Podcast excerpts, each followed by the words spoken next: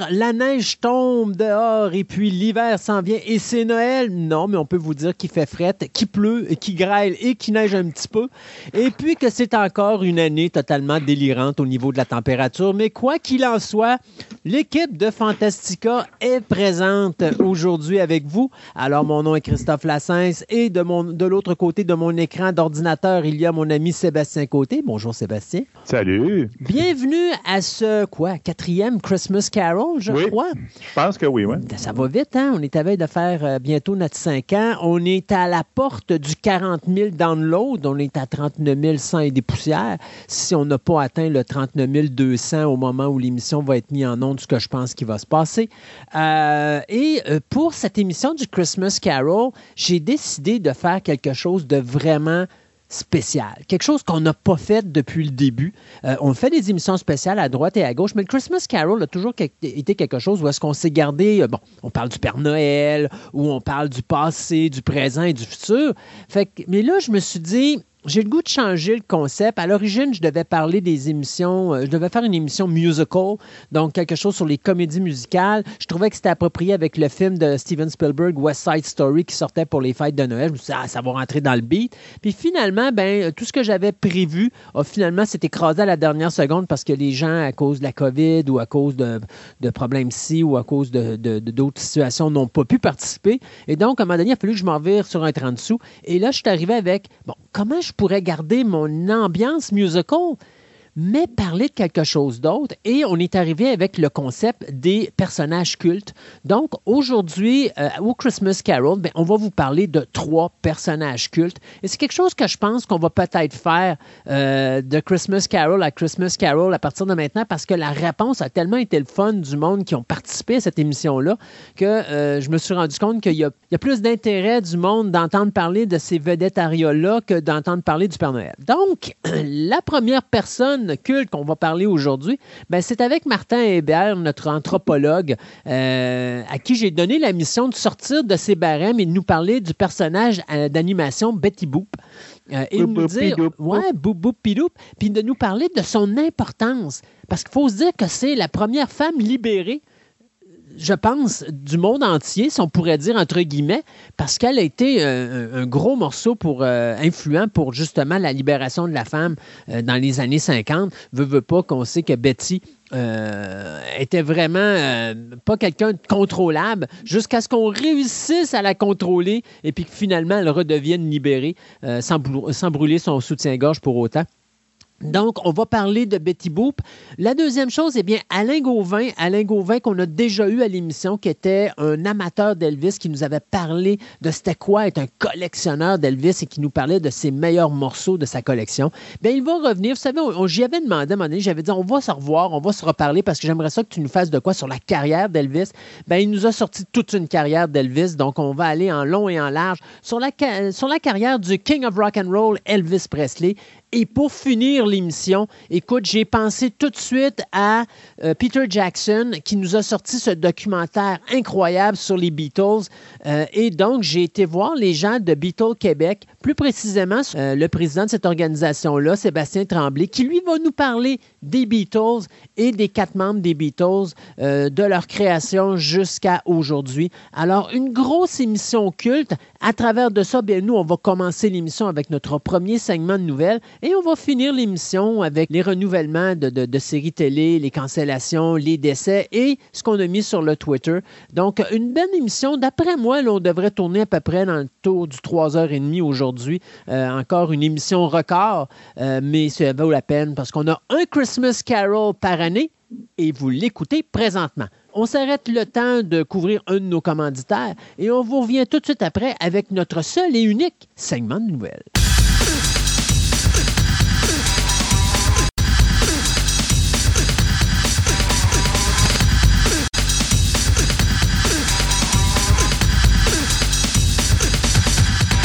Ce segment de nouvelles vous est présenté par TPM Hobby Collection, la boutique idéale pour nourrir toutes vos passions.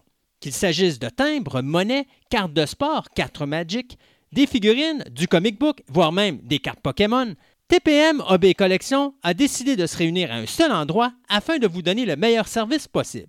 Vous pouvez aller voir leur local au centre commercial Fleur de Lys au 550 boulevard Wilfrid Amel, Québec, ou tout simplement aller visiter leur site web à boutique-tpm.com. Ce segment de nouvelles vous est présenté par Vidéo Centre-Ville, le plus grand club vidéo répertoire de la ville de Québec. Vous aimez les monstres en caoutchouc, les fourmis géantes, les films espagnols, les sous-titres, les grands classiques, une vaste sélection de DVD de tout genre disponibles sous un même toit, soit au 230 Marie de l'Incarnation, Québec, ou encore vous visitez leur site web à vidéocentreville.com.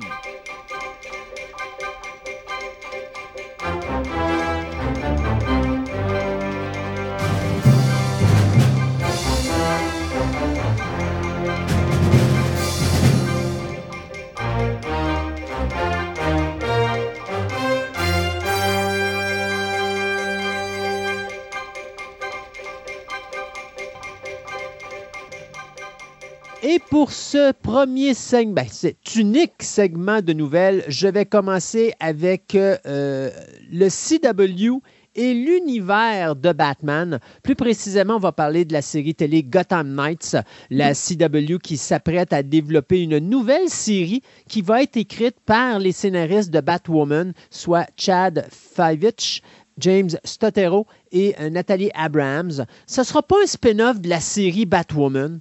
Ça non. Puis ça n'aura aucun lien avec le jeu Gotham Knights qui est actuellement développé par les studios Warner Brothers parce qu'eux autres, ils, se préparent justement à la sortie de Batman l'année prochaine. Mais ça va être vraiment quelque chose de totalement unique. Euh, et d'ailleurs, c'est le fun parce qu'on va se baser vraiment sur des personnages qui ont été créés par Bob Kane et Bill Finger. Donc, ça va être à la suite du meurtre de Bruce Wayne. Eh bien, son fils adoptif, vous aurez deviné qu'on parle ici de Robin, euh, décide de former une alliance qui est improbable avec les enfants des autres ennemis jurés de Batman qui sont tous suspectés du meurtre du euh, Chevalier Noir. Alors finalement, eh bien, tous ces jeunes-là vont se réunir ensemble et vont euh, créer la euh, Gotham Knights, donc une équipe de super-héros qui va bien sûr protéger la ville de Gotham, mais il faut chercher qui est le meurtrier. Est-ce un de ces membres de cette équipe-là? C'est quelque chose qu'il faudra découvrir en écoutant cette nouvelle série qui se joindra à toute la panoplie des autres séries telles euh, Superman and Lois, The Flash, etc., etc., etc. On sait que Supergirl arrête cette année, donc euh, ça prend de quoi pour... euh, euh, prendre la relève. J'ai comme l'impression que le Flash aussi s'en vient peut-être en fin de route, là, parce que euh, je trouve qu'il y a beaucoup de séries qui commencent à voir le jour. Fait que je pense qu'à un moment donné, on va en avoir trop, fait qu'il va falloir en couper quelques-unes. Toujours en, parlant de l'univers de Batman, euh, non seulement la CW prépare Gotham Knights, mais du côté de HBO Max, on prépare deux autres projets en rapport avec le film de Batman qui va mettre bien sûr en vedette Robert Pattinson, le film qui doit sortir le 4 mars prochain. Euh, donc la première série, eh bien c'est vraiment amusante parce que c'est une série télé qui va couvrir comme la carrière du pingouin, comment le pingouin est devenu ce qu'il est et euh, comment qu'il va, euh, comment je pourrais dire, on va suivre l'ascension de, de ce criminel-là dans la PEG de Gotham City. Et c'est l'acteur Colin Farrell qui est supposé interpréter le personnage dans cinq ou six scènes seulement dans le film. Mais là, on va plutôt voir son personnage dans la série télé qui va être présentée sur HBO Max. C'est euh, Laurent euh, Lefranc qui euh, est le scénariste des séries Chuck Impulse ou même de quelques épisodes de Marvel Agent of Shield qui va signer ici les différents scénarios euh, alors que HBO Max sera le producteur. Il y aura également une autre série qui va être créée sur le personnage du commissaire Gordon. Si on s'en rappelle, on en avait déjà parlé ici. Mais le troisième projet qui est important à souligner, c'est le projet de série animée qui va s'appeler Batman Cape Crusader, qui va être produit par Matt Reeves, le réalisateur du film The Batman, qui, comme je disais tantôt, va sortir le 4 mars prochain. Euh, Bruce Timm et bien sûr J.J. Abrams. Et là, on va revenir aux racines très sombres du justicier masqué. Donc, plein de projets pour les amateurs de Batman, Gotham Knight sur le CW, ainsi que Le Pingouin sur HBO euh, Max. Vous allez avoir également, euh, je crois que la série doit s'appeler Gotham City ou quelque chose du genre. C'est toujours dans même, ouais. Euh, en rapport avec, bien sûr, l'inspecteur Gordon. Et vous allez avoir Batman de Cape Crusader. Donc, ça, ça va être une série d'animation. Alors, plein de produits très intéressants pour les amateurs de Batman. La série de Goonies, on avait parlé, Manuel, la série de Goonies de euh, TV Series. Ben, c'était posé d'être à Fox. en fin de compte, là, ça avait été tabletté. Ben, arrêtez, c'est parce euh, qu'avec l'achat de, de, Fox par Disney, là, on a revisé beaucoup, beaucoup de choses. Et ce projet-là s'est retrouvé de côté, mais là, on va le ramener en premier plan.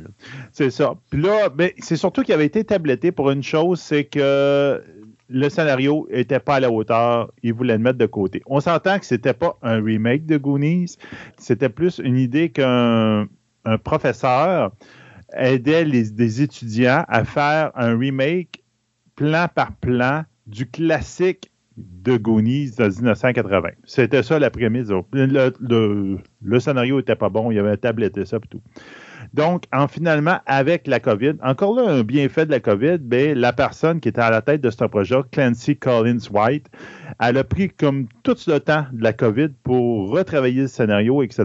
Et il paraît que là, maintenant, elle a un super bon scénario avec le même prémisse.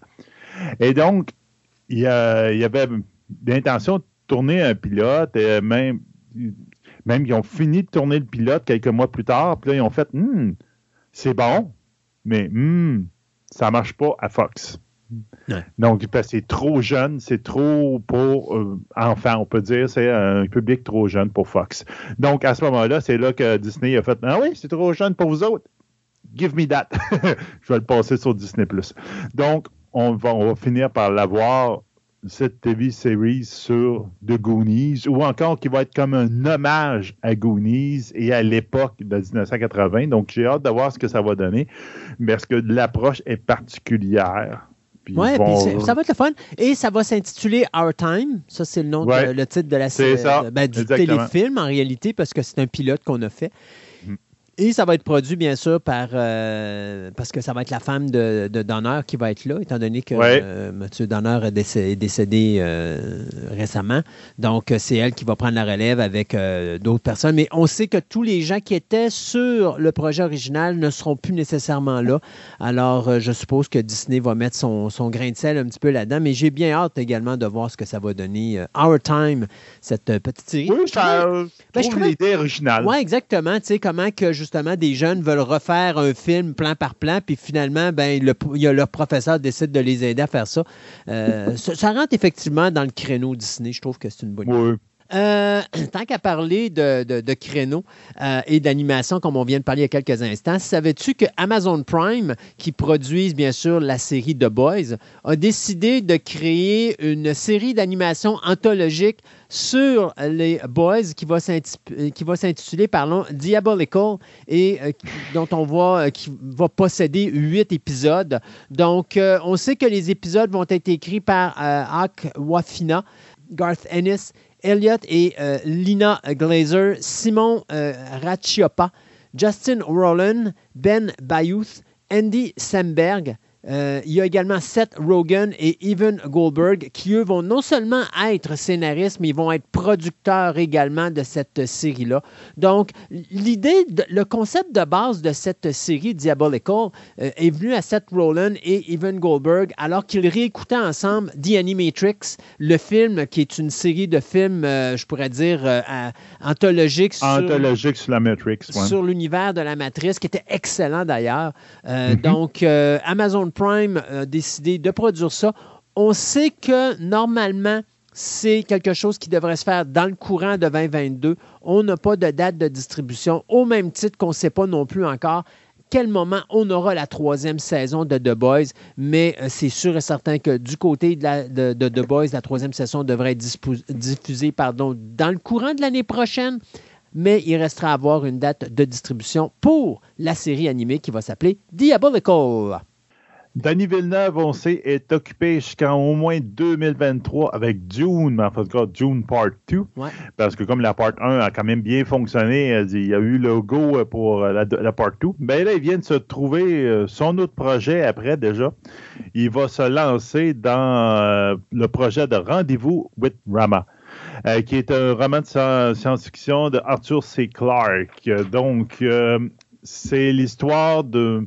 En fait, il y a un navire extraterrestre qui arrive dans le système solaire, puis il y a une équipe qui est envoyée pour investiguer qu'est-ce qui Qu'est-ce qui en vient de ça? Puis, tous les événements autour, il y en a qui veulent le détruire, il y en a qui veulent l'explorer, il y en a, tu sais, mettez un peu de tout là-dedans, l'humanité, qui vont faire un peu tout ce qu'ils euh, qu'ils veulent avec ça. Euh, ça fait longtemps qu'ils en parlent, qu'ils veulent le faire. C'était euh, David Fincher qui était supposé de faire le projet initialement, parce que les droits sont achetés par deux personnes, Morgan Freeman, l'acteur, et Laurie McCrary. C'est les deux qui ont acheté les droits pour la petite compagnie de, de, films. Puis normalement, ça devait se faire, mais en fin de compte, ça s'est pas fait. Puis ça a comme été un peu, pas tabletté, mais le film a pris du retard et du retard. Puis là, ils viennent d'attacher Denis Villeneuve avec ça. Donc, Denis Villeneuve, il dit tout de suite, il dit, moi, j'ai extrêmement hâte de travailler avec Morgan et Laurie à ce film-là. Ça m'intéresse. C'est un très bel ouvrage de science-fiction qui pose beaucoup de questions sur notre humanité, même, qu'est-ce qu'on qu'est-ce qu'on ferait dans une, tel genre de situation. Donc, lui, euh, c'est son prochain projet. Donc, on sait maintenant ce que Denis Villeneuve va faire après 2023.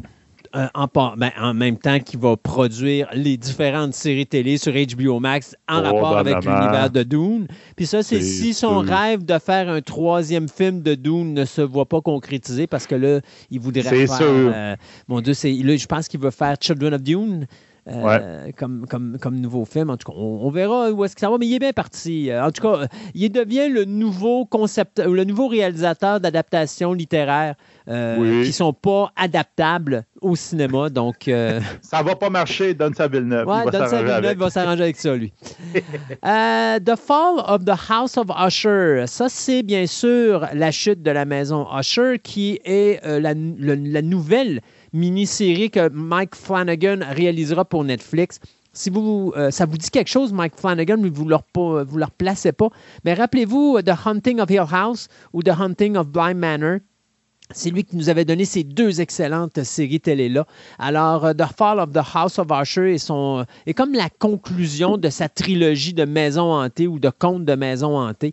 Euh, bien sûr, ce qui est intéressant de savoir là-dedans, c'est que ça va être une série de huit épisodes, dont, bien sûr, Flanagan va réaliser la moitié. L'autre moitié sera réalisée par le metteur en scène Michael Fimognari. Mais euh, ce qui est intéressant, c'est le casting.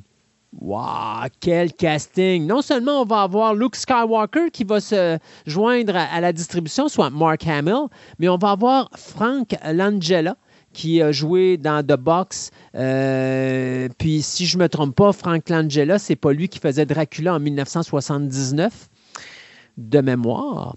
Euh, c'est lui qui va bien sûr incarner le patriarche de la maison, soit Roderick Usher. Il y a Mary McDonald également qui va être là. Carl Lumbly, Carla Gugino, qui, elle, avait déjà travaillé avec euh, Mike Flanagan sur justement Hunting of Hill House et Hunting of Black Manor. Euh, il va y avoir également beaucoup d'acteurs et d'actrices qui ont participé à d'autres productions de Mike Flanagan parce que c'est quand même sa cinquième série sur Netflix. Donc, euh, Rahul Kohli, Malcolm Goodwin qui sont là. Il va y avoir Samantha Sloyan qui va être là, Kate Siegel, Annabeth Gish qui remplaçait Scully sur The X-Files dans les deux ou trois dernières saisons de la série télé. Euh, vous avez euh, Kylie Curran, Michael Trucco, euh, Tonya Miller, Henry Thomas, qu'on avait vu dans Hunting of Blind Manor et également dans The Hunting of Hill House. Et il y a bien sûr d'autres acteurs là-dedans. On n'a qu'à penser à Robert Longstreet. Il y a également Aya Furukawa et Ruth Code. Donc, euh, beaucoup, une grosse distribution. Normalement, le tournage devrait commencer d'ici quelques semaines, donc en début d'année 2022. Euh, et bien sûr, Flanagan va également produire avec sa propre maison d'édition. Donc, The Fall of the House of Usher, c'est, euh, ben, ça raconte le destin tragique de Roderick Usher, descendant d'une grande famille qui va sombrer dans la folie après la mort de sa sœur jumelle. Donc, euh, bien hâte de voir ce que ça va nous donner, ce cinquième projet pour Netflix du metteur en scène, producteur et scénariste Mike Flanagan. Kevin Finch, questionné sur bien des choses avec sur, probablement l'avenue de Spider-Man No Way Home, dont il y avait plein de rumeurs à l'intérieur. Mhm. Je ne sais pas si ça sont concrétisées. J'ai pas regardé encore. Je veux que j'aille voir le film. Je peux te confirmer qu'elles ont été concrétisées avant Spider-Man, puisque la majorité de ces rumeurs-là sont sorties dans le dernier épisode de Hawkeye. c'est ça. C'est probablement ça. Je ne l'ai pas écouté lui aussi. C'est le prochain à écouter. Euh, donc, il a dit une chose, euh, Kevin Finch, il a dit il n'y a qu'un seul acteur qui va jouer Daredevil, ça va être Charlie Cox. Puis c'est sûr et certain, je sais pas quand, je sais pas où, je sais pas quand, je sais pas comment, mais c'est sûr et certain que c'est lui qui va jouer pour nous autres. Alors, c'est sûr que tu es en retard parce qu'il a déjà joué à la télévision puis il a joué au cinéma.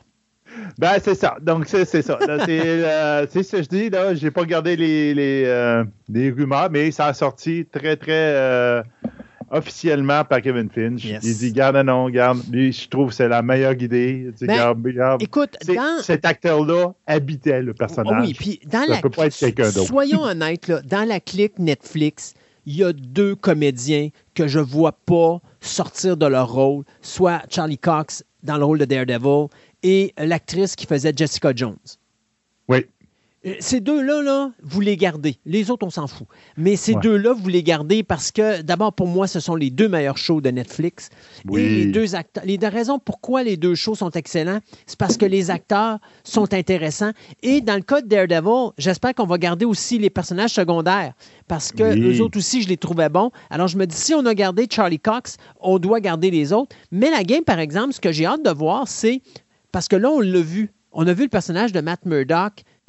Est-ce qu'on a dealé des droits avec Netflix ou est-ce que là, Marvel a repris ses droits de Daredevil? Parce qu'il faut s'entendre que Daredevil a été la première série produite par Marvel sur Netflix. Donc, Normalement, avec le timing qu'on est là, les droits sont venus à, Marvel. Donc, parce que c'était un temps. Ça va venir que là, probablement l'année prochaine ou dans deux ans, on va commencer à revoir apparaître les droits de Luke Cage, Jessica Jones et de Iron Fist revenir à Marvel. Et donc, peut-être qu'on va refaire ça. Parce qu'honnêtement, ce qu'on a fait avec Spider-Man, je trouve que c'était merveilleux. Présentement, là, je trouve que euh, Finch fait un job incroyable pour grossir l'univers du MCU, qui était déjà assez gros, mais là, on a inclus dans cet univers-là des films qui ne faisaient pas partie du MCU ou mhm. encore des films qu'on pensait que ça n'avait pas de sens puis qu'on voulait écarter du MCU puis qu'on s'est fait remettre d'en face, notamment dans Sanchi avec le mandarin, que j'ai trouvé la manière dont on a ramené le mandarin d'Iron Man 3 tout à fait génial. Et maintenant, tu sais, il y a du monde qui pourront dire qu'ils n'ont pas aimé le personnage, mais avec Sanchi, tu ne peux pas ne pas aimer le personnage parce que là, maintenant, il y a une raison pourquoi il est là. Alors, tu sais, j'adore la façon que là, Finch est en train de tout replacer et d'aller chercher dans Spider-Man les univers qui avaient été faits par Raimi et euh, par euh, mon Dieu, le producteur ou le réalisateur de, l'autre. De l'autre, mais en tout cas, la, la saga de Andrew Garfield, euh, de les ramener dans le MCU, top-notch, surtout de la manière que ça a été fait. Alors oui, je trouve que euh, présentement, Finch est en train de s'amuser comme un bambin ah, euh, dans son bain. Là. Il en met partout. Puis là, il est en train de regarder le plateau qu'il y a devant lui. Et là, il est en train de nous placer ça. Et c'est un petit délice. Euh, bravo, je tire mon chapeau, ce gars-là. Il a, il a, le sens du marketing, il a le sens de la business. Et mm-hmm. surtout, il a un énorme respect pour les fans. Alors, très content de voir Charlie Cox revenir dans le MCU Universe. Vas-y. OK, regarde, l'autre euh, nouvelle, pas par rapport au, film ou à l'Institut du cinéma et tout, mais toi, tu vas pouvoir en parler un petit peu plus. En tout cas, ça va t'affecter euh, dans ta job de tous les jours. Euh, Asmodée va être vendu à Embracer Group, qui est un, surtout dans le vidéo game, au début de l'année prochaine. La, la, la transaction va se faire à 2,75 billions d'euros ou encore à peu près 3 billions de dollars US, donc 3 milliards de dollars. Euh, c'est qui ces deux-là? Ben, Asmodee, ben, c'est euh, Flying Fight euh, Game, des Catan, des Ticket to Ride, X-Wing miniature. regarde, nommez-en tous les gros jeux pandémiques eux puis l'autre 307 ont le monopole du jeu de société quasiment présentement. C'est les, les, grosses compagnies, c'est ces deux-là. là c'est le number two à, à Asmodée. Puis l'autre compagnie, ben, c'est eux autres qui ont leur droit à ben des, des, jeux vidéo, main. Donc, ils viennent de s'acheter ça. Donc là, ils disent que présentement, une fois que la transaction va être euh, concrétisée, faite, là, ils ne voient pas de réorganisation présentement. Euh, mais qu'il va probablement avoir des fusions. Donc, pas des fusions dans le sens qu'ils vont prendre probablement des propriétés d'Asmodée. Ils vont les transférer certaines dans les jeux vidéo. Puis les jeux vidéo, ils vont prendre faire des adaptations en, jeu board game. Donc, ça devient comme un, monstre à deux têtes, là, puis ils vont, ils vont s'amuser. Donc, c'est une grosse, grosse transaction pour le monde du board game. Là, ça devient assez important. Puis probablement que ça va faire quelque chose d'assez important pour l'univers aussi des jeux vidéo, parce qu'entre autres, Asmodee, c'est eux autres qui avaient la fameuse plateforme euh, Board Game Arena, qui, euh, où tu, peux jouer des jeux online, qui, a explosé, je te dirais, avec la COVID. Là. Ben, ça va probablement devenir un, autre média. Euh, ils vont probablement, la gang qui font des jeux vidéo, ils vont faire d'attendre un peu. C'est un petit peu programmé tout croche, votre affaire. On va s'arranger avec ça, on va te le mettre correct pour que ça soit plus fonctionnel partout. Hmm. Donc, euh, j'ai hâte de voir ce que ça va donner, mais ça change, ça, va, ça risque de changer un peu la face du, du, monde du jeu euh, de société. Ouais, je pense pas que ça va changer quoi que ce soit. Je pense que c'est juste qu'on va apporter des nouveaux produits avec Asmodee. Mais euh, tout ça pour dire que ça, va être le fun quand même pour les gens qui sont les amateurs de jeux de société et de jeux vidéo. belle, un beau mix, je trouve que c'est bien. Hey, je te l'avais dit, je l'avais annoncé, je l'avais dit à cette émission-ci si Arnold Schwarzenegger fait quelque chose, Sylvester Stallone va le faire. Va le faire. Si Sylvester Stallone fait quelque chose, Arnold Schwarzenegger va le faire. Donc, ah non, c'est une belle compétition amicale entre les deux. Là. Donc, Arnold, en début d'année, avait annoncé qu'il allait jouer à la télévision. Et je vous avais dit quoi? Je vous avais dit, checkez bien ça, ça prendra pas trop de temps car Sylvester Stallone va faire une série télé. C'est fait! Alors, Sylvester, euh, qui est en Allemagne présentement, euh, et je vous dirai ça dans la prochaine émission, pourquoi il est en Allemagne. Je nous garde ça comme petit texte d'introduction pour la prochaine émission. Ben Mais euh, de l'Allemagne, il nous a dit qu'il allait être l'acteur principal d'une nouvelle série télé qui va s'appeler Kansas City. l'acteur qui a joué dans Rocky, qui a fait Rambo et tout ça. Ben là-dedans, va faire tout simplement un mafioso, un gangster italien de New York qui est contraint de déménager dans euh, un des endroits les plus improbables des États-Unis, soit la ville de Kansas City au Missouri. Donc, bien sûr, l'action de cette série-là va se passer aujourd'hui et son personnage à ben, va avoir comme mission de relancer sa famille mafieuse dans cette ville moderne et brutale. Et il va rencontrer, bien sûr, pour faire ça, des gens, des personnages qui sont surprenamment naïfs euh, tout au long de son chemin pour reprendre le pouvoir total. Donc, bien hâte de voir ce qu'on va faire avec ça. Une chose est sûre, c'est Taylor Sheridan qui présentement un succès monstre avec sa série Yellowstone et le prequel qui s'en vient, qui est 1883, qui va s'occuper de cette série-là. Et aussi, Terence Winter, Winter qui va être également le showrunner. Winter qui lui est un des scénaristes clés dans la série de Sopranos et qui nous avait donné bien sûr la série euh, Broadwalk Empire. Donc c'est quand même pas des petits gars, noms ces gens-là. Donc je m'attends à une grosse qualité euh, de, de, show. Bien sûr pour ceux qui pensent que là à 75 ans Stallone est en train de raccrocher ça puis que sa carrière cinématographique est finie, oubliez ça parce que on a The Expendable 4 qui s'en vient l'année prochaine. On a le film de super-héros Samaritan qui s'en vient l'année prochaine. Et en 2023, on a les Guardians of the Galaxy 3 dans lequel il va être présent. Alors, euh, Kansas City, c'est juste un petit arrêt avant qu'il retourne euh, au cinéma, juste pour dire que. Un pied de nez. Hey, Arnold. Arnold, je te l'avais dit que je ferais de la télé, moi aussi. En tout cas, j'aime bien leur dynamique maintenant. C'est drôle là, au bout. Euh, donc, euh, Netflix, on, s'attend de Netflix un live action de Avatar The Last Endbinder prochainement. Euh, ben, même si le showrunner il s'est retiré, le projet continue. On- là, on vient d'a- d'annoncer des castings, donc des acteurs qui vont jouer. Donc, première chose, Elisabeth Wu, qui, euh, qui va jouer la sœur de Zuko. Donc, il va faire le, petit prince Zuko. Donc, il va jouer un peu la, sa sœur un petit peu psychopathe, là. Comme j'allais dire, un petit peu folle. Euh, elle a sauté une coupelle de case. Donc, c'est elle qui va jouer ça. J'avoue que je regarde le look, j'aime bien le casting. Ça va être intéressant. En plus, on a eu aussi des confirmations. Casey Camp, Orinek va jouer euh, la Grand Grand, donc en fin de compte, la grand-mère de euh, Katara et de Sokka, qui est en fin de compte la, chef du peuple dans le Grand Nord d'eux autres. Après ça, on a eu Marina Zhang qui va jouer Suki, euh, qui est en fin de compte le, la- la petite amie, on pourrait dire, ou le love interest de Sokka, qui va, être, euh, qui va jouer un, un Earthbinder. Et finalement, on va avoir Yaman Chapman qui va jouer euh, euh, Kiyoshi, le personnage de Kiyoshi, qui va être, qui est un des avatars qui était avant Hang, donc avant le, le présent avatar qu'on va voir dans la série, donc qui était juste le précédent. Dans la série, on l'avait vu juste une fois, très brièvement. Donc, comme ils viennent de caster un personnage, donc là, on se doute que probablement que le personnage va être un petit peu plus prédominant. On va en entendre un petit peu plus parler. Donc, tranquillement, ça se bâtit. J'avoue que j'ai beaucoup moins de problèmes avec le casting que ça qu'avec Wheel of Time que j'avais eu dans, le temps.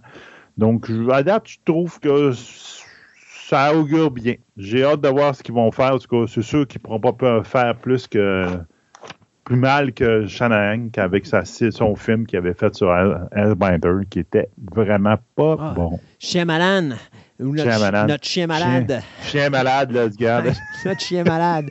Euh, OK, moi, je finis le segment de nouvelles avec euh, Oppenheimer, euh, ce film que va réaliser Christopher Nolan pour la Universal Pictures. C'est la première fois en deux décennies que Nolan ne travaillera pas avec Warner Bros.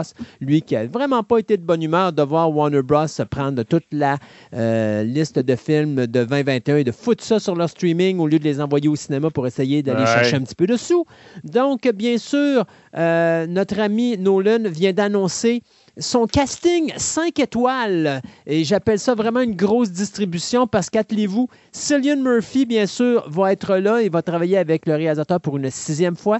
Mais on va aller rechercher Matt Damon également, Robert Downey Jr., Emily Blunt et Florence Pugh. Florence Pugh, c'est elle qui faisait la sœur adoptive, entre guillemets, de la Black Widow, et c'est elle qui prend la place de Black Widow dans le film Black Widow qu'on a vu récemment. Sans oublier euh, l'acteur qui a réussi à me faire détester James Bond, soit euh, Rami Malek, qui faisait le méchant dans No Time to Die. Alors, va faire partie également de cette distribution-là pour ce film qui va suivre, bien sûr, l'histoire du, euh, de G. Robert Oppenheimer, dont les travaux au sein du projet Manhattan vont donner naissance à la fameuse bombe atomique durant la Deuxième Guerre mondiale. Ça va être la première euh, biopic du réalisateur euh, Christopher Nolan. Donc, Nolan nous a toujours donné du bon cinéma. Ça va faire drôle, par exemple, de le voir dans un domaine dramatique et non pas dans un, dans un domaine science-fiction. Tu sais, c'est quand même lui qui nous a donné la trilogie de The Dark Knight. C'est lui qui nous a donné euh, aussi le film, mon Dieu, avec Leonardo DiCaprio, Inception, ou encore tout récemment le film euh, temporel, là, euh, avait donné Interstellar aussi, euh, qui avait fait ça. Puis il y avait aussi le, dernier film, justement, qui a, cassé la relation entre Nolan et Warner Brothers, ce film de science-fiction qui avait été fait l'année dernière sur euh, l'histoire temporelle et tout ça. Donc, ça va faire drôle de le voir dans un drame, mais je m'attends à quelque chose de super bien de la part de, Nolan, de Nolan, surtout avec la distribution qu'il vient de nous annoncer. Wow! Quel projet incroyable. On s'arrête pour toutes nos chroniques, une à la suite de l'autre. On va vous parler de Betty Boop, on va vous parler d'Elvis Presley, on va vous parler bien sûr des Beatles. Et on vous revient en fin d'émission avec notre petit speech de fin d'émission, soit les renouvellements et les cancellations à la télévision, des décès, euh, quelques petites annonces rapides au niveau cinéma et tout ce qu'on a mis sur notre Twitter.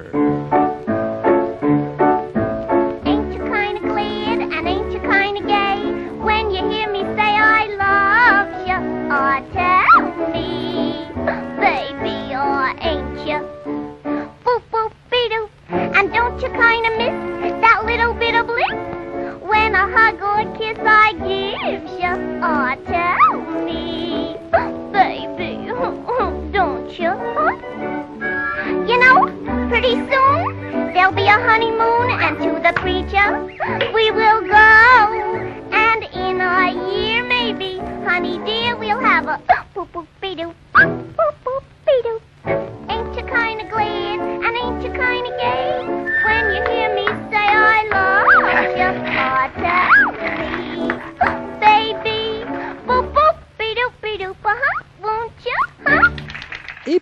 commencer cette émission spéciale du Christmas Carol, on va remonter dans le temps et s'en aller dans la période des années 30 et connaître probablement un des personnages, les, euh, un des personnages féminins les plus euh, influents du monde du comique, mais aussi un personnage extrêmement important, et ça, notre invité va me dire si je suis dans le champ ou pas, mais durant la Deuxième Guerre mondiale, ça a été un, personnage qui euh, a comme donné un deuxième souffle à l'armée américaine. Martin, comment ça va?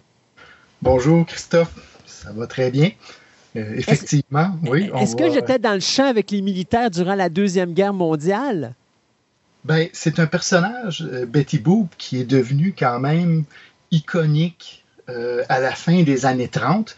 Donc, les, séries euh, télévisées de, Betty Boop ont cessé d'être faites en 1939. Donc, elle était très, très présente dans l'imaginaire des gens, certainement, durant la Deuxième Guerre mondiale. Puis, comme beaucoup de figures, elle a été récupérée pour pour l'effort de guerre, disons. Ben oui. Et euh, je suis certain que des militaires qui, malheureusement, n'avaient pas de compagne avant d'aller au combat, se sont dit, je dois revenir de cette guerre pour revoir ma euh, dulcinée Betty Boop.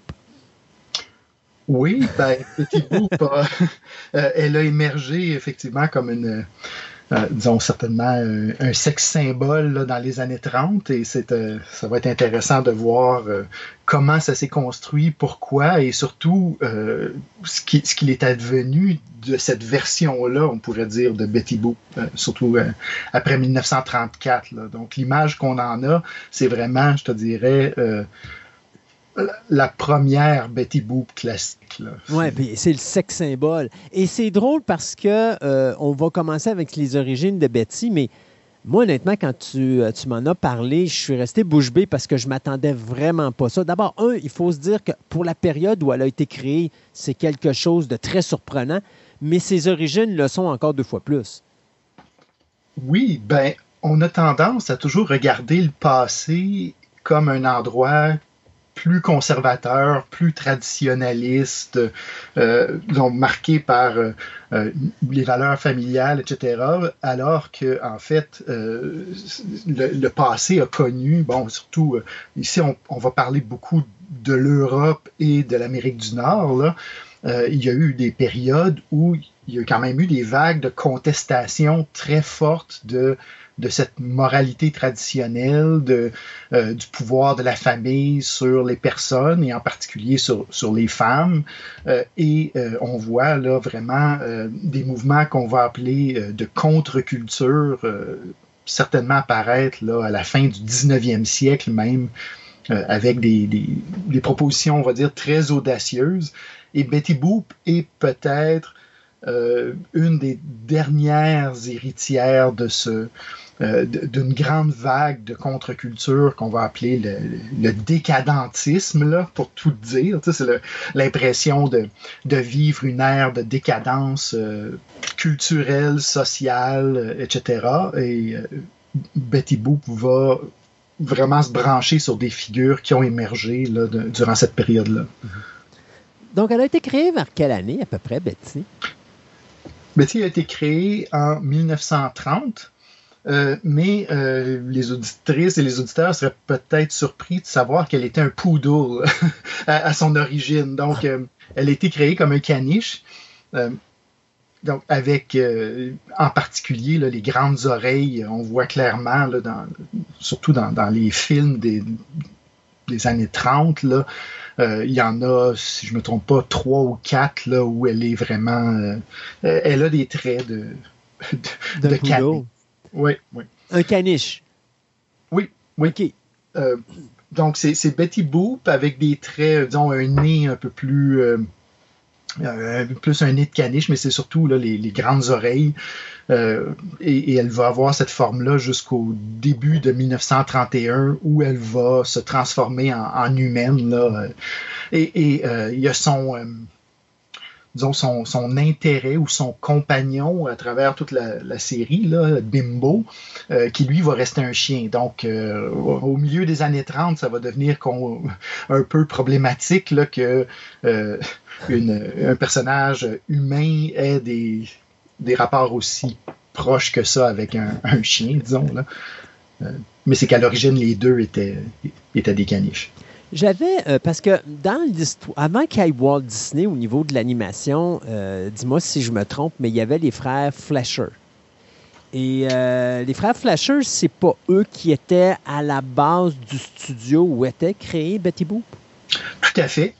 Et si vous voulez un, petit morceau de curiosité historique, euh, allez voir les productions, ben, entre autres, bon, c'est disponible en ligne, les, épisodes de Betty Boop dans les années au début des années 30, 1931-32, et regardez les souris dans ces, euh, dans ces animations-là. Et si vous ne reconnaissez pas Mickey Mouse, euh, euh, disons, il y a un problème d'imagination quelque part, là, parce que c'est vraiment euh, le, même type, les oreilles, euh, l'espèce de motif noir sur la tête, etc. Donc euh, oui, les frères Fleischer ont inventé en fait des processus d'animation et ils ont été mis en, charge. Bon, on connaît Betty Boop, mais éventuellement ils ont animé Popeye. C'est eux qui ont eu dans les, au début des années 40 qui ont eu le contrat pour animer Superman pour la première fois. Donc, c'était des, quand même un, un studio euh, très important là, dans, euh, qui marquait beaucoup la, la, culture de masse euh, est-ce, est-ce qu'on des années 30-40. Est-ce qu'on peut dire que c'était les compétiteurs directs à Walt Disney à cette époque-là? Oui, sans doute. C'était certainement un, un, gros joueur, entre autres, là, qui recevait des, des contrats majeurs de, de, studios de cinéma. donc, oui, c'était pas un, pas une petite boîte. Et euh, ben, ils se sont servis certainement de ce poids-là pour euh, occuper surtout euh, l'espace du court métrage là, dans, les, dans les années 30, années 40. Betty Boop a eu un premier long métrage en 1934, si je ne me trompe pas en couleur, où ils l'ont fait rousse, on ne sait pas trop pourquoi. Donc c'est une incarnation bizarre, mais son créneau était beaucoup justement les courts-métrages au cinéma, puis éventuellement à la télévision, euh, où elle, a joué en boucle, là, en reprise pendant plusieurs années. C'est qui qui l'avait créé, Betty Boop? En fait, c'est Max Fleischer euh, lui-même. OK.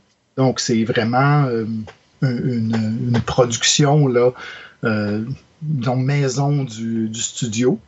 Donc, c'est Max Fleischer et les épisodes étaient très souvent dirigés par son frère. OK. Donc, Douglas, si je ne me trompe pas. Et euh, parce que je regarde le nom, puis dis-moi si je me trompe, mais Fleischer, ça, ça fait penser un petit peu à euh, des Juifs? Oui, ben, on, on parlait des origines euh, de, de, Betty Boop, puis en fait, elle est née dans un environnement très particulier, un, environnement social et culturel, je te dirais, là, encore là, comme on disait tout à l'heure, de la fin du 19e siècle, qui a été marqué, bon, on, pourrait là, faire euh, euh, toute une histoire de cette période-là qui, est vraiment importante, c'est-à-dire c'est une période où il y a, à partir de 1870, une série de, de crises économiques en Europe, euh, une série de, euh, de, bouleversements politiques où euh, les grands empires, surtout en, Europe de, de l'Est, l'empire russe, l'empire austro-hongrois se, se, divise et, s'approprie des, territoires bon, comme l'Ukraine, la Pologne, la Lituanie, donc beaucoup de, ce qui est aujourd'hui des pays d'Europe de, l'Est. Et ces bouleversements-là, euh, économiques, politiques, militaires, euh, vont provoquer de gros mouvements de population. Et en particulier, une vague d'immigration euh, massive, en fait, qu'on appelle la grande vague d'immigration de population juive d'Europe de l'Est vers l'Amérique du Nord. Et ce qui est particulier, c'est que, bon, les chiffres, là, c'était si je ne me trompe pas, on parle de plus de 2 millions de personnes juives qui ont traversé l'Atlantique euh, entre 1870 et 1925.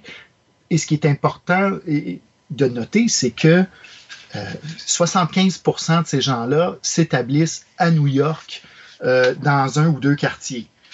Donc, il y a un, afflux de population avec des, je dirais, un, parcours euh, et des, valeurs culturelles euh, qui lui sont euh, propres et sur lesquelles on va revenir, qui s'installent de manière très, très concentrée, entre autres, là, ou en particulier dans le Lower East Side à, New York. Donc, cette population-là, ce qu'elle a de, particulier, bon, à part le fait d'être juive, c'est qu'elle a deux caractéristiques qui sont souvent pas tellement compatibles ailleurs en Europe euh, ou en Amérique du Nord à l'époque, c'est-à-dire que d'un côté, euh, c'est une population qui est euh, donc qui a une affection importante pour les lettres. L'éducation est très importante, l'écriture, la lecture, qui, qui s'étendent, je dirais, dans, vers les arts aussi, etc. Donc, une population lettrée qui s'insère en fait dans les classes ouvrières. Euh, à cause bon, du fait de la, migration, les gens ont perdu beaucoup. Euh, souvent, ils avaient quand même des, situations pas trop, euh, disons, situations économiques bien, disons, en Europe, mais pour des raisons de, comme j'ai dit, d'effondrement économique ou de, de, de guerre, etc ils ont à migrer et se retrouvent dans la position, en fait, des classes ouvrières de l'époque. Et ce mélange-là, d'une certaine façon, entre euh, une affection, ou en tout cas une affinité pour ou des encouragements très forts pour l'éducation, apprendre à lire, etc., et euh, une déconnexion avec ce qu'on va appeler la haute culture, donc va créer un milieu où euh, qui va être extrêmement bouillonnant et qui va, d'une certaine manière, jeter les bases euh, de ce qu'on va appeler la culture de masse, là, et la culture médiatique, ou, pour le reste du 20e siècle et du 21e siècle. Juste donner quelques noms de, de, gens qui sont des enfants de cette euh, de cette génération de, migrantes et de migrants. Euh, on parle de Stanley, par exemple. Stanley euh, est né, encore là, à New York, mais de parents roumains, donc juifs roumains, qui ont déménagé. Donc, vraiment le schéma qu'on vient de discuter, c'est-à-dire qui arrivent aux États-Unis complètement dans un nouvel environnement, qui vont insister pour justement qu'il y ait une, que, leurs enfants aient quand même un, niveau d'éducation, mais pauvre.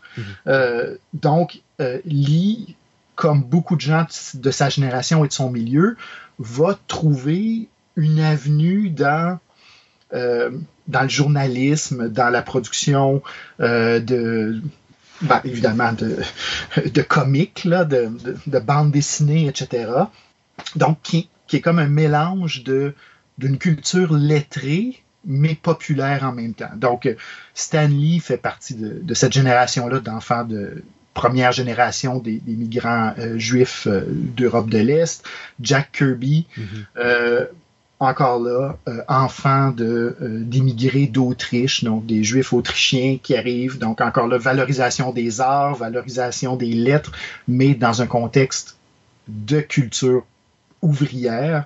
Euh, et là, ben, on pourrait énumérer là, Will Eisner, Bill Finger, Jerry Siegel, dont les parents se sont installés plutôt en Ohio, mais qui font partie de la même vague. Là, de, dans son cas, c'était des parents lituaniens, euh, Joe Schuster.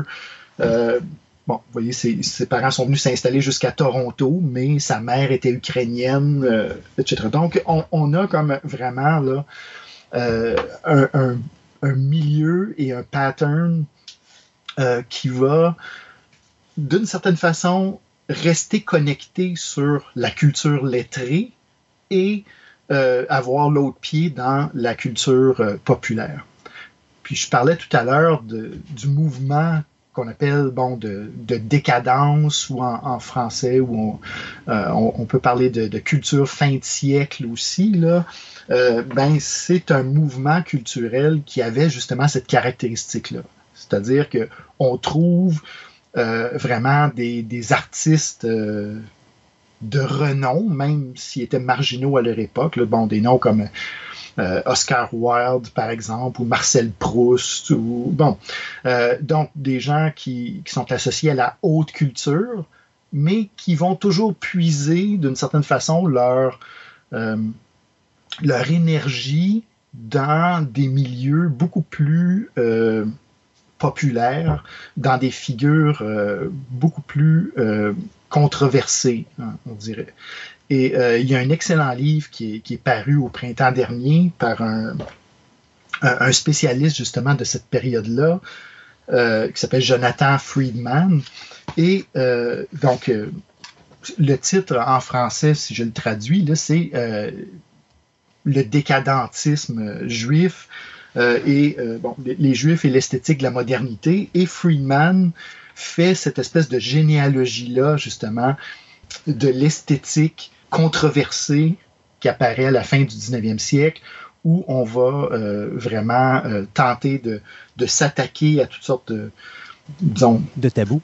ben, de tabou, oui, euh, dans la mesure où la culture dominante était une culture très classique, où il fallait bon, parler des Grecs, il fallait parler de, de la haute culture. Et là, on se met à, euh, à explorer, entre autres, euh, ce qu'on va appeler euh, l'orientalisme, c'est-à-dire les mystères de l'Orient et, de, avec toute une connotation de subversion, on va dire, des mœurs et, de la moralité sexuelle de l'époque. Donc, une des figures, par exemple, euh, importantes, de- ou en tout cas emblématique de ce, de ce mouvement-là, est la fameuse espionne danseuse euh, Mata Hari, Oui. là, euh, qui faisait des représentations euh, de danse orientale dans, dans des salons privés, puis c'était vu comme très osé, très audacieux, euh, etc. Donc, en gros, vous avez toute une culture de la, de la contestation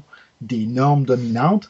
Et ce que Friedman dit dans son livre, c'est que la, la nouvelle génération de juifs établis à, New York, ou la première génération née à New York de parents juifs, pour le dire plus précisément, euh, va s'accrocher beaucoup à ces euh, à cette imagerie-là. Donc, le jazz, la vie des cabarets, la vie de, euh, de, personnages audacieux qui viennent vraiment bouleverser les normes esthétiques de leur époque. Et évidemment, ben, Betty Boop va s'inscrire euh, tout à fait dans cette, euh, dans cette tradition-là. Ben, c'est ça que j'allais dire, ça a l'air d'être une intersection de tout ça. Ben, absolument. Donc, euh, quand elle. En fait, quand le personnage se consolide, on va dire, en 1931, là, après quelques tentatives avant, là, euh, Betty Boo incarne euh, ce- cette, cette contre-culture-là et elle puise à peu près dans tous les modèles qui l'ont précédé. Euh, c'est-à-dire qu'elle est euh, un personnage féminin qui n'est pas attaché à sa tradition, n'est pas attaché au rôle traditionnel qu'on veut lui, lui imposer. Et il y a même un épisode en 1932 qui, qui est très connu pour ça, euh, Mini de Moocher, là, 1932. L'ouverture de, la scène, c'est Betty Boop qui euh, se, fait haranguer par ses parents. Donc, elle est assise à table en train de. Et, on lui demande de manger un, plat traditionnel d'Europe de l'Est, là. Euh, et elle veut pas y toucher, elle trouve pas ça bon. Et il y a sa mère et son père qui crient chacun de leur côté. Et Betty décide de se sauver de de la maison après ça. Donc, esthétiquement, elle représente euh, toute cette subversion-là, c'est-à-dire euh, elle va adopter la mode de l'époque, dont les, cheveux courts, par exemple. Donc, une des, esthétiques féminines qui est, qui est associée à, ce mouvement fin de siècle-là, c'est ce qu'on va appeler la mode garçon. Garçonne, pardon. Donc, euh, Coco Chanel, les vedettes, euh, les femmes de la fin du 19e siècle, début du 20e, par exemple, qui se font couper les cheveux courts, euh, qui se mettent à porter des, jupes plus courtes et qui mettent de l'avant une attitude, on peut dire, ben, de, refus des, rôles traditionnels pour avoir une vie plus aventureuse, etc. Et, Betty Boop va va conduire des voitures de course, elle va euh, piloter des avions, elle va avoir une vie euh, euh, de globe-trotter, elle va aller au Japon. Donc, elle a beaucoup de, traits et, les actrices dont, elle est inspirée, justement, c'était des, icônes de, cette esthétique-là. Et Betty Boop va aller même un pas plus loin parce que la mode garçonne, c'était, bon, oui, c'était une mode qui était subversive à l'époque parce que justement, on, s'appropriait, euh, on, brouillait un peu les codes euh, de la mode vestimentaire, disons, antérieure du 19e siècle, qui était beaucoup plus conservatrice. Mais Betty Boop va être beaucoup plus audacieuse que ça et va même représenter je dirais, un sous-ensemble de cette mode garçonne-là, euh, qui en anglais s'appelait euh, le, jazz flapper, donc la, mode flapper, euh, et qui était la, mode garçonne poussée encore plus à l'extrême, qui était finalement, bon, les jupes encore plus courtes, les talons hauts, le maquillage, évidemment, qui faisait beaucoup parler à l'époque, euh, les bijoux, euh, et évidemment la jarretière qu'elle porte à la cuisse. Là, donc ça, c'est euh, vraiment au-delà de de, de, cette mode garçonne. Donc, et Betty Boop va représenter justement ce genre de personnage associé à, la vie des cabarets, associé des fois à euh, peut-être des milieux un peu louches. Là. Euh, le décadentisme a une fascination pour les milieux criminels, entre autres. La mafia, les, les brigands. Euh, en France, on va voir par exemple, des, gens de classe moyenne euh, s'intéresser à ce qu'ils appelaient à l'époque les, Apaches. Les Apaches, à la fin du 19e siècle, étaient des, gangs de rue, en fait, à Paris.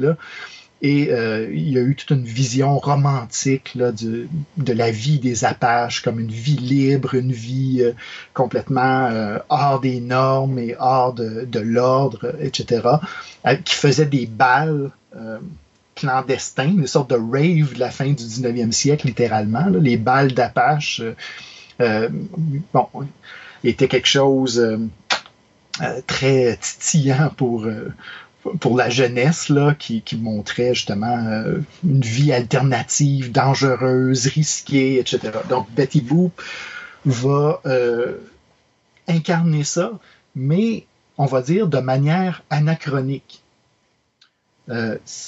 parce que la culture dont je parle, la culture décadentiste ou fin de siècle, euh, ou, moderne, bon, tous des termes qu'on lui donnait, là, euh, ces, heures de gloire, vraiment le, sommet de, ce mouvement-là en Europe et en Amérique du Nord, c'est les années 20. Donc, on va dire de 1890 à, à 1920, là, donc les années folles. Euh, donc, c'était une sorte de. C'était l'apothéose, on va dire, de, la crise d'adolescence. Je veux dire, c'était vraiment les, jeunes qui se rébellaient. Et Betty Boop apparaît, elle, exactement au moment où cette culture-là, euh, elle est euh, brisée d'une certaine manière par euh, le crash économique de 1929. Donc la, période de la dépression, elle est quand même, disons, elle, va certainement mettre fin aux années folles. Euh, et Betty Boop, c'est un peu un regard passé sur la décennie des années 1920 en particulier, euh, et elle continue à faire vivre un peu cet enthousiasme-là, euh, la naïveté en même temps, l'audace des années folles, mais sur l'écran pour un public qui, lui, vit un taux de chômage à 40% qui vit la perte d'emploi, de, qui vit toutes sortes de, problèmes économiques. Donc, c'est ce rapport-là qui va vraiment lui donner plus un on va dire, un, air emblématique. Moi, ce que je remarque, c'est que Wonder Woman est arrivé dans les années 40, début des années 40. Euh, Barbie est arrivé au début des années 60, fin des années 50. Betty Boop est comme le précurseur de tout ça. C'est, je pourrais dire, la première femme libre, entre guillemets, qui, euh, qui représente un petit peu la rébellion du sexe féminin face à cette espèce de, d'idéologie euh, de, de, la femme de cette époque-là. C'est-à-dire qu'à l'époque, c'était la femme est au foyer, s'occupe des enfants, fait la vaisselle, fait le ménage, point final. Elle, c'est complètement le contraire. Elle fait des choses qu'aucune femme n'a jamais fait avant. Piloter une voiture, euh, euh, se rebeller contre ses parents et quitter la maison d'elle-même au lieu d'attendre qu'on la marie à quelqu'un, d'autant plus que c'est dans une famille juive.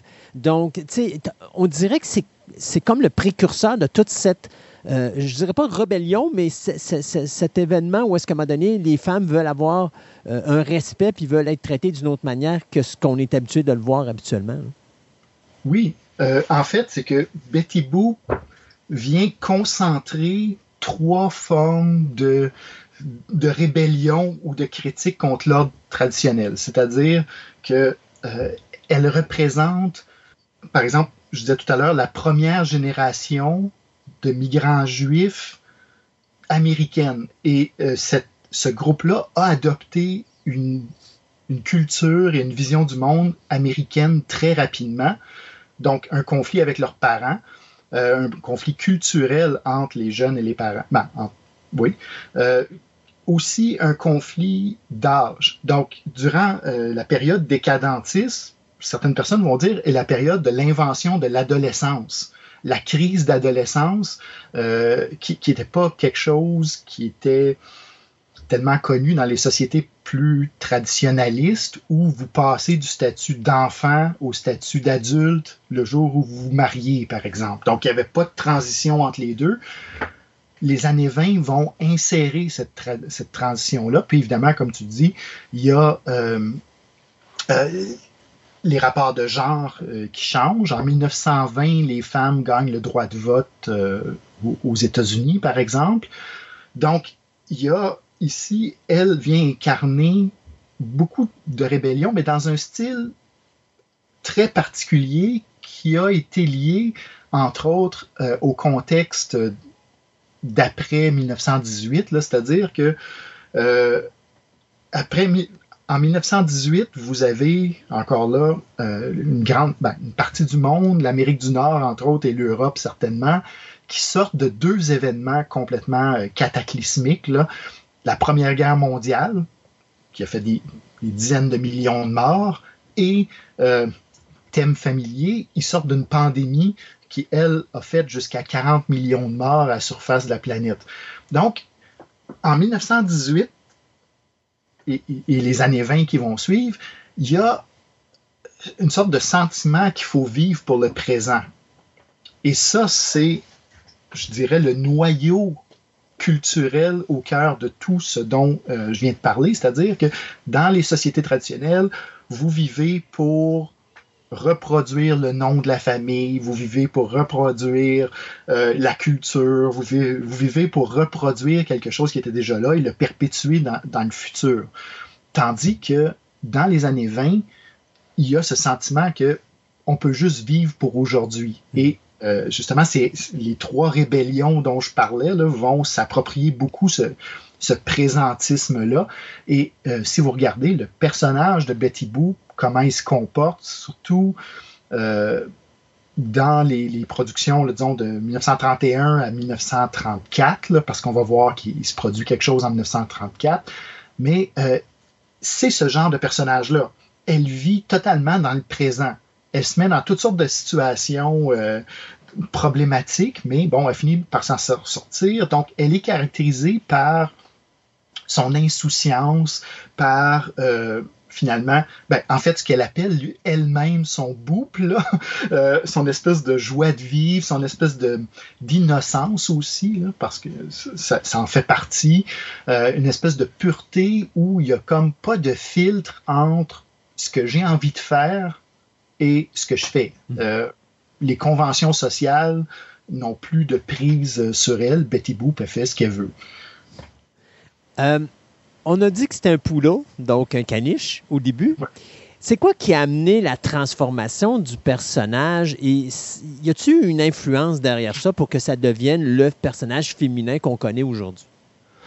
Ben, c'est sa popularité. Okay. En fait, c'est que quand on voit, euh, par exemple, Betty Boop euh, sous sa forme de caniche dans les premiers, ses premières incarnations, en fait, l'émission, ou en tout cas le, titre de, de, des épisodes ou des courts-métrages qu'on voit, ce sont les aventures de Bimbo. Donc, c'est le personnage masculin.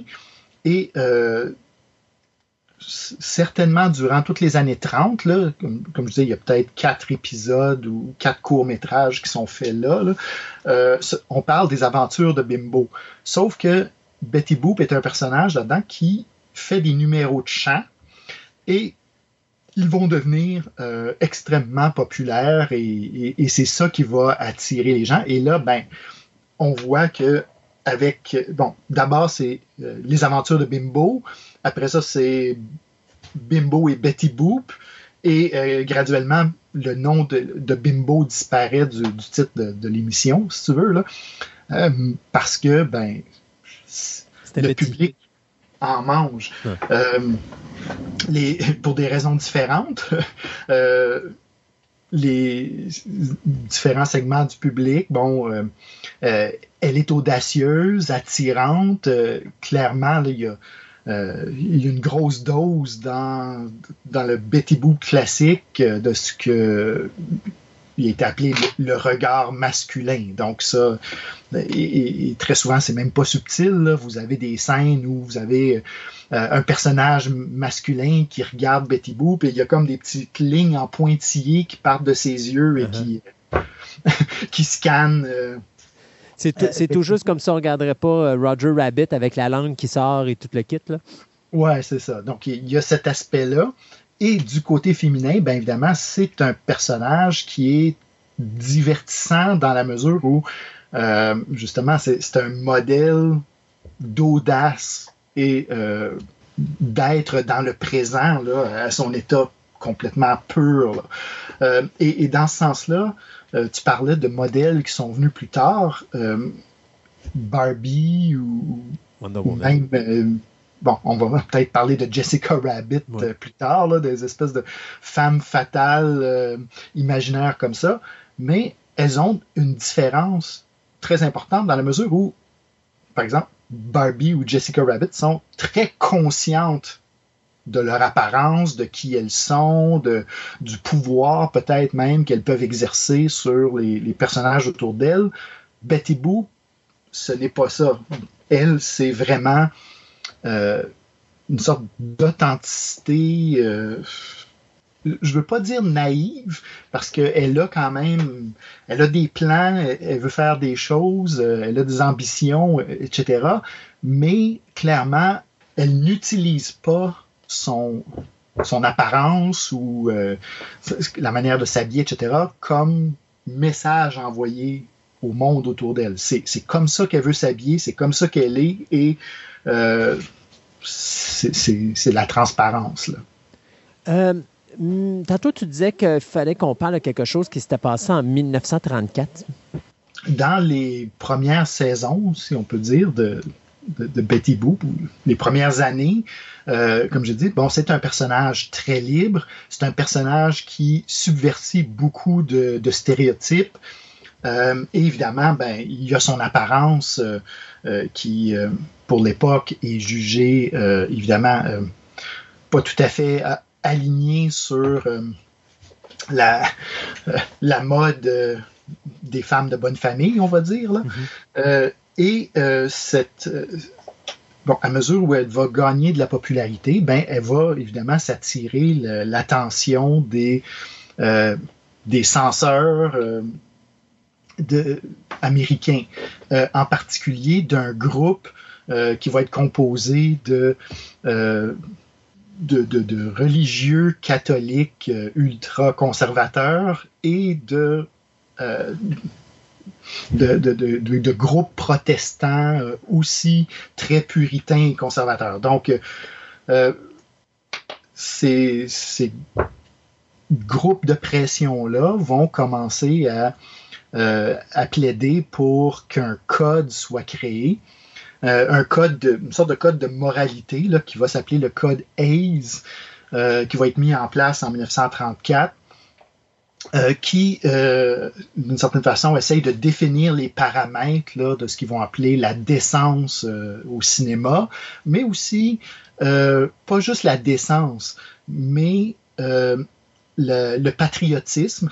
Donc, qu'est-ce qui est considéré américain, qu'est-ce qui est considéré anti-américain commence déjà à, à poindre là, et aussi des paramètres de euh, de contrôle aussi des valeurs religieuses qui sont mises de l'avant. En fait, des valeurs qui sont mises de l'avant dans, les œuvres cinématographiques en particulier et euh, qu'on veut voir mieux alignées, disons, dans, ce groupe-là, par, euh, disons, avec les, les valeurs du christianisme, on va dire, tant du côté des catholiques conservateurs que des, que des protestants conservateurs. Puis juste pour donner une idée, euh, de la pression de ces groupes-là, ben, il y a eu euh, euh, un épisode même ici au Québec, là, en 1905.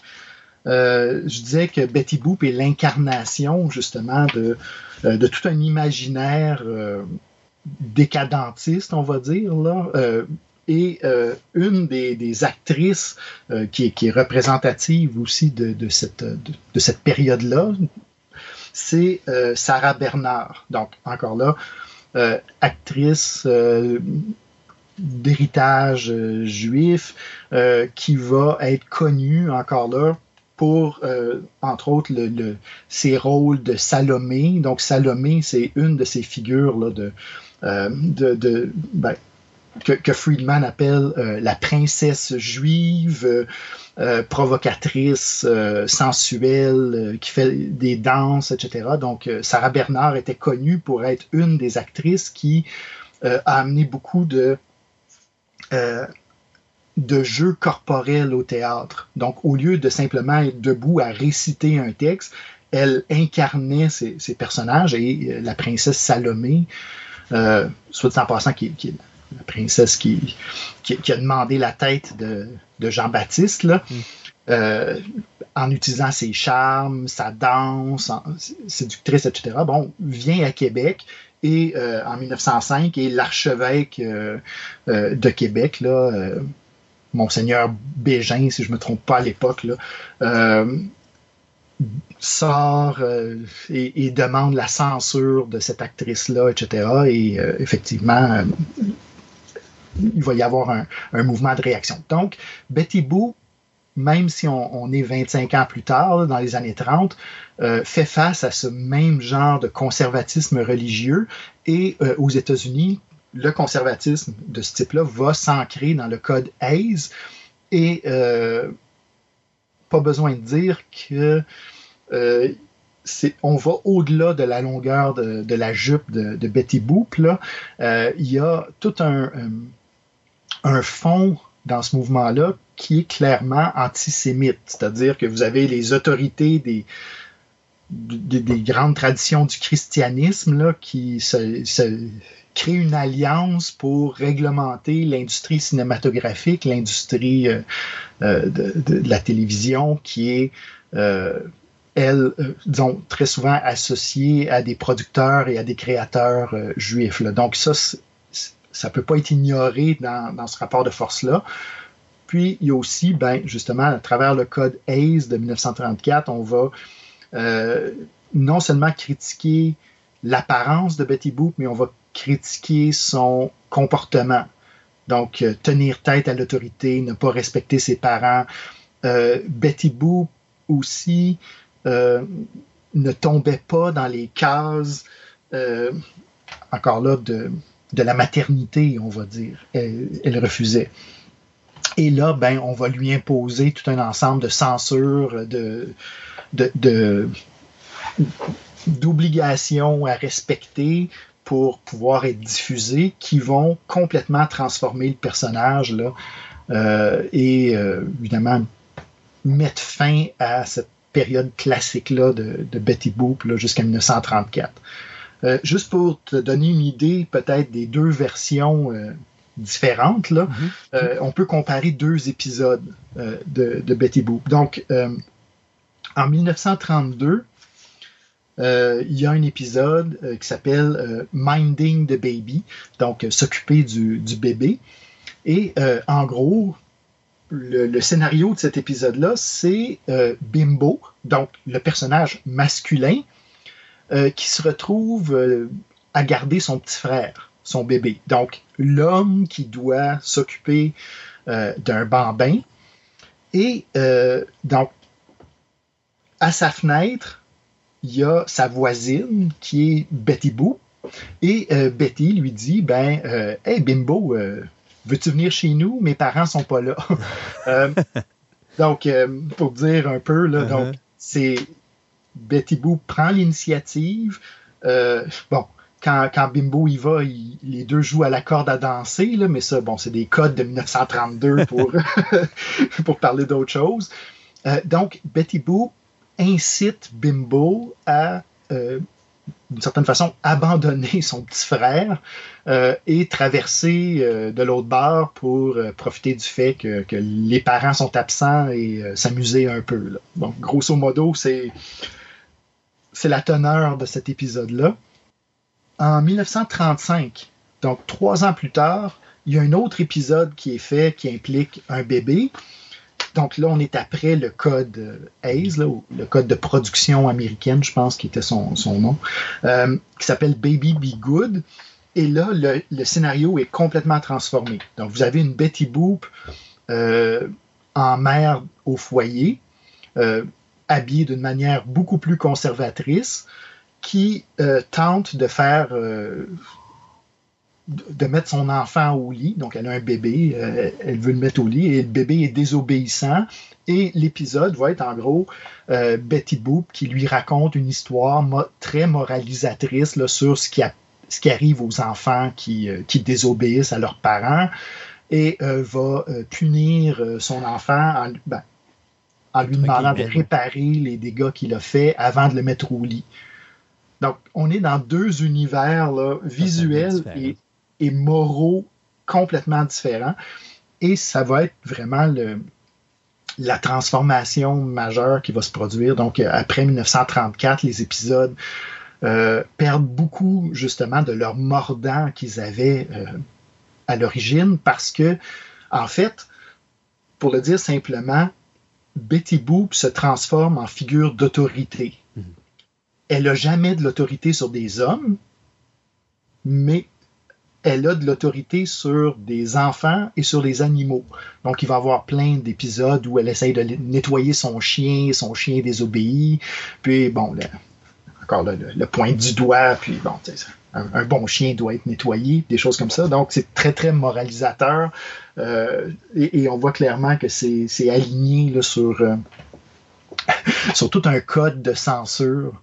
Et graduellement, ben évidemment, euh, ces restrictions-là vont étouffer la série euh, jusqu'à temps que Betty Boop perde de son intérêt. Et on voit euh, son apparence aussi se transformer après 1934. Donc, c'est sûr que tout de suite, quand le code passe, ben, la jupe rallonge, euh, elle a moins de maquillage, etc. Mais avec le temps, les transformations vont être encore plus, plus importantes. Euh, par exemple, elle va commencer à perdre, elle va perdre ses boucles d'oreilles, elle va perdre ses, bracelets, elle va perdre ses talons hauts, euh, on va lui enlever des boucles sur la tête parce que euh, le personnage classique était trop jugé trop provoquant avec trop de boucles sur sa tête. Donc, on va lui en laisser juste assez pour être une, femme à la maison. Elle va prendre de plus en plus les allures justement de, ce personnage conservateur qui est exactement ce qu'elle va euh, tenter de fuir en fait lors de sa création. Puis c'est intéressant aussi de noter peut-être, bon, on va faire un saut dans le temps, mais euh, Betty Boop, bon, va vivre une grande période euh, où elle va exister en gros en reprise, en gros. Là, euh, après la Deuxième Guerre mondiale, euh, les épisodes sont repris, mais il n'y a pas de nouveau contenu vraiment qui, se produit. Mais si, je ne me, trompe pas, euh, si je me trompe pas, dis-moi, mais je pense que les derniers films avec Betty Boop ont été faits dans les années 1939, 1940, fin des années 30, début des années 40. Oui, exactement. Donc, 1939, là, c'est pas mal la fin. Et comme je disais, c'est même cette version de 1939, c'est la version très, très diluée. Mm-hmm. Euh, quand on va la ramener en 1985, euh, donc il y, a un téléfilm euh, court métrage qui devait servir de pilote, peut-être à une série potentielle, mais c'est intéressant de voir comment le personnage renaît. On, se dirait, ben, en 1985, on devait être plus quand même plus euh, permissif et progressiste qu'en 1935, là, 50 euh, ans avant. Mais euh, Betty Boop réapparaît dans un scénario où, en gros, elle cherche un mari. donc, tout est. On est revenu à la Betty Boop d'après le, après le code. Oui, on lui a redonné beaucoup de, de traits son apparence ressemble à, la Betty Boop classique. Ouais. Mais euh, on lui a pas remis sa jarretière, par exemple. Et, donc, même ça en 1985, c'était jugé euh, peut-être un peu trop pour, euh, pour l'auditoire. Donc, elle retrouve une jupe courte, mais pas de jarretière. Puis aussi, bien évidemment, le, caractère du, personnage est, vraiment celui de, la censure, c'est-à-dire que euh, dans l'introduction du, du film, euh, carrément, on, décrit, il y a une chanson bon, qui introduit Betty Boop là, et qui la décrit comme une jolie fille qui ne demande rien de mieux que de se marier à un beau millionnaire et de cesser de travailler. Mm-hmm. Euh, donc, Betty Boop est à la chasse à un mari, préférablement riche. Et évidemment, ben, elle va avoir une évolution. Là. Elle, va, elle va se rendre compte qu'en fait, c'est, c'est le travailleur au bon, au cœur qui est vraiment le gars pour elle. Euh, mais euh, on est complètement euh, à côté de ce qui était le personnage beaucoup plus révolutionnaire en 1931 qu'en 1985. fait intéressant, dans les deux dernières secondes du, court métrage de 1985, euh, Betty Boop a décidé de se marier avec Freddy, le vendeur de glace. Et elle reçoit un coup de téléphone qui lui dit ben on, t'a décroché un rôle à Hollywood, est-ce que tu veux est-ce que tu veux venir? Et ça finit comme ça. Donc, on peut supposer qu'il y a peut-être la petite fibre de euh, la Betty Boop des années 30 qui va tout laisser de côté et, partir sur un coup de tête ou euh, pour sa carrière d'actrice, mais on ne le montre pas. Mhm. On le laisse en point d'interrogation parce que euh, ça va pas dans les codes de 1985 d'une comédie romantique où finalement elle trouve, elle trouve le gars marié puis ils sont, ils sont heureux par la suite. Là. mais il y a comme juste une petite pointe de rien qui laisse entendre que Betty Boop aurait peut-être un autre jugement que, que de s'installer dans un foyer. Qu'est-ce qui a fait que Betty Boop a survécu entre 1939 et 1985? Parce que tu n'as plus rien à la télévision sauf des reprises, mais le Ouais. personnage demeure quand même d'une génération à l'autre, toujours présent. C'est quoi qui a fait que ça l'a cliqué comme ça? En fait, c'est que Betty Boop devient une icône. Euh, on c'est un phénomène qu'on va bien connaître par la suite avec la production de marchandises liées à, des personnages, euh, bon, qui va faire la fortune de, George Lucas et, compagnie. Mais euh, avant ça, il y a Betty Boop. Euh, donc, elle va continuer à être présente dans l'imaginaire des gens beaucoup plus comme une image que comme du contenu culturel, disons. Euh, parce que, euh, évidemment, les premiers épisodes, les épisodes les plus euh, transgressifs, on pourrait dire, de Betty Boop, ben, c'est ceux d'avant 1934 et c'est ceux qui sont les moins bien conservés. Euh, la, la qualité est très mauvaise, donc c'est pas vraiment ceux-là qui, qui roulaient en boucle, là, en reprise à la télévision. C'était beaucoup plus les, euh, les épisodes post-code. Mais euh, dans l'iconographie, par exemple, ben, ce qui, ce qui survit, c'est l'image de la Betty Boop 1930-1934. là. Donc, euh, euh, et, là, ben, elle va justement euh, bon, exister sur des, tasses, des sacs à dos, ce que tu voudras, et plus être dans l'imaginaire des gens comme vraiment une image que comme des, des récits comme tel. Je suis sûr que en 1970, si vous alliez poser la question à quelqu'un, bon, euh, de nommer un, des, scénarios classiques de, Betty Boop, euh, ça devait être très peu connu, même si le personnage lui-même ben, circulait beaucoup et avait une, grosse visibilité. Je sais que dans les années 30, pendant toute la popularité de Betty Boop, il n'y avait pas juste des vidéos ou des films, il y avait également euh, des strips qu'on appelle, là, des petites bandes dessinées, des choses comme ça, quelque chose qui était revenu dans les années 80. Euh, Et à travers tout cet univers de euh, dessins animés et de euh, strips ou de comic book, euh, il y a un autre personnage historique qui avait été créé par les frères Fleischer qui était Popeye. Et j'ai cru lire en- quelque part que Popeye, d'une certaine façon, doit sa popularité, entre guillemets, à, à Betty Boop. C'est-tu vrai, ça? Ben, en, en partie, en fait, le premier, la, la première apparition de Popeye en tant que personnage animé est dans le contexte des, euh, on va dire, de la série de Betty Boop. Donc, il a apparu pour la première fois dans un dessin animé de Betty Boop. Euh, mais euh, c'est à peine un dessin animé de Betty Boop. C'est-à-dire que Popeye était apparu, si je ne me trompe pas, trois ou quatre ans plus tôt dans une série, justement dans un strip, euh, dans un, euh, euh, dans un journal de New York, donc un périodique de New York. Donc, Popeye avait déjà acquis très très rapidement une popularité dans ses, dans les pages des, des bandes dessinées des, des journaux. Euh, donc, on a décidé, les frères Fleischer ont décidé de, évidemment, de lui donner sa chance en tant que personnage animé euh, en, en insérant, grosso modo, un épisode de Popeye à l'intérieur de la série de, Betty Boop. L'apparition de, Betty Boop dans cet épisode-là est très limitée. Euh, elle fait un petit numéro. Euh, donc Popeye et, Olive et Pluto et, toute sa compagnie sont déjà ensemble là, et vont dans un carnaval et euh, Betty Boop est sur la scène et fait un petit spectacle et Popeye va la rejoindre et limite.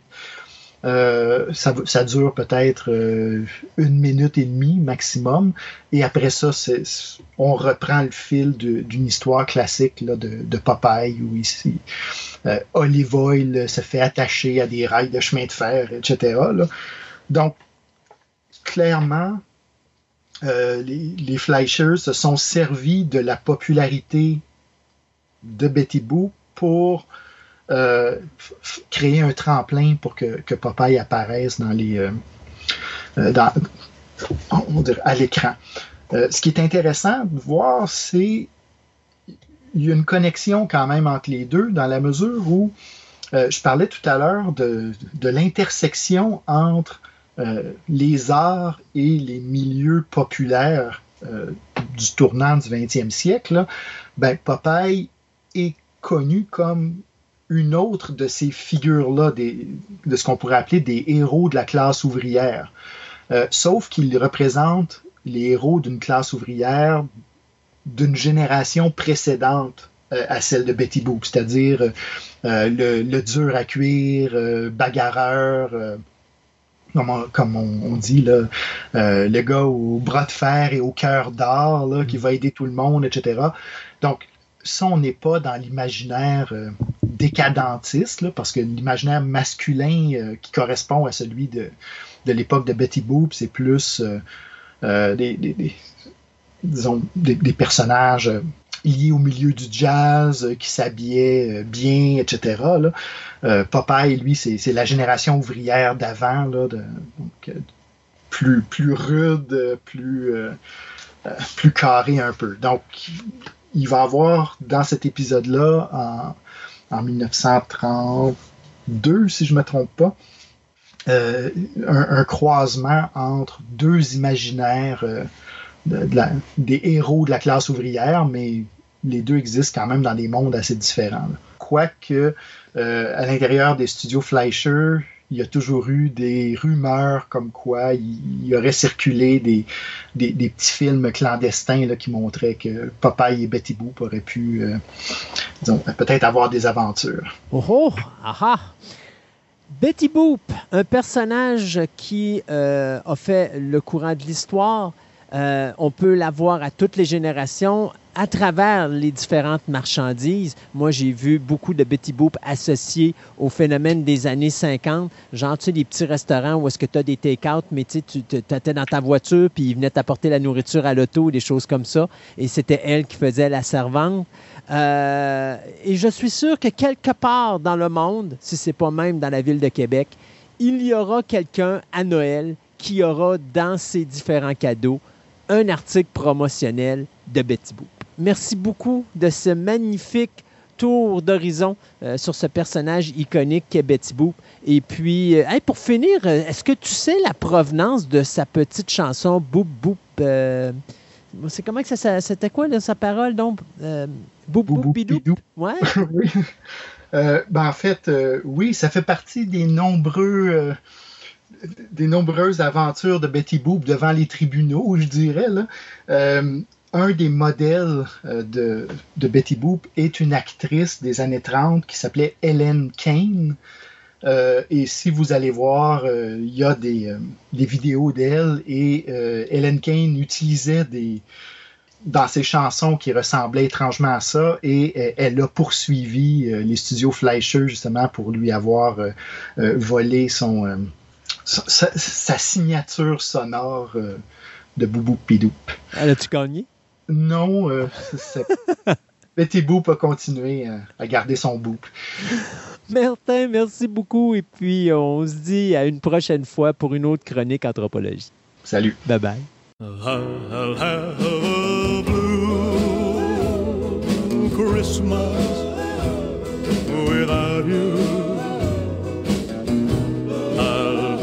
so blue.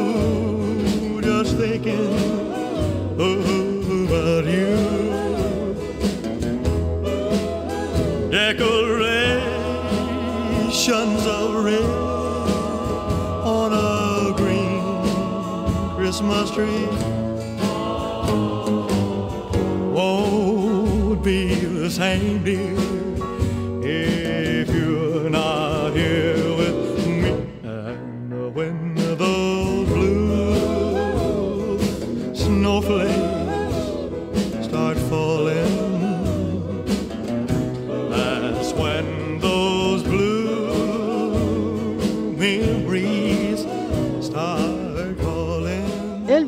Aaron Presley.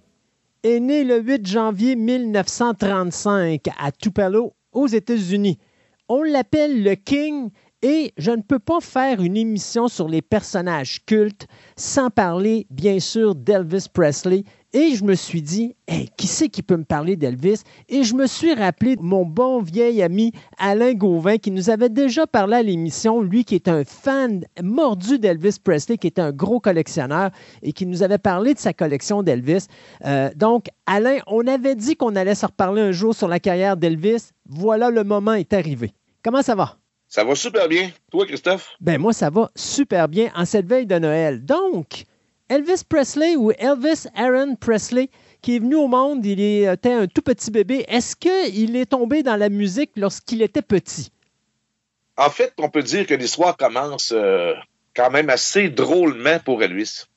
1935, à sa naissance, euh, sa famille est quand même assez pauvre, reste dans ce quartier avec des petites maisons très, très simples, là, salon, cuisine, chambre à coucher, le minimum. Mhm. Fait que Elvis euh, va naître là. Il y a un frère qui est né en même temps que lui, un jumeau. Oh. Mais lui va décéder à la naissance. Euh, son frère se serait appelé Jesse Garon Presley et Elvis c'était Elvis Aaron Presley, tout le monde le sait, ça c'est extrêmement connu. Et on dirait qu'à quelque part, il va rester marqué ce phénomène-là, même s'il n'a pas eu connaissance de ça à sa naissance. Mais sa mère va être là pour lui rappeler souvent qu'il y aurait eu un frère, puis qu'il ne serait pas seul. euh, Parce qu'Elvis était quand même, dans sa jeunesse, euh, très timide, très solitaire, pas beaucoup d'amis. Puis comme c'était très pauvre, ben, il ne pouvait pas se payer des, choses euh, de, de sport, des activités ou des choses comme ça. Fait qu'il n'y avait pas grand-chose à faire à part aller chez les voisins de ses amis et écouter les, euh, les personnes jouer de la guitare, chanter. Mais c'est souvent du blues, c'est souvent de- des personnes noires qui vont faire l'entourage d'Elvis. Est-ce que ça, ça va avoir un rapport avec la Deuxième Guerre mondiale? En fait, euh, oui et non. La Deuxième Guerre mondiale, je ne penserais pas parce que... Ben, c'est parce que je me dis, vu qu'il est seul, si, mettons, parce que je ne suis pas au niveau de son père, mais je me dis, si son père est amené à aller combattre, euh, mettons, euh, en Europe, ben, c'est sûr et certain que là, il est vraiment tout seul avec sa mère. Oui, mais en fait, son père va être, euh, va être absent plusieurs fois durant le temps de la jeunesse d'Elvis parce que euh, son père n'a pas vraiment de métier comme tel. Puis pour payer des choses comme le- la petite maison, la petite résidence, où ce que, puis là, on parle d'un petit chèque en bois, là, euh, c'est pas grand-chose. Ceux qui ont fait des, euh, des voyages et qui ont été visiter la première maison d'Elvis vont se rendre compte que c'est une petite maison, une petite bicoque. Là, et le père d'Elvis arrive difficilement à payer, rencontrer ses échéances. Fait qu'il va faire souvent des chèques sans provision. Et aux États-Unis, la loi est que si tu fais des chèques sans provision, tu es passible de l'amende et même de prison. Mhm. Et ce qui arrive euh, au père d'Elvis, c'est ça. Fait qu'il va être euh, emprisonné parce qu'il fait des, des faux chèques, on va, on va appeler ça comme ça. Et euh, toute son enfance va passer, ben, pas toute son enfance, mais pratiquement toute son enfance, va la passer presque seule avec sa mère. Donc, qu'est-ce qui va faire en sorte qu'il va se retrouver justement, parce que ça, ça va être important dans la vie d'Elvis, euh, cette espèce d'aspect euh, afro-américain au niveau de la musique et tout ça. Euh, c'est quoi qui fait qu'Elvis a été confronté rapidement à ça? Ben, si on y va au début, comme Elvis est souvent seul avec sa mère et que sa mère lui rappelle que il y avait un frère jumeau mort-né la- et qu'il a presque eu toute la comment je pourrais dire ça, non? La force de l'autre, comme si euh, Elvis va se sentir un peu coupable aussi de ça parce que sa mère lui dit que euh, si l'autre est décédé, c'est Elvis qui a pris toute la force de l'autre, autrement dit. Ouais. Mais il va être beaucoup influencé par, parce que son- c'est une famille, et aux États-Unis, sont très, très, très religieux. Fait que les, on pourrait dire, les grandes activités d'Elvis, c'est d'aller à l'école quand il est jeune et d'aller euh, à la messe. Et euh, là, Elvis va voir que euh, il y a une satisfaction des gens à entendre des chants, du gospel, en fait. Ouais. Et c'est ça qui va beaucoup l'influencer avec le voisinage qui, eux autres, jouent du blues. Ça va être la grande influence d'Elvis euh, pour euh, les années de son enfance.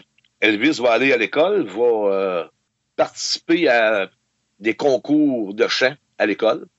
Et euh, même dans les, les années d'enfance, il va gagner un concours à- au euh, Tupelo, Mississippi, Alabama Fair. C'est comme une espèce de cirque qui vient faire un tour euh, à Tupelo et qui, qui vont faire tirer les prix.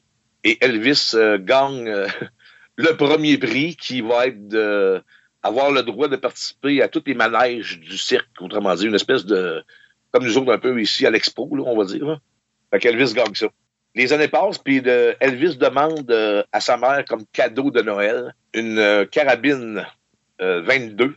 Les autres qui appellent ça une long rifle, là, c'est euh, une carabine. Mhm. Sa mère trouve ça trop dangereux et elle veut pas que Elvis tourne mal puis qu'il devienne un voyou. Fait que c'est comme c'est très religieux et tout. Fait qu'Elvis change un peu d'idée puis il demande un- une bicyclette. Mais sa mère n'a pas assez d'argent non plus. Comme son père est emprisonné puis qu'il vit seul avec sa mère, elle décide de y acheter une guitare parce que c'est à peu près les seuls moyens qu'elle a d'y acheter une guitare. Fait qu'ils vont aller au Tupelo Hardware. C'est comme une espèce de quincaillerie. Et finalement, euh, la mère d'Elvis, qui s'appelle Gladys Love, va acheter une guitare à Elvis. Elvis euh, prend pas, ben, à part les, petits cours de, de musique à l'école, prend pas vraiment de leçons. Fait qu'il se débrouille en apprenant quelques accords, en regardant les voisins, puis euh, il taponne beaucoup sur ses guitares. Euh, sa mère euh, fait des, on, pourrait dire des farces en disant, hein, un jour, tu vas voir avec ça, euh, tu m'écriras une chanson, puis tu me, tu vas pouvoir me faire des disques. Fait que Elvis prend ça au mot, grandit, et son, je dirais pas son but ultime, mais comme il adore sa mère, parce que c'est la seule qui est quasi présente tout le temps avec lui, va vouloir lui faire plaisir et ça va comme rester un, un but à atteindre de lui enregistrer un disque. Fait qu'en 1953, Elvis va se promener, et pas beaucoup, euh, vient de terminer son, son collège. Il travaille un peu comme, euh, pour faire un peu d'argent de poche, livreur. Il est comme euh, apprenti à quelque part. Il va faire des commissions pour la compagnie Crown Electric. Son père, lui, voudrait que Elvis devienne électricien, parce que c'est quand même assez payant, puis il veut pas que Elvis devienne comme lui, comme son père, c'est-à-dire sans métier ou à peu près pas. Donc, il force beaucoup Elvis à devenir un électricien. Fait qu'on commence un peu euh, dans le bas de l'échelle, fait que lui commence pour faire des livraisons, et avec l'argent de poche, il décide d'aller enregistrer un disque pour sa mère. Dans les années euh, 50, il a déménagé euh, de Tupelo à Memphis. C'est là qu'il a fini ses, ses études. Il a fait le Humes High School. Et c'est euh, c'est là qu'il a son diplôme. Fait qu'il décide d'aller faire un disque pour sa mère, mais Elvis est extrêmement timide. Il aime pas beaucoup se produire devant des, euh, spectateurs, même dans les, concours à l'école, dans ses classes, là, il, est très, très, très timide. Oui, ben, si je me rappelle bien, j'avais lu quelque part qu'une des premières fois qu'il va monter sur la scène, euh, il va avoir ce qu'on appelle le stage fright.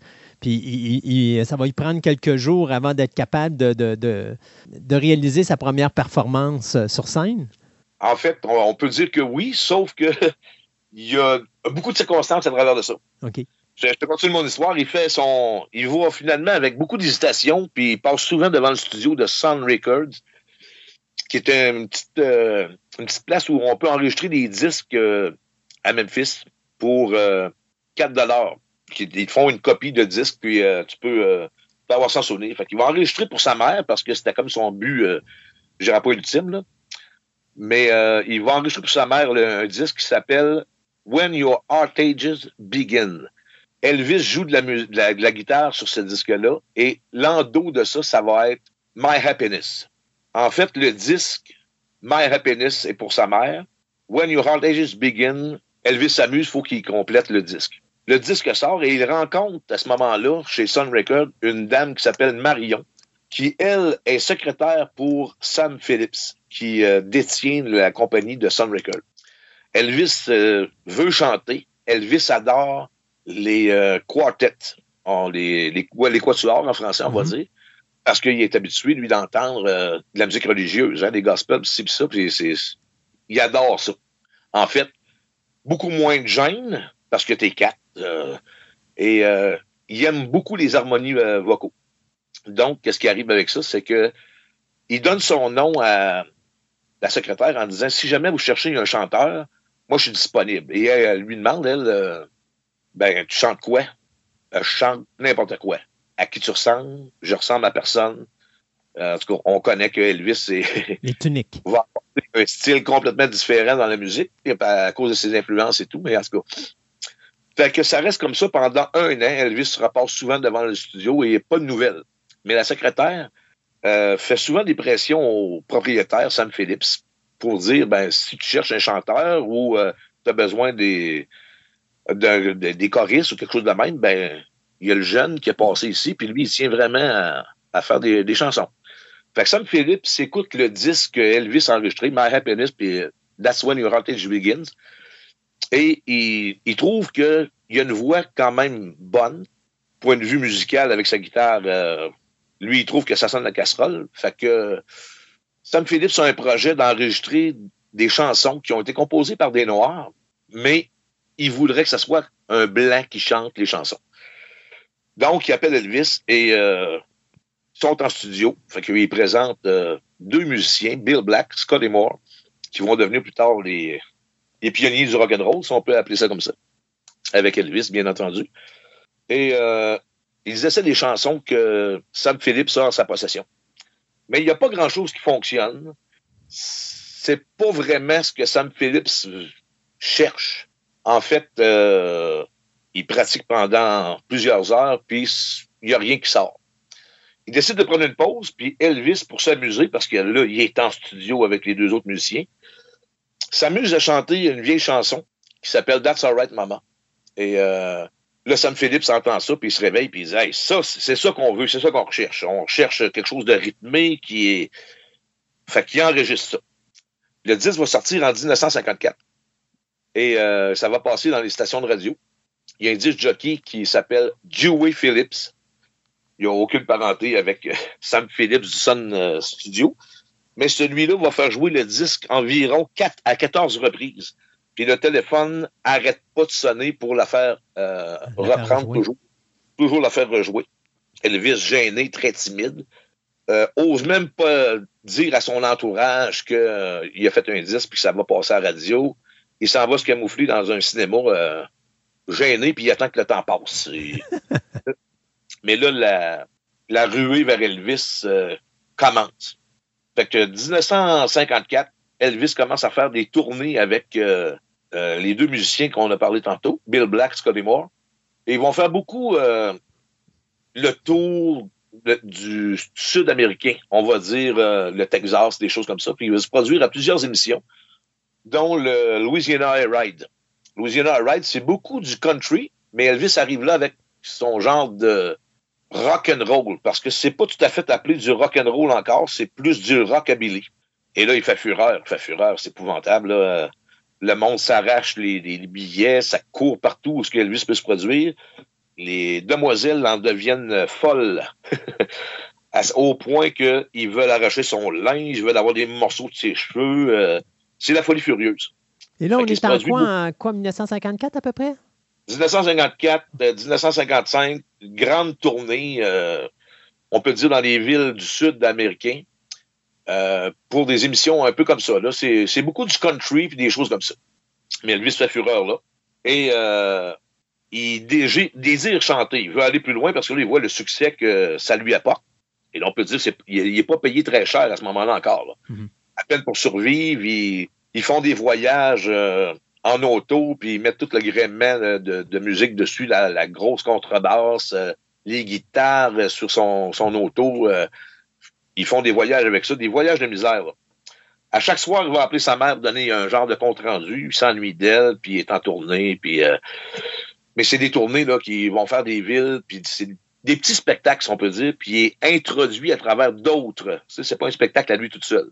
Le colonel Tom Parker arrive là-dedans, puis lui, il voit Elvis Presley. Fait que, connaissant le colonel Tom Parker, c'est un manager qui, en fait, adore faire de l'argent. Mais il voit là-dedans un bon filon avec Elvis. Fait qu'il va essayer de s'introduire pour devenir son manager officiel. Pendant ce temps-là, ben lui, Elvis, avec toutes les tournées, le succès qu'il connaît, il tente sa chance au Grand Ole Opry. C'est une émission de radio, aux États-Unis, très populaire, qui font beaucoup de musique country, et font des prières à travers ça, mais à chaque soir, il y a une émission. Grand Ole c'est, c'est la cote aux États-Unis. faut dire que dans ces années-là, c'est pas tout le monde qui a la télévision, même si c'est sorti, et que c'est en noir et blanc, même aux États-Unis. Fait que la plupart écoutent toute la radio. Et il fait une audition euh, au Grand Ole. Et le gérant de la place euh, dit à Elvis Qu'est-ce que tu fais comme métier Elvis lui répond euh, Je conduis des, des camions pour la Crown Electric. Fait que le gars, il dit Ben, à ta place, je considérerais fortement de rester comme camionneur pour Crown Electric.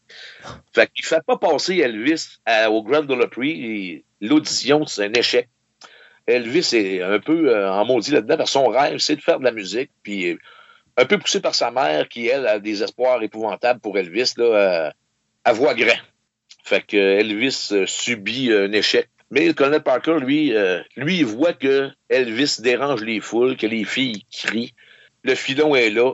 Il devient le gérant d'Elvis officiel. Colonel Parker, on pourra dire que il était le manager d'Elvis jusqu'à la fin, mais le colonel Tom Parker, ce qui l'intéresse, c'est l'argent et il demande la moitié du cachet d'Elvis pour sa propre poche. Fait que dans le fond, il fait pas beaucoup de travail. Il fait juste le bookie à certaines places. Il utilise ses contacts. Il est très bon vendeur. Et, mais il va retirer au moins 50% de cachet à Elvis pour sa propre poche. Comme promis, le colonel Tom Parker va le faire passer à la télévision. Et euh, va le faire passer en premier au Milton Berle Show, qui est une émission de télévision quand même assez populaire aux États-Unis. Il va le faire passer aux Dorsey Brothers, à quelques apparitions aussi, et finalement au Ed Sullivan Show. Ed Sullivan Show, t'es consacré vedette quand tu passes au Ed Sullivan Show. Fait qu'Elvis va se produire là. Il va passer trois fois au Ed Sullivan Show, il va chanter des chansons, des chansons populaires de son répertoire, mais Elvis veut toujours faire plaisir à sa mère. Fait qu'il va chan- chanter des chansons religieuses. Il va chanter Peace in the Valley. Et euh, à l'époque, Elvis et le rock and roll, on va dire le rock and roll surtout, amenait une espèce d'image euh, de voyou. Oui, c'était.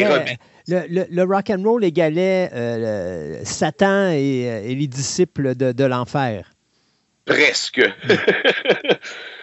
Tout était hors norme. La musique se déhanchait. Le...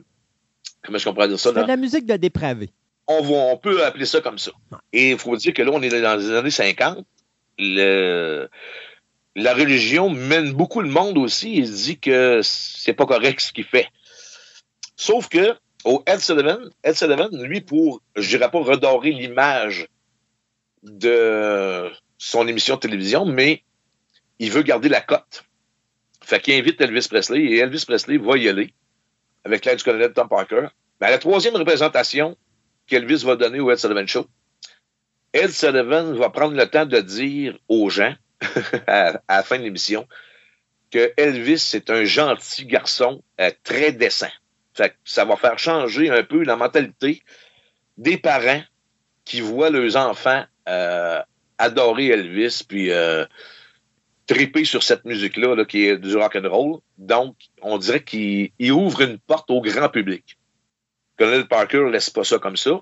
Il va commencer, lui, à, à partir deux autres entreprises qui va s'appeler Boxcar. Boxcar, c'est un peu son entreprise de lui, comme il manège beaucoup d'artistes, ben beaucoup. En fait, il y en avait quelques-uns, mais il s'est consacré à Elvis entièrement et uniquement après ça. Avec Boxcar, c'est un peu une vente de produits euh, qui dérivés de l'image des chanteurs ou des acteurs que Tom Parker va représenter. Non seulement il va les vendre, mais il va en donner à plein de monde. Des chapeaux, des guitares euh, à l'effigie d'Elvis. Mais quand on parle de guitare, des guitares en plastique là, euh, qui donnent pas vraiment de son, tu peux pas jouer de la musique avec ça, mais il va sortir plusieurs produits à l'effigie d'Elvis. Et que ça va, ça va se vendre et ça va se donner. Ensuite de ça, il va, laisser tomber les autres artistes. Boxcar va devenir EPE, Elvis Presley Enterprise, qui est un dérivé de Boxcar, mais encore là, il continue à faire la promotion avec des articles à l'effigie d'Elvis. Elvis va commencer à faire le film, des films, parce qu'Elvis, c'est un souhait qu'il avait de se produire à la télévision. Il voulait un peu laisser un souvenir pour sa mère. Parce que là, si tu es un acteur, euh, c'est épouvantable comment est-ce que ta réputation devient. Tout le monde peut te voir au cinéma. C'est on est les années 50, là. C'est pas, il n'y a pas de direct, il n'y a pas de Facebook et compagnie. Donc, le colonel Tom Parker va s'organiser avec les producteurs de films pour que Elvis joue dans un film qui, théoriquement, ça serait appelé les Reno Brothers, les frères Reno. Mais euh, étant donné la popularité des chansons d'Elvis, ils vont appeler ça Love Me Tender. Le film s'appelle Love Me Tender. Ça va être le premier film où Elvis apparaît. Elvis n'est pas la vraie vedette de ce film-là, en fait. Il va le devenir plus tard, mais le film est pas créé pour Elvis. C'est une apparition qu'il fait dans le film. Il ne tient pas le rôle vraiment principal. C'est Richard Hagen qui tient le, le, rôle principal avec Deborah Paget. Mais comme les producteurs ont changé le titre pour Love Me Thunder, Elvis connaît un succès euh, épouvantable avec cette sortie-là. Colonel Parker va continuer à produire des, euh, éléments de, promotion qu'il va distribuer pendant les films, des photos, des chapeaux, euh, un paquet de choses, là, des, parfums même qui vont se créer. Et Elvis n'a rien à faire là-dedans. Là. C'est il est, il, est, il est, présent. Oui, il sait qu'il y a des articles qui vont se vendre à son effigie, mais c'est la folie furieuse, puis tout se vend, ça, ça part comme des pains chauds. Fait qu'Elvis commence sa, sa, sa, production cinématographique, mais à la troisième apparition de Ed Sullivan Show, la, comme la folie était là et que la religion était très présente, ils vont filmer Elvis seulement à partir de la taille jusqu'en haut. Ils appellent ça From the Waist Up. Mm -hmm ils vont couper le déhanchement d'Elvis, qui est à ce moment-là symbolique euh, du rock'n'roll. Donc, et là, il faut se rappeler qu'à l'époque, les gens bougeaient pas beaucoup quand ils chantaient, c'était mal vu. Mais Elvis, lui, suit le rythme, il se déhanche et euh, ça devient sa marque de commerce. Les années continuent. 1957 euh, fait encore des tournées avec les, euh, les deux musiciens qui le suivaient depuis le début. Et il en rajoute un, il rajoute un batteur. Mais il fait des tournées plus larges aux États-Unis avec plus de villes et même vient faire un tour au Canada. Elvis va se produire à Vancouver, va se produire à Toronto et même est censé devenir à Québec. Mais le clergé, lui ferme la porte en disant que c'est, c'est pas correct. Euh, fait qu'Elvis va être euh, barré ici à Québec. L'argent rentre comme de l'eau. Les disques d'or s'accumulent. Euh, il bat des records partout, partout, partout, partout. Fait qu'il va acheter, euh, parce qu'il avait dit à sa mère qu'un jour, comme il était pauvre, un jour, il achèterait une maison à, sa mère. Puis que là, elle serait confortable. Et... Fait qu'en 1957, il va acheter un domaine, euh, une grande maison qui a besoin de réno rénovation, mais qui euh, appartenait à une dame qui s'appelait Grace. Fait qu'il appelait ça la terre de Grace, Graceland. Elvis aime bien ce nom-là, mais lui, il voit pas Grace comme le prénom d'une dame. Il voit Grace comme. La grâce. C'est ça, c'est ça. Fait qu'il va garder ce nom-là, Graceland, et il achète la maison, qui vont faire les rénovations, et euh, Elvis s'installe là avec sa mère euh, et son père. 1957, les films continuent. Ils vont faire un film. Le, le, le premier film s'appelait Love Me Tender, le deuxième va s'appeler Love You. Certains vont dire que c'est un peu l'histoire d'Elvis qui part euh, de peu devient euh, un idole euh, de musique. Mais l'histoire est quand même pas vraiment l'histoire d'Elvis, si, euh, si on regarde bien le film. Mais la carrière cinématographique d'Elvis va continuer. 1958 arrive vite. Et puis, euh, l'armée l'appelle. Fait que le colonel Tom Parker, lui, essaye de toutes ses forces que Elvis n'aille pas à son service militaire. Mais Elvis a pas eu beaucoup d'amis quand il était jeune. Il a toujours vécu un peu euh, solitaire.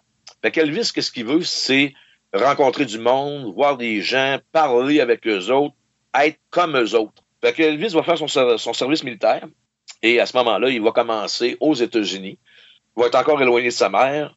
Puis ça, ça, ça le déchire un peu parce que là, c'est la seule qu'il comprend, avec qui il peut jaser, avoir des longues discussions. Et son service militaire va se transférer en Allemagne.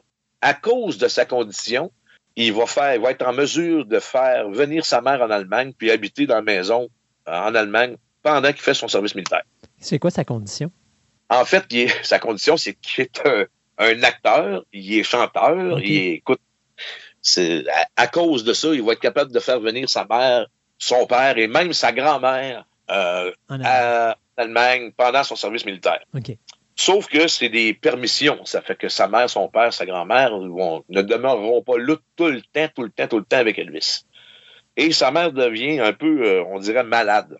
Va devenir un peu euh, déprimée, va prendre euh, de la boisson, beaucoup, assez pour se causer des hépatites sévères qui vont, à un moment donné, lui entraîner des problèmes cardiaques qui, vont en décéder.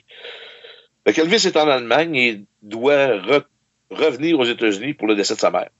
Il y a beaucoup d'interviews qui vont se faire à ce moment-là, puis les journalistes vont lui demander comment ça se passe dans son service militaire, qu'est-ce qu'il fait, puis tout, tout, tout. Mais il n'y en a pas un qui va oser parler euh, de sa mère, comment est-ce qu'elle va, puis tout, tout. Mais Elvis vient de perdre sa mère, c'est le décès de Gladislav Presley.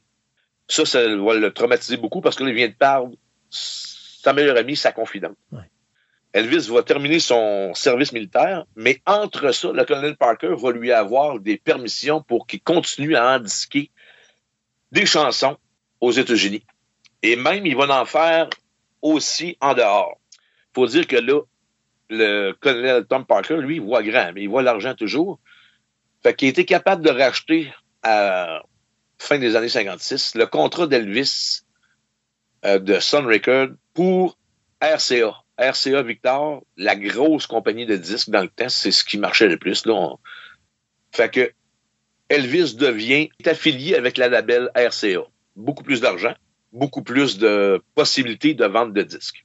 Fait qu'en 1958, quand Elvis fait son service militaire, le colonel Parker va avoir euh, l'occasion de lui faire avoir des permissions pour qu'Elvis continue ses films et continue à indiquer des disques. Fait que pendant son service militaire, Elvis va terminer King Creole, qui, selon Elvis, est le meilleur film, c'est son meilleur film, et il va indiquer aussi d'autres chansons pour pas que les gens l'oublient pendant son service militaire. Il va faire son service militaire pendant deux ans, jusqu'en 1960. Et en 1960, il est libéré de l'armée. Encore là, il faut que la popularité d'Elvis reste. Colonel Parker, en arrière, lui, il sait qu'Elvis n'est plus dans l'armée. Il va vouloir faire de l'argent et reproduire Elvis. Fait que la popularité d'Elvis est encore telle que c'est lui le grand. C'est le seul et unique chanteur a aux États-Unis. Euh, les autres sont très bons, mais Elvis, c'est l'excellence. Oui, parce qu'il faut le dire, les Beatles arrivent, J- Jerry Lee Lewis est là, Johnny Cash aussi, il y a Chuck Berry, Buddy Holly, toute cette clique-là arrive pendant qu'Elvis est parti. Là. En fait, les Buddy Holly, Chuck Berry, euh, ça, ça va arriver dans les années 60. Buddy Holly, euh, plus 57, il va décéder d'un avion, aussi un écrasement d'avion. Les euh, Jerry Lee Lewis, on a euh, Carl Perkins, puis on a euh, Johnny Cash, qui eux autres faisaient euh, de la musique dans le même temps qu'Elvis quand elle est sortie, mais c'est sûr qu'ils vendaient beaucoup moins de, de disques. Ils ont même fait un album, les quatre ensemble, parce qu'ils étaient sur la même étiquette de Sun Record dans le temps. Mhm. Et ils ont appelé ça, euh, ils ont joué à peu près pendant trois heures de temps de la musique. Et il y a beaucoup de d'enregistrements par rapport à cette séance de, de jam, là. On va, appeler ça du jam parce que ils vont faire toutes les chansons qui lui passent par la tête, ou à peu près. Les quatre gars ensemble, qui étaient les quatre grandes vedettes de Sun Record euh, aux États-Unis. Et ils vont appeler ça The Million Dollar Quartet. Le quatuor euh, d'un million de dollars. Ils appellent ça comme ça, ça va devenir célèbre à un moment donné, mais pas pour l'instant. Ça reste un peu euh, un projet non terminé et les enregistrements n'ont jamais sorti euh, avant plusieurs années. Johnny Cash fera pas une grosse carrière. Carl Perkins va écrire un succès qui s'appelle Blue Suede Shoes, qu'Elvis va reprendre. Et c'est Elvis qui le popularise, en fait. Et Jerry Lewis, euh, lui, va faire cer- certains, euh, certaines chansons qui vont devenir populaires, mais pas euh, le gros succès qu'Elvis connaît. Ouais, le problème de Jerry Lee Lewis, c'était Jerry Lee Lewis. C'est ça. Donc, Elvis va continuer à faire ses, ses disques. Et en 1960, quand il sort de l'armée, Colonel Parker sait qu'Elvis est disponible. Et lui, la seule chose qu'il attend, c'est de renforcer sa popularité pour faire un peu plus d'argent. À l'époque, Frank Sinatra a une émission de télévision, le Frank Sinatra Show. Et la popularité d'Elvis est tellement grande que lui, il a comme pas le choix. il faut absolument qu'il y ait Elvis Presley sur son show. Colonel Parker négocie et Colonel Parker veut rien payer. Lui, il veut tout avoir. Fait que Frank Sinatra dit on va faire une émission de télévision et ça sera le fun qu'Elvis sorte de l'ordinaire. Parce qu'on sait qu'Elvis va euh, sort de l'armée, mais on aimerait ça montrer qu'il sort de l'armée. Donc, il faudrait qu'il soit habillé en civil. Mais le show de Frank Sinatra, euh, qui est produit euh, à New York par CBS, va, comment je pourrais dire ça, on veut montrer de l'élégance. On sait que Frank Sinatra est un chanteur qui va jouer beaucoup à Las Vegas. Donc, lui, il a le style, le style crooner un peu, et aimerait qu'Elvis soit habillé en smoking pour son émission. Mais le colonel Parker a réussi à faire payer à Frank Sinatra pour qu'Elvis aille à son émission un cachet euh, fort raisonnablement euh, très cher payé. Mais en plus, il va faire habiller toute la, clique d'Elvis avec des smokings. Puis c'est Frank Sinatra qui paye. Fait qu'il va faire l'émission de Frank Sinatra. Et encore là, ça bat tous les records. Elvis va continuer à faire des films après ça, dont Blue Hawaii. Blue Hawaii, nous autres ici en français, c'est Sous le ciel bleu d'Hawaï. Ce film-là va coûter une fortune à produire, mais il va aussi rapporter une fortune à Elvis et au colonel Parker. faut se souvenir que, là, on passe vite à travers les années, mais Elvis a été le premier à recevoir un cachet de 1 million pour faire un film. C'est, ça s'était jamais vu avant, là. Pour. Même les grands acteurs, c'est jamais, jamais, jamais. Elvis a eu le premier, la première fois un cachet de 1 million de dollars, et là on parle US, on s'entend, pour faire des films. Les experts vont dire plus tard parce que à l'époque, on va voir le torse nu d'Elvis. Fait que les filles sont, sont folles de ça et ils vont, ils vont battre le box-office. Ce que j'ai oublié de mentionner tantôt, parce qu'on traverse quand même assez vite les années, c'est qu'en 1958, en Allemagne, après la perte de sa mère, il va rencontrer les amis qu'il peut se créer là-bas, c'est les amis euh, qui sont euh, dans l'armée avec lui. Fait que il va rencontrer beaucoup de ses amis qui vont devenir des gardes du corps plus tard. Mais là, pour l'instant, c'est des amis. Et ces amis-là vont y présenter une jeune demoiselle qui s'appelle Priscilla Anne Beaulieu, euh, des années 58. Et Elvis a comme, euh, je sais pas, il trouve à quelque part que cette jeune demoiselle-là a des allures un peu de sa mère, les mêmes yeux, les mêmes couleurs de cheveux. euh, bon, fait qu'il y a, il y a comme un kick pour Priscilla Anne Beaulieu, sauf que elle a 14 ans. Donc, puis on se souvient qu'aux États-Unis, la majorité, c'est pas 18 ans, c'est 21 ans. Ouais, puis il faut se rappeler ce qui s'est passé avec euh, Jerry Lee Lewis. Quand on disait tantôt le problème de Jerry Lee Lewis, c'était Jerry Lee Lewis, c'était à peu près ça. Ça, Jerry Lee Lewis, euh, Il y avait marié Ah, une de ses cousines, si je me trompe pas, qui était mineure. ouais, c'est ça. Puis là, la- le scandale avait euh, déboulé par Ouais. rapport à ça. On continue avec l'histoire d'Elvis tranquillement, pas vite. Yes. Fait qu'il connaît euh, Priscilla Beaulieu en 1958, mais euh, il la fréquente. Priscilla Beaulieu va aller souvent à la maison en, en Allemagne pendant qu'il fait son service militaire. Puis ils vont chanter, ils vont danser, mais rien de vraiment déplacé. Elvis veut le garder comme ami. Fait qu'il va faire, après sa sortie euh, militaire en 1960, Elvis retourne aux États-Unis. Il va demander la permission que Priscilla aille aux États-Unis sous la surveillance de son père, qui se porte comme chaperon, si on peut dire, euh, pendant que Priscilla va être euh, aux États-Unis. À l'époque de l'armée, faut mentionner quelques affaires qui vont devenir assez importantes quand même pour la carrière d'Elvis. Dans l'armée, Elvis va apprendre le karaté. Puis ça, il va en faire un genre de discipline personnelle euh, plus que le client demande, si on peut dire. C'est pas juste une discipline, c'est un état d'esprit pour Elvis. Mais en plus, il va connaître les drogues. Elvis, quand il va être traité comme les autres soldats, va faire des tours de garde et pour rester éveillé au froid, puis euh, euh, dans la neige et compagnie, les soldats vont lui apporter des wake-up pour qu'il reste éveillé pendant la nuit, pendant ses tours de garde.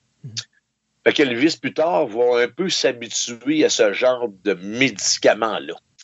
C'est une parenthèse comme ça de 1958 à 60 pour plus tard, tantôt, on va pouvoir s'en servir. Ouais. Les films continuent. 1961, 62, 63. Euh, des fois, Elvis va aller euh, à faire jusqu'à trois films par année qui rapportent épouvantablement, et ils deviennent tranquillement pas vite la même histoire qui se répète. Un chanteur qui va faire du charme aux demoiselles, qui va faire des courses, qui va être le meilleur, qui va avoir des bagarres, qui euh, c'est toujours la même histoire qui se reproduit, mais c'est payant, c'est vendeur. Fait qu'Elvis va faire ces contrats-là que le colonel Parker il book à quasiment raison de trois films par année. Elvis, au total, va faire 31 films. On en compte 33 aujourd'hui parce que MGM a sorti deux documentaires sur les tournées d'Elvis. Mais euh, comme acteur, Elvis fait 31 films. En 1964, il y a un film qui va sortir qui va s'appeler Viva Las Vegas. C'est là qu'il rencontre Anne Margaret et il va avoir un peu une. C'est l'amour entre Anne Margaret et Elvis. Assez que même certains pensaient qu'il se serait marié.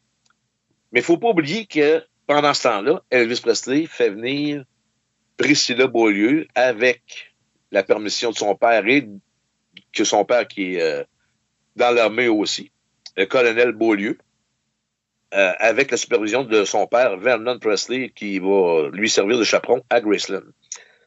Fait qu'il continue à voir Priscilla et entre ça, il voit Anne-Margaret qui devient, parce qu'Elvis a eu beaucoup d'histoires euh, d'amour avec euh, d'autres femmes et beaucoup d'actrices, mais ça va demeurer Priscilla avec qui il s'entend le mieux, puis avec, le, avec qui il va se marier finalement plus tard. Mais on continue l'histoire. Le mariage va arriver seulement en 1967 et euh, Elvis va marier Priscilla.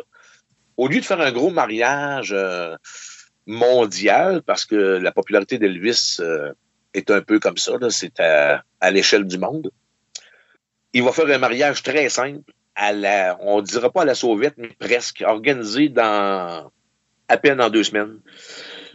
Il va louer un hôtel, il va se marier euh, au Aladdin Hotel à, à, Las Vegas. Puis il va avoir juste quelques copains, quelques amis, puis quelques personnes de la famille qui vont y assister. C'est pas la grosse chose.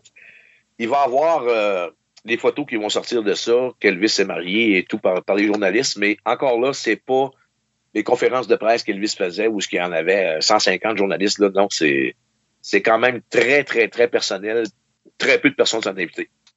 En 1968, il va avoir euh, Lisa Marie Presley. 1967-1968, c'est presque les dernières années des contrats d'Elvis au cinéma. Elvis devient tanné de ces scénarios-là qui sont toujours répétitifs, avec les mêmes choses. Il n'y a rien pour un jeu d'acteur, à vrai dire. Elvis va avoir beaucoup d'offres pour faire d'autres films, beaucoup plus intéressants parce qu'Elvis veut devenir un vrai acteur. C'est sûr que c'était un acteur, là, mais je veux dire, euh, au point de vue d'un jeu de comédien, là, il veut pas être le clown de la farce qui est tout le temps dans le même scénario, la même chose, mais ça, tu sais, on sait, euh, ça arrive souvent, ça. Hein? Mm. On va voir quelqu'un dans un, un, épisode, une émission, un téléroman, on dirait que il devient affiché avec ce rôle-là. Hein. Je sais pas si. Euh... Vraiment que tu as juste à penser à Dean Martin, Jerry Lewis, c'était une des raisons pourquoi que les deux s'étaient séparés. C'était toujours la même chose. Jerry Lewis faisait le clown, Dean Martin était comme le, le, beau bonhomme qui avait la force. Puis à chaque fois que Jerry Lewis était dans le troupe, c'était Dean Martin qui sortait de là. Donc Dean Martin était le héros, mais c'était toujours Jerry qui ramassait la popularité. Donc, tu sais, oui, ça, ça, a toujours rené comme ça jusqu'à ce que les deux se séparent. Alors, c'est pas la première fois que ça arrive et ça sera pas la dernière non plus. Oh, sûrement pas. fait que 1968, Elvis a une résidence secondaire qui a acheté euh, à Beverly Hills, en Californie, et va rester beaucoup plus là que à Graceland, à Memphis. Donc, se promène, continue à faire ses films qu'il trouve euh, ennuyants de plus en plus. Mais il va rencontrer euh, un gars qui s'appelle Steve Bender. Ce gars-là, lui, il y a des projets plein la tête pour Elvis. Le, le colonel Parker est toujours en dessous de ça. Fait que Colonel Parker, avec euh, la collaboration de Steve Bender, vont vouloir créer une émission de Noël en mettant en vedette Elvis, bien entendu, qu'Elvis chanterait des chansons de Noël pour euh, le spectacle télévisé. Et euh, ils vont se ramasser dans un studio de Burbank, en Californie, pour enregistrer ces émissions-là. En fait, Elvis va faire quatre apparitions de, on peut dire un spectacle, mais un spectacle très, intime, très fermé. euh, où il va y avoir euh, quelques personnes. Ça sera pas des milliers. là. C'est pas les, les spectacles qu'on va être euh, habitués de voir dans les années 70 après d'Elvis. C'est très fermé, un, un- un petit cercle de spectateurs. Et il va faire deux spectacles assis et deux spectacles debout. Avec ça, ils vont faire une espèce de melting pot, on peut dire. là. Ils vont, ils vont prendre des séquences des quatre spectacles qu'Elvis a donnés et ils vont faire un, un spécial Noël présenté par Singers. Les machines à coudre là, aux États-Unis, c'était c'était très fort. Fait que autres, ils produisent cette émission-là et il- c'est censé être des chansons de Noël exclusivement que le colonel Parker veut faire. On, on sait que Elvis avait fait un album de Noël dans les premières années, qui, s'est très bien vendu aussi. Et drôle à dire, dans la carrière d'Elvis, Elvis va avoir fait aussi pour, euh, je dirais pas pour sa mère, mais en fait, euh, des albums religieux. Et le seul, parce que Elvis, dans toute sa carrière, va avoir fait euh, plusieurs disques, plusieurs singles, comme il appelle, mais pour les Golden Awards aux États-Unis, le seul qui va rapporter un Golden Award, c'est un disque religieux euh, qui va s'appeler How Great Thou Art. Mais en tout cas, c'est euh, une petite parenthèse en passant. Fait que Elvis n'a pas beaucoup de chansons de Noël comme tel. Il en connaît beaucoup, mais ça intéresse moins à faire des chansons de Noël. Elvis s'ennuie de ses musiciens qui étaient avec lui au début, dans les années 53, 54, euh, 55 et compagnie. Puis lui, ce qu'il veut, c'est avoir du plaisir, un peu comme ça s'était produit quand ils ont enregistré la chanson That's Alright Mama. Se rassembler, jouer de la musique, un peu ce qui lui passe par la tête, puis avoir du plaisir. Ça fait que Steven Bender va convaincre Elvis, parce que là, Elvis, on l'a dit au début, il est extrêmement timide, veut pas se reproduire sur scène.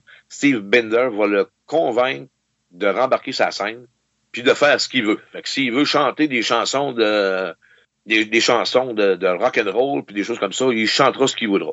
Elvis apprécie l'idée puis il se lance. Il va chanter en fait une chanson de Noël qui va être Blue Christmas dans le spécial pour euh, Singers qui plus tard on va appeler The 68 Comeback.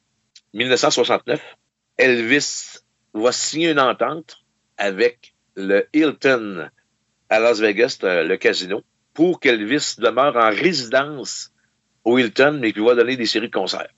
1969, Elvis va battre les records d'audience à Las Vegas pour une personne qui donne un show. Ça bat, le, ça bat Frank Sinatra, ça bat Dean Martin, le, le Rat Pack là, avec euh, Sammy Davis Jr. Il va tout battre les records. Comme il est habitué, Ouais. il bat tout le temps les records dans tout. Donc, Elvis, en 69, va faire, et là, c'est c'est pour vrai, un vrai retour sur scène. Donc, Elvis va faire ça, et là, ça n'arrête pas. À partir de là, euh, les contrats n'arrêtent pas.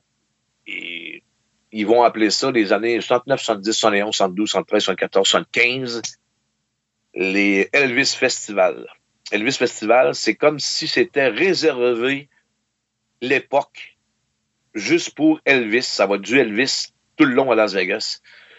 Et Elvis vend des places de, spectacle euh, tout le temps sold out. C'est tout le temps euh, à guichet fermé, on va dire en français. Et euh, même en 1969, quand ça a commencé, le Hilton, qui est le casino aux États-Unis, qui était un casino aux États-Unis, va lui faire faire une euh, ceinture euh, qui démontre qu'il est le, le, le roi de l'audience en 1969 parce qu'il a battu tellement de records. Et Elvis va garder cette ceinture-là longtemps. En parlant de ceinture, ça m'amène un peu à me à parler des espèces d'habits de scène qu'Elvis avait. Elvis voulait avoir une chose un peu euh, parce qu'il bouge encore beaucoup. Les années 69, 70, c'est les grosses années d'Elvis en tournée. Euh, Elvis bouge, chante, euh, va adapter plusieurs styles de musique, mais étant donné qu'il bouge beaucoup et qu'il a chaud sur scène, va se faire faire des costumes on- qu'on appelle communément des jumpsuits. Là. Mhm. Cha- chaque jumpsuit au long de la carrière d'Elvis pendant ses concerts vont, en- vont avoir un nom. En tout cas, les, les fans d'Elvis vont donner des noms à ces costumes-là. Et c'est des costumes inspirés genre karaté, parce qu'Elvis a développé une phobie, une, une folie, pas une phobie, mais une folie pour le karaté. Je te l'ai dit tantôt, Ouais. c'est comme une, plus qu'une discipline. C'est un esprit, c'est un. en tout cas, Fait qu'Elvis va se faire des. va se faire faire des costumes d'inspiration de karaté pour être sur scène. Et c'est Bill Ballou qui va faire les costumes et qui va dessiner ces costumes-là. Elvis va pouvoir se produire dans les années 70, 71, 72. Euh, ben, juste se produire dans les années 71, un peu moins à part Vegas, parce que il a pas fait grand-chose dans les années 71. Je sais pas pourquoi c'était une année un peu euh, tranquille. faut dire qu'en l'année 70, il y a eu 69, la fin des films d'Elvis. Mais MGM va s'intéresser au phénomène d'Elvis des années 70 et il va filmer le documentaire That's the Way It Is ils ont suivi Elvis pendant sa tournée, puis ils vont, ils vont produire le film, comment ça se passe, la tournée d'Elvis, comment est-ce que L'arrière-scène. il se pratique l'arrière-scène et les, les spectacles aussi, le, le kit au complet. C'est sûr qu'ils vont faire un film avec ça, fait qu'il va y avoir énormément de séquences qui vont être coupées, qui seront promis euh, en film, mais eux autres produisent cet événement-là qui va s'appeler That- That's the Way It Is. Toute, toute cette espèce de période, justement, des années 69 à 73, où est-ce que Elvis retourne euh, en concert et tout ça, est-ce que c'est ça qui a amené le divorce avec Priscilla? il y a plusieurs facteurs qui rentrent dans le, le divorce avec Priscilla. Les années 72 vont moins bien avec Elvis. Elvis a fait beaucoup de films, puis il y avait beaucoup d'aventures amoureuses avec les, les actrices. Priscilla prend ça un peu d'un mauvais œil, mais Priscilla aussi s'avère comme une prisonnière à Graceland. Elle, ben, aussi en Californie, là, mais Priscilla atteint Elvis.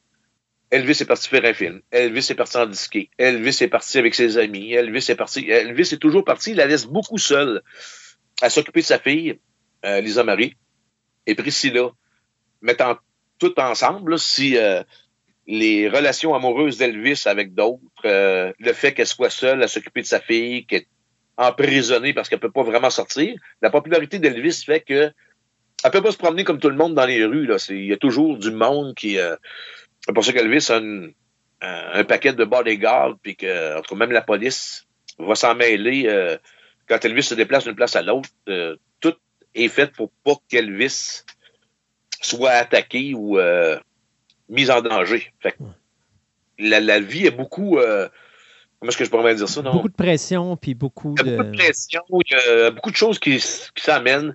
Elvis, pour avoir un peu la, je dirais pas la paix, mais pouvoir vivre un peu, va être obligé de sortir, aller voir des films. euh, et ça, ben, depuis le, le, le début de la carrière d'Elvis, ça va être souvent de nuit. Il va louer des cinémas, il va louer des places où ils vont pouvoir aller s'amuser, faire du patin à roulette, du racquetball, euh, souvent la nuit. Donc, il va être obligé de dormir le jour. Et comme on en parlait tantôt, ben là, si tu veux dormir le jour, tu vas prendre une pilule pour dormir. Et là, s'il se produit en, sur scène, il va falloir qu'il prenne une, une pilule pour se réveiller un peu. Fait qu'on on parle de. euh, aux États-Unis, le, le- ils appellent ça eux autres des hoppers puis des downers. Fait qu'il va prendre des, des- ces médicaments-là qui sont prescrits par des médecins, Et bien entendu, pour aider Elvis à, à vivre une vie, on dira pas normale, mais à peu près normale, qu'il puisse faire certaines choses comme euh, des activités, en fait. Fait qu'Elvis va, va commencer à prendre des médicaments qui sont prescrits par des médecins. Il avait été habitué un peu avec l'armée, avec ces médicaments-là, mais il- ça va s'accentuer. Il va vouloir rencontrer le président des États-Unis, qui à cette époque, c'est Nixon. Puis, juste pour parler, comme Elvis est consacré le légende du rock, euh, le King, Elvis veut rencontrer Nixon et du même fait, son but, c'est d'avoir, parce qu'Elvis va avoir un respect épouvantable pour euh, tout ce qui est police. Il va collectionner des armes à feu, il va collectionner les badges de police. Et partout où ce qu'il va dans toutes les villes, la plupart vont lui donner une badge de police, comme quoi qu'il était euh, shérif honoraire là, ou que membre de la police. Euh, qu'Elvis, lui, convoitise la plaque la plus importante, selon Elvis, la plaque de police des États-Unis du Bureau des narcotiques, aujourd'hui appelée la DEA, Drug Enforcement Agency. Elvis convoite beaucoup cette plaque-là et va la demander à Nixon. Bon, là, il y a beaucoup de faits euh, qui se produisent à la rencontre à la Maison-Blanche parce que Nixon ne veut pas rencontrer Elvis puis il veut surtout pas y donner euh, La la plaque, la badge. Il veut surtout pas y donner, mais la pression fait que Nixon n'a pas beaucoup une grande réputation. Mais ça lui ferait une belle image d'avoir rencontré le chanteur. Puis, euh, Fait que Nixon va lui donner la plaque de la- du bureau des narcotiques. Il semblerait que Elvis est rentré là avec ses bodyguards et euh, Elvis est armé parce que la première chose qu'ils font euh, quand tu rentres à la Maison Blanche, c'est de vérifier si tu n'as pas de, d'armes. Fait que là, il y en avait parce qu'il donnait ça comme cadeau au euh, président des États-Unis, à Nixon. Mais il rentre avec ses, son arme et semblerait-il, l'histoire dit que Elvis est allé aux toilettes à un moment donné et ils sont suivis partout. Donc, il y a un garde de la Maison-Blanche qui suit Elvis et Elvis, en sortant des toilettes, va échapper son fusil par terre, son, son gun, autrement dit. Là. Et euh, Elvis va le ramasser, va le remettre dans son étui et euh, il va regarder le garde en lui faisant un sourire. On, on connaît le sourire légendaire d'Elvis, le sourire en coin. Là. Il va y faire ce sourire-là et le gars parlera pas. Euh, plus tard, ils vont dire que Elvis, avec ce sourire-là, même dans les films, et il pouvait faire avaler n'importe quoi, n'importe qui avec ce sourire-là. Donc, Elvis est rentré à la Maison-Blanche, a eu sa, Ça badge. sa date pratique. Mais c'est ça, euh, à partir de 70, that's the way it is. 1971, Elvis fait pas beaucoup de choses. Ça commence un peu à aller mal avec le sida, qui se sent prisonnière, qui se sent délaissé. 1972, les, contrats vont se poursuivre. Le colonel Tom Parker étant toujours là, il veut toujours faire plus d'argent. En plus des disques qu'Elvis va sortir, colonel Tom Parker va réussir comme premier artiste à jouer au Madison Square Garden. Fait que, il va de soi qu'il va avoir la conférence de presse, l'événement va être grandiose. Elvis va donner deux spectacles au Madison Square Garden. Et euh, là, ça continue. 72, euh, MGM décide de faire une autre série documentaire sur Elvis qui va s'appeler Elvis on Tour. Là, ça sera pas juste des spectacles à Las Vegas avec l'arrière-scène. Ça va être l'arrière-scène aussi, mais dans toutes les villes. Elvis va se déplacer, va faire 50 spectacles dans 50 villes. Et puis, euh, MGM va filmer ça. Ils vont appeler ça Elvis on Tour. 1972 marque les époques difficiles avec Priscilla. Fait que euh, Priscilla ne le suit plus au concert, euh, il voit plus. C'est, plus la même chose. Elvis n'a plus le feeling, puis on connaît Elvis. Elvis euh, avait une attirance euh, immense envers Priscilla parce que elle était comme sa mère, hein? elle était sa confidente, son amie. bon, il partageait des, des choses avec. Mais là, Priscilla, il n'y a pas.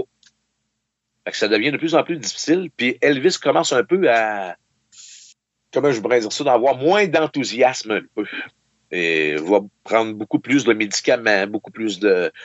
Son cercle d'amis va se renfermer, il va rester beaucoup plus avec ses bodyguards. C'est un peu la vie qu'Elvis mène, une vie à l'envers, vivre un peu de nuit, faire des activités la nuit, le jour dormir, prendre des médicaments. 1973 arrive, Colonel Parker a encore une idée, une très bonne idée encore. Il va donner un spectacle. Et comme Elvis peut pas se rendre dans d'autres pays, il avait fait le Canada en 1957, mais on sait très bien que le colonel Tom Parker, il n'y a pas de carte disant qu'il est américain, donc il peut pas sortir du pays. Il peut pas avoir de visa, il peut pas avoir de passeport, il peut pas aller dans d'autres pays. Donc, il a une idée. Il va produire Elvis à travers le monde. Ils vont faire un spectacle qui s'appelle Aloha from Hawaii via Satellite. Ce spectacle-là va être vu dans au-delà de 147 pays, euh, simultanément, par satellite. C'est la première fois qu'un artiste fait ça. Fait que C'est une première dans le monde.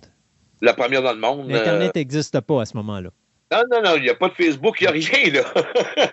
On est en 73. Elvis va faire deux concerts. En fait, il en fait, il fait ce concert-là pour apporter des fonds au cancer, euh, parce que son instructeur de karaté, euh, à l'époque, va faire une euh, levée de fonds pour euh, le, cancer et Elvis va faire les deux concerts pour donner euh, son argent au fond du cancer de son instructeur de karaté. Elvis euh, ne, charge pas de billets pour aller voir ce spectacle-là. Tu donnes comme tu veux en rentrant pour assister au spectacle. On verra pas ça aujourd'hui. fait qu'il ramasse au-delà de 75 000 avec les deux spectacles. pour donner, et on, on sait que 75 000 dans le temps, c'est de l'argent pas mal. Hein? Les années vont suivre, 74, 75, 76, qui Elvis va faire des tournées parce que la seule place où Elvis se sent bien entouré avec ses amis, euh, c'est en concert.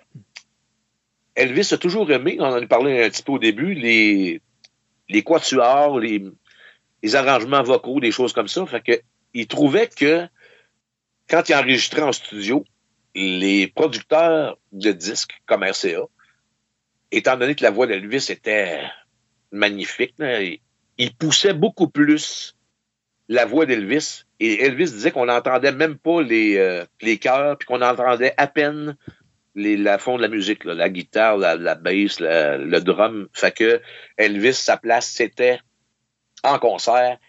Disons que des années 70 à 76, il va vivre seulement que pour faire des concerts. Malgré tout, ben, le colonel Tom Parker est toujours en arrière et produit de nombreux albums de disques avec tous les albums euh, originaux de films qui ont sorti. Elvis va sortir beaucoup de disques qui sont tous des, des albums euh, gold parce qu'il y a des termes là aux États-Unis. Quand tu vends 500 000 copies d'un disque, tu as un album gold. Et puis, si tu en vends un million, c'est euh, platine. Fait qu'Elvis va faire énormément de disques d'or et énormément de disques platine. 1976, Elvis va pas très bien. Euh, Elvis, euh, disons que sa santé est précaire. Prend beaucoup de médicaments prescrits, disons-le encore, malgré tout. Fait qu'il il va avoir la difficulté à se rendre à des studios pour enregistrer d'autres disques. Mais Elvis veut en faire encore. Le colonel pousse en arrière. Fait qu'il va faire venir le studio chez lui à Graceland, puis ils vont enregistrer dans son espèce de salon qui euh, on appellera plus tard le Jungle Room parce que c'est tous des meubles en forme de d'animaux en bois avec beaucoup de tapis, là, mais il y, a, il y a beaucoup de choses de, qui rappellent la jungle dans cette espèce de salon-là. Et il va enregistrer euh, des chansons depuis son sa maison en 1976. 1977 arrive tranquillement pas vite et il projette encore une, euh, une tournée générale et même qui est censée devenir au Canada en 77, en septembre. Faut se rappeler que nous autres, en 76,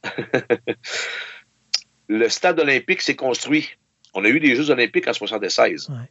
Ben, le stade olympique est disponible et serait une belle place pour qu'Elvis puisse faire un spectacle à Montréal, bien entendu. Elvis était comme entendu pour faire une tournée et venir jusqu'au stade olympique en septembre 1977. Mais malheureusement, il va décéder le 16 août 1976. 17, excuse. le 16 août 1977, Elvis va décéder. Chez lui à Graceland, un peu avant la tournée, que la tournée débute euh, août-septembre. Euh, la dernière place qu'il était censé faire, c'était le, le Maine aux États-Unis. Que le Maine a une grande euh, affection pour Elvis à cause de ça. Disons tranquillement, pas vite, que Elvis a, battu des records tout le temps. Il a toujours été le premier à innover euh, pratiquement tout. Un million pour un cachet de film, les disques d'or, les, les spectacles à travers le monde par satellite. Écoute, on on l'a pas appelé le King pour rien. Elvis a eu au total 69 gold albums, des disques d'or, Ouais. 69.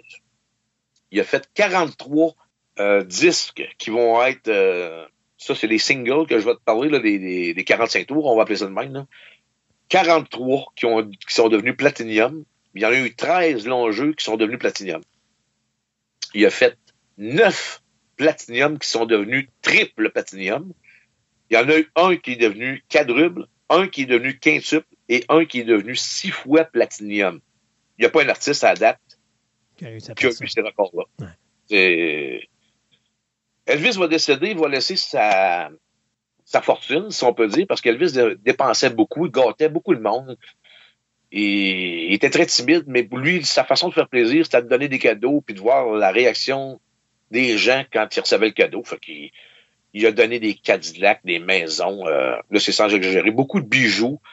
Il a fait faire même à l'époque euh, une série de bijoux avec un sigle parce que à partir des années 70, Elvis est entouré beaucoup de ses bodyguards, puis il va faire beaucoup de tournées.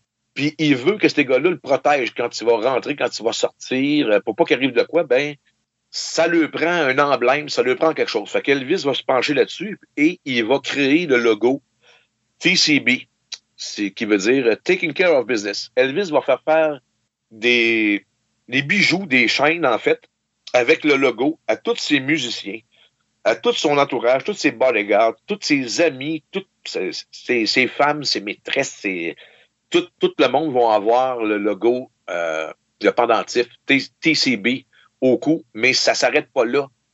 TCB vient aussi de la discipline de karaté qu'il fait. Fait comme je te disais tantôt, c'était comme euh, son état d'esprit. Fait que tout va porter le logo TCB. Les amateurs d'Elvis, les, vrais maniaques, euh, vont s'apercevoir que tout ce qu'Elvis peut posséder ou avoir, il y a le logo TCB dessus. Ça, se trouve sur ses avions, sur ses lunettes, euh, sur sa canne, sur ses ceintures. Il y a TCB partout, c'est son logo, ça devient sa marque de commerce. Qui va rester d'ailleurs, parce que là, aujourd'hui encore, c'est des choses qui vont être euh, recherchées par les collectionneurs. Tout ce qui va porter l'effigie TCB va être un grand vendeur. Pas parce que ça a été produit pour vendre, c'était la marque d'Elvis que Elvis a créée lui-même. C'est plus ça que les collectionneurs vont rechercher aujourd'hui. C'est triste quand même de voir un chanteur de cette envergure-là nous quitter à un si jeune âge, 42 ans. Euh, c'est sûr et certain qu'il a fait son, petit bonhomme de chemin euh, et disons peut-être que le corps a été très usé là-dedans. Mais euh, j'avais su, pour finir, là, j'avais su que, je pense que en 2018 que Donald Trump avait donné la médaille présidentielle de la liberté à Elvis Presley. Ben oui. les gens peuvent parler contre Donald Trump. En tout cas, c'est. Hein, ils l'ont toujours bien élu à un moment donné. Mais Ouais. oui, euh, Donald Trump. Jimmy Carter a déclaré une journée officielle Elvis. Ils ont même fait paraître, paraître des timbres euh, aux États-Unis. Mais euh, oui, notre, notre ami Trump a délivré cette chose-là à Elvis, comme tu dis, en 2018. Alain, un gros, gros merci de cette énorme tournée de la carrière d'Elvis Presley. On ne pouvait pas avoir quelque chose de plus complexe ça. Mais euh, écoute, à un moment donné, on s'en reprendra. On ira peut-être toucher des petits segments importants de la carrière d'Elvis, plus précisément, euh, des petites anecdotes drôles. De toute façon, je sais que tu es toujours partant pour nous parler d'Elvis Presley. Alors, je suis sûr que c'est quelque chose qu'on pourra relancer à un moment donné. Graceland a ouvert ses portes au public en 1982. Bon, pour une question d'héritage avec euh, Lisa Marie Presley et toute l'équipe. Et il s'est mis à un moment donné un genre de concert parce que les gens faisaient depuis 1977 le Candlelight euh, Vigil. Il allait euh, sur, ben, sur les abords du terrain d'Elvis à Graceland avec une chandelle et c'est demeuré ça euh, dans les traditions. Qu'en 82, ils ont décidé d'ouvrir Graceland au public pour que le monde puisse voir l'intérieur de la maison. Ils ont eu beaucoup de problèmes avec ça. Au début, c'était mal organisé. Les gens se cachaient partout dans les pour pouvoir rester dans la maison d'Elvis toute la nuit, toute la bébelle, en tout cas. Mais c'est devenu une, grosse machine. Même une grosse machine parce qu'elle est devenue un lieu historique aux États-Unis, cette euh, maison-là. Fait que ce que je veux dire par là, c'est qu'il y a eu par la suite des concours d'Elvis. Euh, eux autres, ils ont une espèce de chose qui s'appelle ETA. Des personnificateurs d'Elvis qui vont chanter des chansons d'Elvis, celui qui va ressembler le plus avec le thème de voix qui va lui rapprocher le plus, parce qu'on le sait, il n'aura rien qu'un, Elvis, euh, il n'aura pas d'autre. Mais la mémoire reste vivante quand même. Et en, en- pour, pour finir, juste pour donner une petite euh, chose, aux États-Unis, Elvis est le plus grand grandeur, mais il, il est un des plus grands vendeurs à travers le monde. Mais la deuxième place où ce qu'Elvis vend le plus, tiens-toi bien, Christophe, c'est au Québec. Hein? Ouais. Wow! Dans la fin des années 70, euh, RCA, ben RCA a été racheté, comme eux autres avaient racheté Sun Records. RCA a été racheté par la compagnie Sony BMG Music. Fait que ils ont tous les droits d'Elvis de RCA et toute compagnie. Et Sony, Sony BMG, pour montrer l'appréciation que les Québécois ont envers Elvis, ont créé un album d'Elvis juste pour les Québécois. Fait qu'il faut dire que Elvis est apprécié énormément encore aujourd'hui. C'est pas fini parce que ça continue. C'est sûr que la COVID nous a arrêté un petit peu, là, mais euh, l'histoire se continue. Elvis vend beaucoup plus aujourd'hui que de son vivant. Incroyable. Alain, on, te laisse là-dessus, mais je promets aux auditeurs, on va refaire de quoi sur Elvis Presley. Euh, certain, certain, certain. Et puis, je t'en remercie bien gros de ce tour d'univers de la carrière d'Elvis Presley. Très apprécié. Quand même assez rapide. Ça va être au plaisir, Christophe. La prochaine fois, on, on rentrera plus dans les détails un peu. Génial. Alors, merci beaucoup. Bye bye. Salut bien.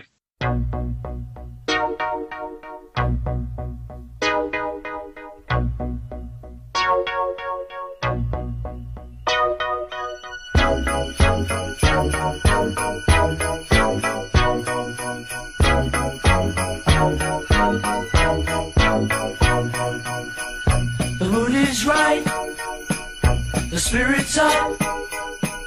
We're here tonight. And that's enough. Simply having a wonderful Christmas time. Simply having a wonderful Christmas time. The party's on. The feeling's here. That only comes this time of year. Simply having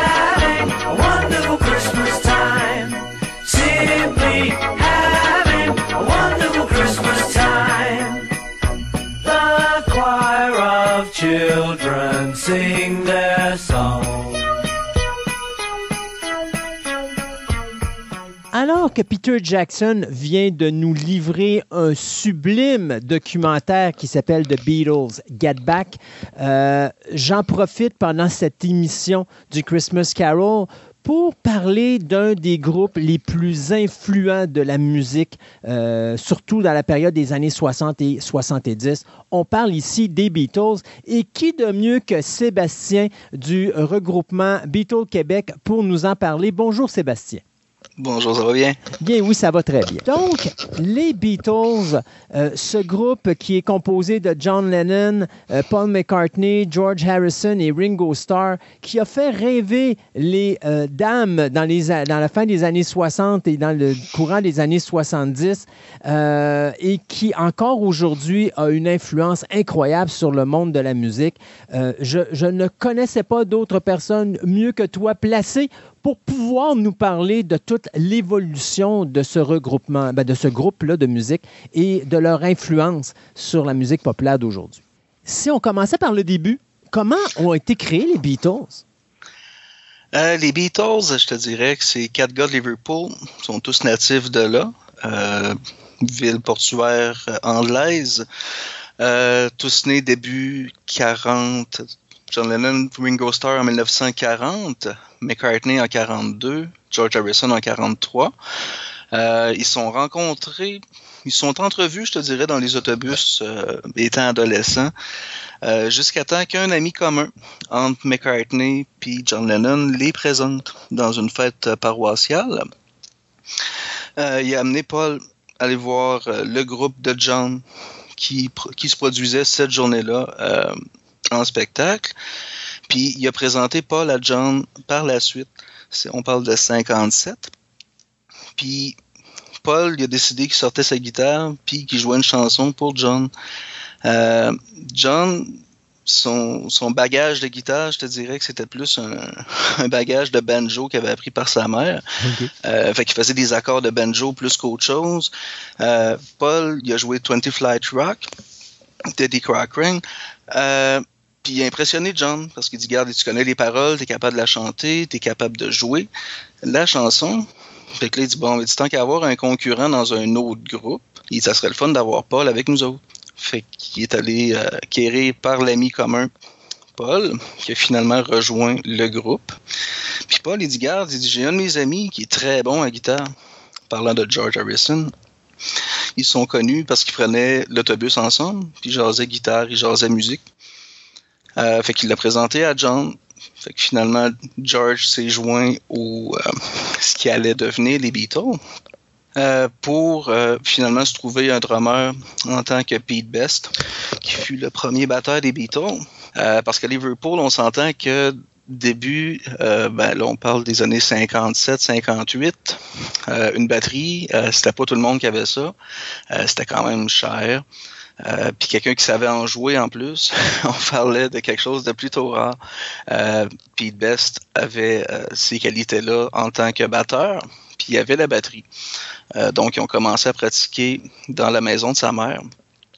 Sa mère a décidé qu'elle prenait ses économies, qu'elle ouvrait un club qui a été le Cashbat Club, qui existe encore d'ailleurs à Liverpool. là. Ils sont en train de rénover ça, faire un hôtel puis un- une place touristique. Euh, fait que Pete Best est avec eux autres. Ils ont déniché des petits contrats à gauche, à droite, puis ils se sont rendus compte qu'un impresario, Alan Williams, cherchait un groupe euh, pour euh, aller en Allemagne. Il cherchait, un groupe, il cherchait des groupes, à vrai dire, pour euh, aller à Hambourg. Donc, ce fut le premier voyage des Beatles. Leur première classe, à vrai dire. Ils jouaient pour presque rien, dormaient dans des derrières de cinéma. C'était pas, c'était pas reluisant. Euh, ils étaient tous euh, très jeunes. Ben là, c'est ça que j'allais te dire. On est à la fin des années 50, début des années 60, donc ça veut dire que si les. Euh, tantôt, tu me disais 42 et ainsi de suite, ça veut dire qu'on doit être dans les alentours entre 16 et 18 ans? À peu près. Euh, George Harrison était mineur. il se présentait dans les bars, il allait jouer là-bas. Euh, ce qui a fait qu'ils ont été expulsés éventuellement d'Allemagne euh, pour revenir éventuellement à Liverpool euh, pour partir à peu près chacun dans le coin. Euh, ils avaient fait leur période là-bas, il n'y avait plus tant de contrats.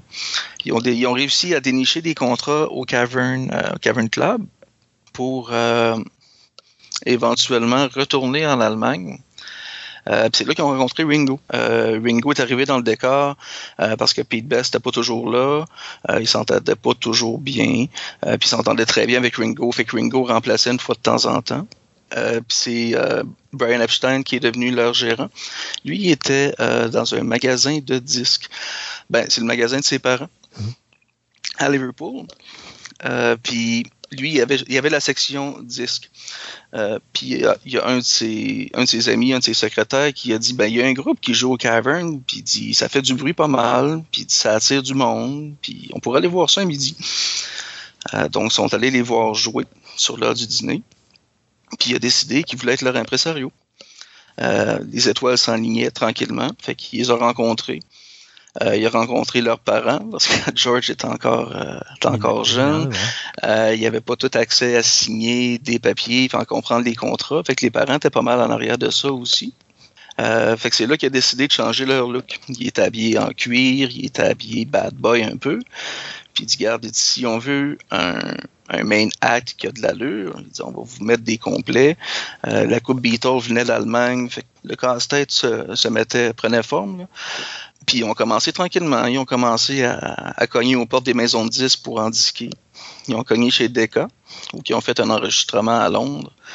euh, pour finalement se faire dire Monsieur Epstein, euh, les groupes de guitare, c'est dépassé, euh, c'est pas populaire, ça pognera pas, donc on refuse. On connaît le reste de l'histoire, ils se sont voilà. mordus les doigts, mais bon. Mais c'est toujours ça. Hein? Quand, tu, quand tu, puis tu vas voir dans la majorité, que ce soit dans le cinéma, que ce soit dans le théâtre, que ce soit dans la musique, que ce soit dans n'importe quoi, habituellement, quand tu as quelqu'un qui sort du barème où tu es habitué d'être, il n'y a personne qui veut, deux, qui veut deux autres et qui veut du projet, puis finalement, ça finit toujours un projet qui plus tard va devenir euh, quelque chose de d'historique. Euh, et les Beatles, ben, ils échappent pas à ça. En effet, si on se remet dans le contexte, c'est un contexte conservateur où la religion était plus forte. Euh, ils voyaient le rock and roll comme la musique du diable. Ouais. Euh, ça venait des États-Unis, ça n'existait pas tant en Angleterre pour l'instant. C'était plus le scaffold qui était de la musique jouée avec des barriques de, de bacs à laver, puis des, des planches à laver, puis du monde qui s'abusait qu'à peu près n'importe quoi pour monter un band, puis s'amuser à faire de la musique. Mais quand l'influence des États-Unis sont arrivés par les. Ben, Liverpool étant une, ville portuaire, euh, les marins arrivaient avec des disques de rock des États-Unis, Elvis, puis euh, toute l'influence de ces années-là, Buddy. Les Beatles écoutaient ça, veut, veut pas aussi par les radios, euh, Radio Luxembourg, par les radios de l'époque. Puis ben, il aimait le rock'n'roll, puis il se réunissait pour du rock'n'roll. Fait qu'arriver dans des maisons d'audition pour enregistrer un disque de rock, euh, il était pas tout à fait ouvert ou prêt à ça. Puis encore plus, des groupes de guitare, pour eux autres, c'était pas tout à fait ça. Euh, L'époque était pas tout à fait rendue là encore. Fait qu'ils ont été refusés. Euh, mais Brian Epstein a continué. Il est parti avec le démo qu'il avait, puis il est allé cogner aux portes d'IMI. Puis c'est finalement George Martin qui a eu ça entre les mains. Puis il dit Ouais, on pourrait l'essayer. Euh, on va voir ce qu'on va faire avec ça. Fait qu'ils ont passé des auditions avec Pete Best. Ah non, c'était Ringo qui était rendu euh, batteur à l'époque Pete Best. Ils l'ont, euh, remercié euh, pour aller chercher Ringo. Il aimait pas Ringo, fait qu'il a pris un drummer de session qui a drummé pour Love Me Do puis PS I Love You, qui allait être vraisemblablement le premier 45 tours. Pour finalement se dire bon ben ok, on enregistre un album, ce qui est devenu Please Please Me, album qu'ils ont enregistré en une journée. Puis on s'entend qu'une journée, enregistrer un album, euh, ils ont gaulé ça un petit peu parce que c'est pas si long une journée. là. Non. Euh, puis à la fin, John, quand il chantait Twist and Shout, euh, j'ai pris des pastilles parce que j'avais la gorge finie, là, j'étais plus capable de chanter. là. Mais comme, un peu juste pour que les auditeurs comprennent un peu comment ça marche un petit peu le, le- le milieu du disque? Je veux dire, là, tu as un groupe qui cherche à se faire connaître, font des 45 tours, puis finalement vont faire un micro-sillon. Euh, L'objectif, c'est tous ces micro-sillons-là, tu les envoies dans les postes de radio pour qu'on les mette euh, à la radio, puis qu'on écoute ça, puis que ça crée une popularité pour vendre le long, euh, le, micro-sillon, le long micro-sillon, le 33 tours. Ou est-ce qu'on met ça sur le marché comme ça, puis on se croise les doigts que ça va pogner? Ben, au début de Micro-Sillon, je te dirais, si on se replace à cette époque-là, euh, ce qui était plus populaire, c'était les 45 tours. C'était Mhm. de lancer une chanson, euh, vraiment s'organiser pour que ça pogne, puis éventuellement, quand tu avais du succès sur 45 tours, il te permettait de faire un album. En lançant Love Me Do, euh, je pense que ça, a coté 17 euh, aux charts. Euh, bon, ça a de l'allure. Il s'en allait là-dessus, mais oui, c'était pour diffusion radio, c'était pour... euh, puis là, ça commençait tranquillement. Avec le Cavern, il était populaire à Liverpool. Fait qu'ils ont commencé à grossir. Ils étaient rendus à Londres. Ils commençaient à prendre l'Angleterre tranquillement. Euh, sont allés en tournée avec euh, Hélène Shapiro, sont allés avec Roy Orbison. Euh, puis finalement, c'est eux autres qui volaient la vedette. Euh, fait que c'était plus, euh, c'était plus les main events. Eux autres étaient là en première partie, puis le monde allait les voir eux. Fait qu'ils sont commencés à s'intéresser à eux, à acheter des albums. Puis tranquillement, ils disent bon, ben ok, on va, on un album, on va mettre plus de chansons. Ce que George Martin avait en tête au début, c'était de le faire enregistrer des chansons qui étaient déjà connues, mais eux autres arrivaient avec le texte à eux, le musique à eux. C'était encore là à l'époque novateur parce qu'il n'y avait pas tant d'artistes qui écrivaient leurs propres chansons. C'était plus écrit par d'autres, c'était plus des interprètes que des, euh, des compositeurs-interprètes. là. Euh, fait qu'encore là, il défonçait une autre porte qui existait un petit peu, mais pas tant à l'époque. C'était-tu des, des, des, des gentils monsieur, les Beatles, où ils avaient. euh, c'était c'était des, durs à cuire? C'était quel genre d'individu? hein? À cette époque-là, je te dirais que c'était des adolescents, ça se battait un petit peu d'un bar, c'était un petit peu rough, mais c'était quand même des c'était quand même des gars. On s'entend que c'était pas les c'était pas le genre de gars à faire des, des tournées avec des moteurs puis des ce genre de choses là. C'était quand même des gars euh, qui avaient une tête ses épaules aussi, parce que veut, veut pas, eux autres, ce qu'ils voulaient faire, c'était de la musique. Euh, Brian Epstein, justement, les a sortis du cuir pour les amener en complet, euh, ce qui les a aidés point de vue scénique. Ça les a aidés à, à se- à se faire prendre au sérieux. Parce qu'habillés en cuir, il n'y a personne qui va te prendre au sérieux. Ils ont, on va cogner aux portes, puis ça va se fermer tout de suite. Là.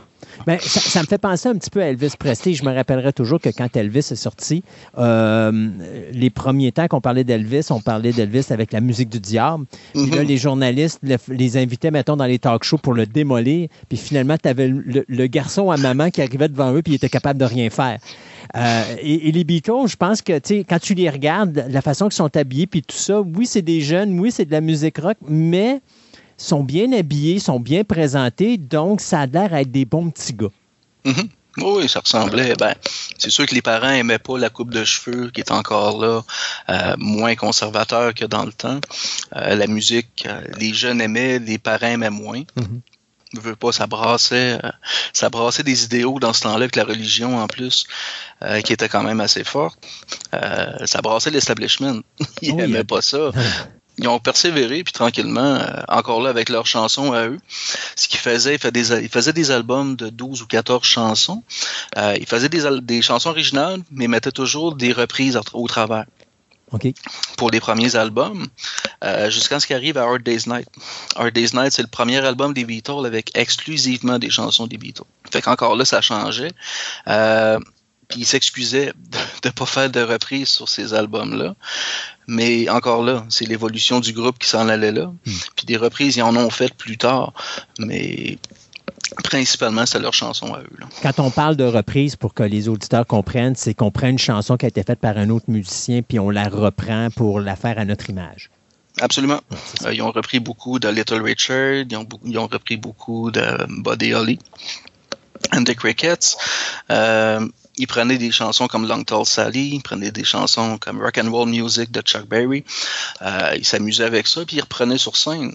Puis éventuellement, ben, ils ont délaissé les reprises parce qu'il y avait assez de matériel, puis même trop de matériel à eux. euh, pour inclure des reprises euh, dans leur... Ben, ils en mettaient quand même une ou deux, là. mais principalement, c'est leurs chansons à eux qui jouaient. Puis sur album, ben, ça a fini par faire la même chose. Fait le succès du premier gros album, euh, je suppose que là, on, va commencer à percer l'Angleterre. Est-ce que le marché international est arrivé assez rapidement ou est-ce qu'on s'est vraiment concentré euh, en Angleterre et puis après ça, euh, on a commencé à peut-être essayer de percer à l'extérieur? Ben, ça a été principalement l'Angleterre. Suite à ça, ça a monté tranquillement à l'Europe. Euh, les Beatles se sont fait demander d'enregistrer des chansons en allemand. Ils ont enregistré She Loves You puis I Want to Hold Your Hand en allemand euh, pour aller chercher un public là-bas.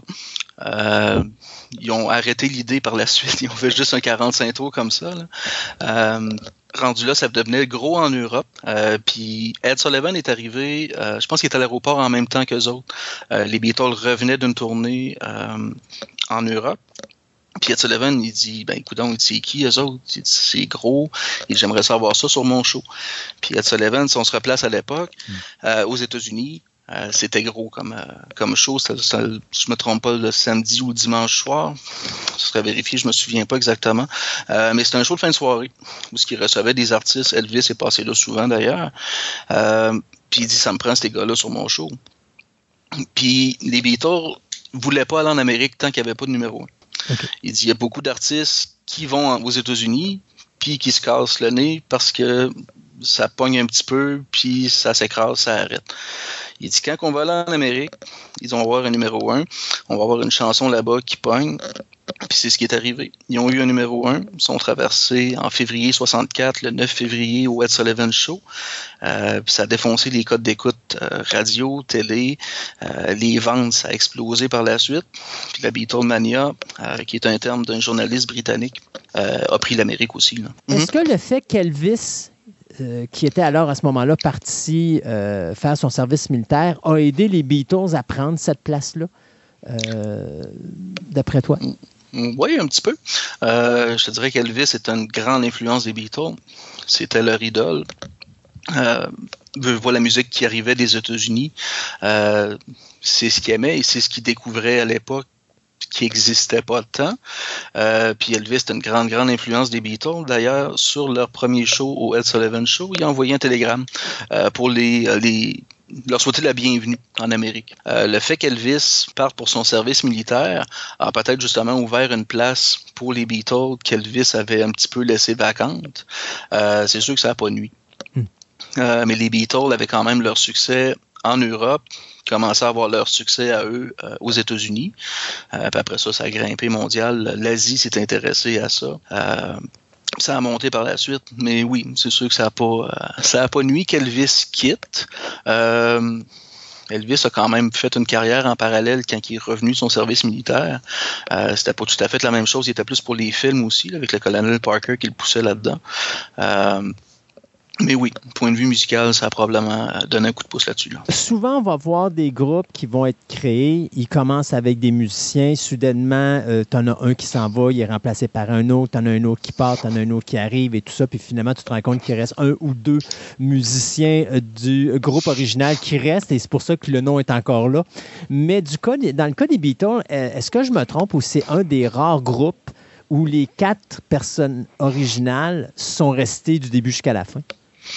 Euh, ben, si on prend les Beatles en tant que Beatles, euh, si on prend le, le noyau de quatre, soit Paul, John, George et Ringo, euh, ce noyau-là t'a fait quand même ben, toute la durée des Beatles, on s'entend, là, mais ça a beaucoup changé avant. OK, Euh, oui. Du temps qui s'appelait les Silver Beatles, les Quarrymen. Euh, le personnel a changé beaucoup. Le frère de Paul a joué avec eux. Euh, je dirais qu'ils ont eu un paquet de drummers parce qu'il y avait de la misère à s'en garder ou à en trouver. Paul a même joué du drum. Euh, il y a eu Stuart Sutcliffe qui était l'ami de John qui était au Beaux-Arts, euh, qui a vendu une toile parce qu'il était peintre, puis il dit qu'est-ce que je vais faire avec l'argent? Ben, John et Paul l'ont gardé, puis c'est exactement le prix d'une bass Hoffner. il dit, tu pourrais acheter ça, mais je sais pas jouer. Ben, c'est pas grave, tu t'en viens que nous autres. Fait qu'au début des Beatles, il était là. Euh, mais quand le noyau des quatre a été réuni, puis qu'ils ont commencé sur album, ça a jamais lâché. Les quatre étaient là. Euh, c'est sûr que plus tard, éventuellement, il y a eu des départs, des, re- des retours, mais ça a toujours été le même noyau. Est-ce qu'il y a eu des difficultés? euh, parce que, tu sais, bon, tu as, un groupe qui s'en va à la popularité. On a affaire à des adolescents euh, qui vont devenir des jeunes adultes. Mhm. Est-ce que c'est compliqué pour eux, la célébrité? Euh, parce que, veut, veut pas, là, ils deviennent comme, du jour au lendemain, euh, je pourrais dire, l'événement du monde entier. Oui, là, ça a, pas- ça a dépassé la saveur du mois pour vraiment être euh, propulsé au rang de superstar. Exact. Euh, de ce côté-là, George Harrison n'a jamais vraiment adoré euh, le famous, le- l'attention, les tournées. C'est sûr que l'argent est là, ça, ça aide. là. John, du temps de Help, on parle de 65, euh, il l'a mentionné plus tard, il dit Help, dit, c'était une chanson, il dit, où je criais à l'aide. Il était insécure là-dedans. Euh, c'est gros parce que où il allait, il ne pouvait pas sortir de l'hôtel. Euh, il y avait toujours de la sécurité autour d'eux. Euh, il ne pouvait pas visiter. Euh, il avait beau se promener, mais il se promenait d'avion à hôtel, à limousine, à hôtel. Il n'y avait jamais vraiment de vie à eux. Le point, la, la- la- la portion tournée, euh, c'était pas tant une vie, c'était de l'argent qui rentrait, mais c'était de l'avion, c'était de l'hôtel, c'était je vois un petit peu de paysage, euh, puis c'était entre la salle puis l'hôtel. Parce qu'en autrement, c'était pas euh, c'est pas ce qu'ils adoraient le plus. C'est pour ça que quand ils ont arrêté les tournées en 66, la dernière était à San Francisco, ils l'ont pas annoncé. Il dit, C'est la fin de notre tournée, mais il dit on part pas en tournée. Puis c'était libérateur pour eux parce qu'en même temps, si on se replace à l'époque, euh, il n'y avait pas de retour de son, fait qu'ils s'entendaient pas jouer. Euh, ils jouaient plus rapidement, euh, ce que les foules se rendaient pas tant compte parce qu'ils étaient là plus pour les voir que les entendre. Euh, ça criait tellement qu'ils s'entendaient pas eux. La foule les entendait pas. Euh, ils se faisaient tirer des bonbons sur scène parce qu'il avait dit qu'il aimait les bonbons. Avec John qui est allé lancer comme de quoi, ben, sur une entrevue en Angleterre, euh, il est allé dire que pour l'époque, selon le contexte, euh, il se considérait plus important, pas plus important, mais plus populaire, si on veut, que Jésus-Christ. Euh, selon le contexte de l'époque, il dit la religion commence à, à prendre un déclin. Mais encore là, la religion est encore très forte à l'époque. Euh, quand ils sont partis en tournée juste après, la Bible Belt, la, partie euh, très religieuse des États-Unis, euh, il y avait des menaces de mort. Le Ku Klux est rentré là-dedans. C'était retournez chez vous, on peut pas vous voir. Fait là, l'insécurité était là-dedans. Puis il a lancé ça en Angleterre parce que, oui, en Angleterre, c'était plus vrai qu'aux États-Unis, mais ça a dégénéré partout. C'est pas tant ce qu'il voulait, c'est excusé, mais c'était maladroit. Euh, c'était maladroit de le dire aussi, mais c'est une journaliste qui a décidé de le sortir. Euh, ça a fait scandale.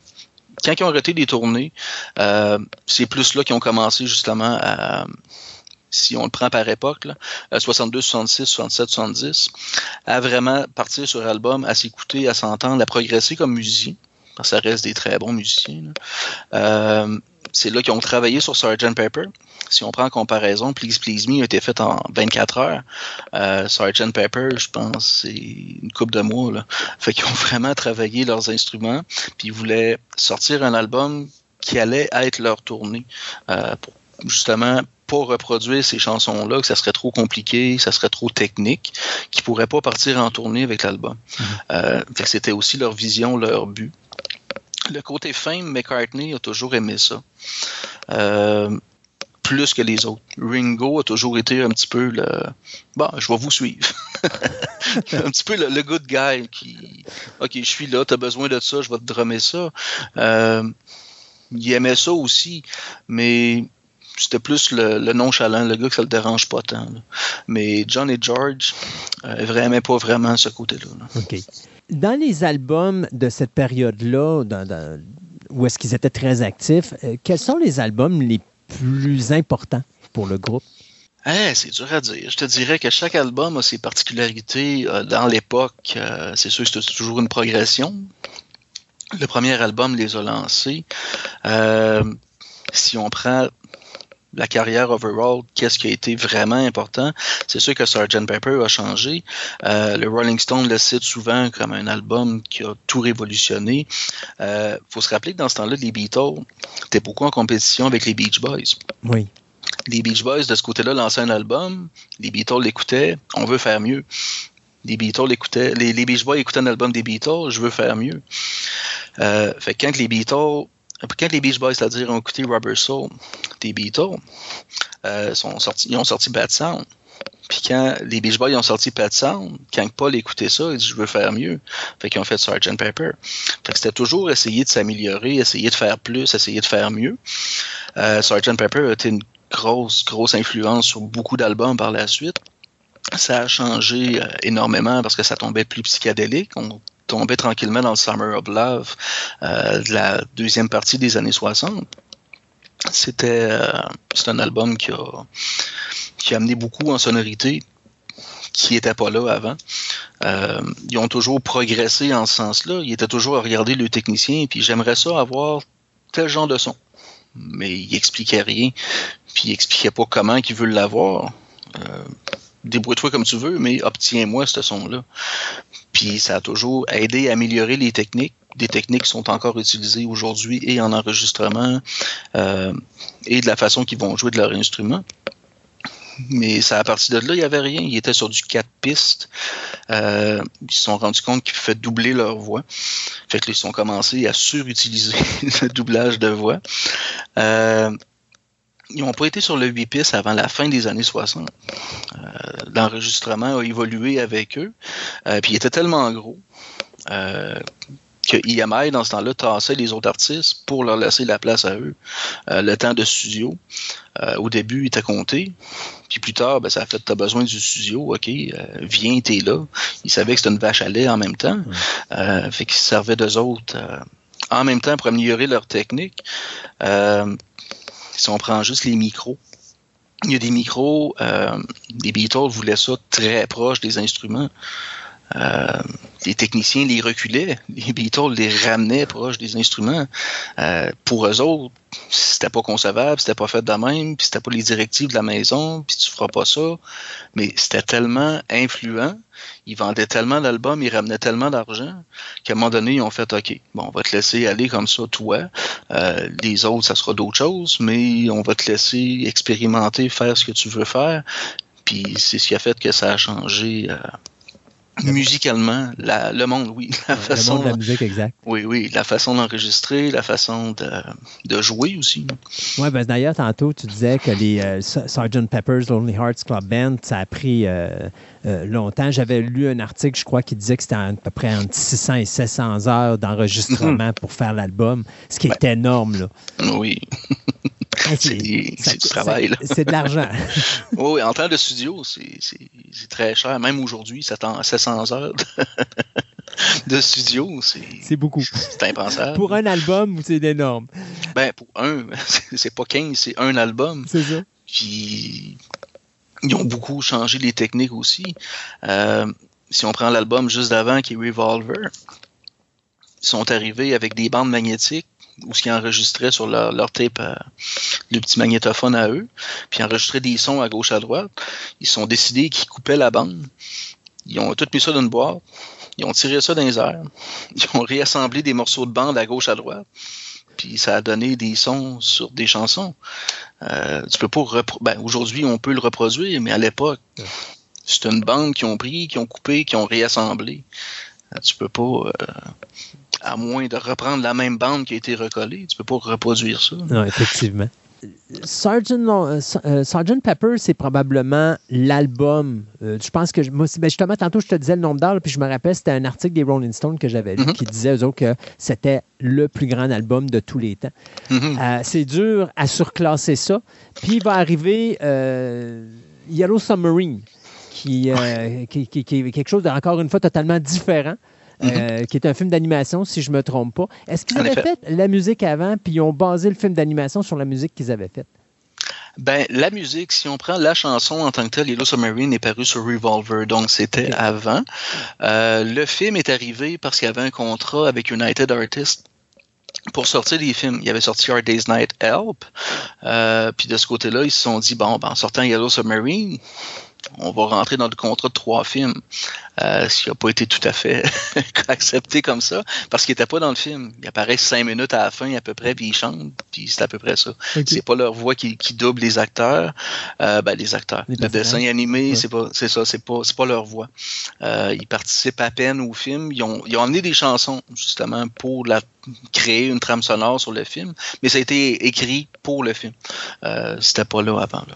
Donc, on arrive justement à cette période cinéma, euh, parce que je, voulais y toucher, mais oui, tu avais un contrat de trois films. Ça a été quoi les, les trois films qui font partie de ce contrat-là? Ben, il y a eu Hard Day's Night, le premier qu'ils ont créé avec Richard Lester. Ils ont créé Help par la suite, euh, qui est un petit peu plus décousu. il y avait le goût de filmer en Autriche. Tiens, on s'en va en Autriche, on va t'écrire une scène en Autriche. Euh, il se promenait comme ça. J'aimerais ça aller aux Bahamas. Tiens, on va t'écrire une scène aux Bahamas. On va, on va, on va filmer là-bas. Euh, puis quand ils sont arrivés à Submarine, ça fait non, ça fera pas ton troisième film de ton contrat. Euh, ce qu'ils voulaient faire, au début, ça se trouvait être une, euh, une présentation télé de comment ils écrivaient l'album, euh, de comment ils pratiquaient pour justement en arriver à un album. Euh, puis présentation télé, ils se sont rendus compte que ça fonctionnerait probablement pas. Euh, ils ont filmé ça en 16 mm. On parle de la période 69-70 du temps de It Be. Euh, puis ils sont décidés à le sortir en film. Euh, puis même à ça, à cette époque-là, ça les intéressait plus vraiment. Euh, le groupe était rendu ailleurs. Euh, George commençait à plus penser partir en solo, écrire ses chansons à lui. Euh, il en parle d'ailleurs dans le, dans le nouveau documentaire. Euh, j'ai des chansons à moi, je les apporte. Ça vous intéresse pas tant, mais il y a beaucoup de matériel qui avait accumulé depuis quand même, euh, on parle du début des années 60, qu'il a commencé à écrire. Il y avait à peu près une chanson qu'il chantait par album. Euh, il est venu apporter des chansons à lui qui étaient aussi sur album. Euh, il dit, regarde, j'ai plus de matériel que ça. Je t'en apporte. Il a apporté All Things Must Pass pour la session de Let It qui n'a pas été retenue. Euh, puis il en a fait la pièce titre de son premier album qui a, fi- qui a viré en album trip parce qu'il y avait trop de matériel. Euh, il était rendu à, à leur contrat. Ben, John voulait s'en aller de son côté. Euh, c'est John le premier qui a voulu prendre ses ailes de son bar. Euh, il est avec Yoko. Il a commencé des albums conceptuels. Euh, Paul avait fait The Family Way, la, trame sonore, on parle de 66 à peu près. Euh, il avait été approché pour ça. Il était en vacances, si on veut, avant Sgt. Pepper. Euh, John était parti tourner How I Won the War en Espagne, avec Richard Lester encore. Euh, Ringo, de son côté, ben, il, faisait, ses affaires de son bar. Il dit, ils n'ont pas besoin de moi pour drummer. Fait attendant, il dit, moi, je compose pas. Euh, il dit, quand ils auront besoin, ils m'appelleront. Euh, George partait de son côté, encore là, avec les frictions qu'il avait à l'époque. Euh, fait que point de vue film, c'était vraiment pas ce qui, ce qui les intéressait. Euh, il y avait déjà Apple qui avait créé une année avant, euh, qui s'en venait gros, mais qui s'en venait une grosse machine à, à gober de l'argent plus qu'à en imprimer.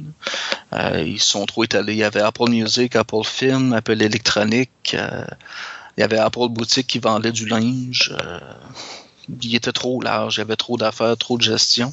Euh, leur gérant était mort. euh, ils ont lancé Magical Mystery Tour, euh, une idée de Paul. Paul commençait à prendre le lead, puis les autres aimaient moins. Les décisions se prenaient toujours à quatre, mais en même temps, Paul a toujours été un, bureau, un bourreau de travail. Puis les autres, ça lui tentait moins. OK. Il dit si Paul n'avait pas été là, ils en auraient peut-être enregistré deux albums. OK. Fait que c'est vraiment lui qui poussait toujours Hey, on pourrait faire ça, on aurait besoin d'un album, on pourrait faire une tournée, on pourrait aller là. Paul était toujours là, celui qui engendrait les idées puis qui poussait un peu plus euh, à se motiver à aller plus loin. À, à- à changer de groupe, je disais, c'était le Gene Simmons de, de Kiss. T'en plein ça. Ouais. Puis le film les intéressait pas, mais ils ont, sont décidés à prendre le projet télé euh, pour virer ça en film. Euh, ils ont mis ça dans les mains d'un producteur. Il se fait nous un montage avec ça. Eux autres, ils ont gardé le montage, ils sont même pas allés à la première. Ça les intéressait pas. Euh, ça les intéresse toujours pas. euh, parce qu'ils ont donné. Ils ont filmé 60 heures à peu près euh, de films dans des studios, dans leur studio à eux, pour produire ce documentaire-là qui est viré en film. Euh, qui est viré en film d'à peu près une heure et demie. On s'entend que sur 60 heures, une heure et demie, il reste de la bande pas mal. là. Ouais. Euh, c'est là qu'ils ont demandé à Peter Jackson de reprendre euh, les bandes qui n'avaient pas été utilisées, euh, de vérifier ce qu'il pouvait faire avec ça. Puis c'est là qu'on est abouti à un film d'à peu près 6h30, 7 heures. là. Ouais. Euh, en trois parties sur Disney Plus actuellement, là, qui est, ma foi, hallu- hallucinant.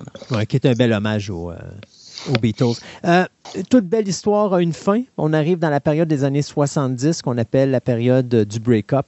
Euh, Puis c'est quelque chose que je savais pas parce que tu sais, je savais que Lennon était parti de son bar, McCartney avait fait ses affaires aussi, mais je pensais pas moi que Ringo Starr aussi avait, euh, avait fait des. Mais je pense qu'il a fait un album avec ses compositions, si je me trompe pas.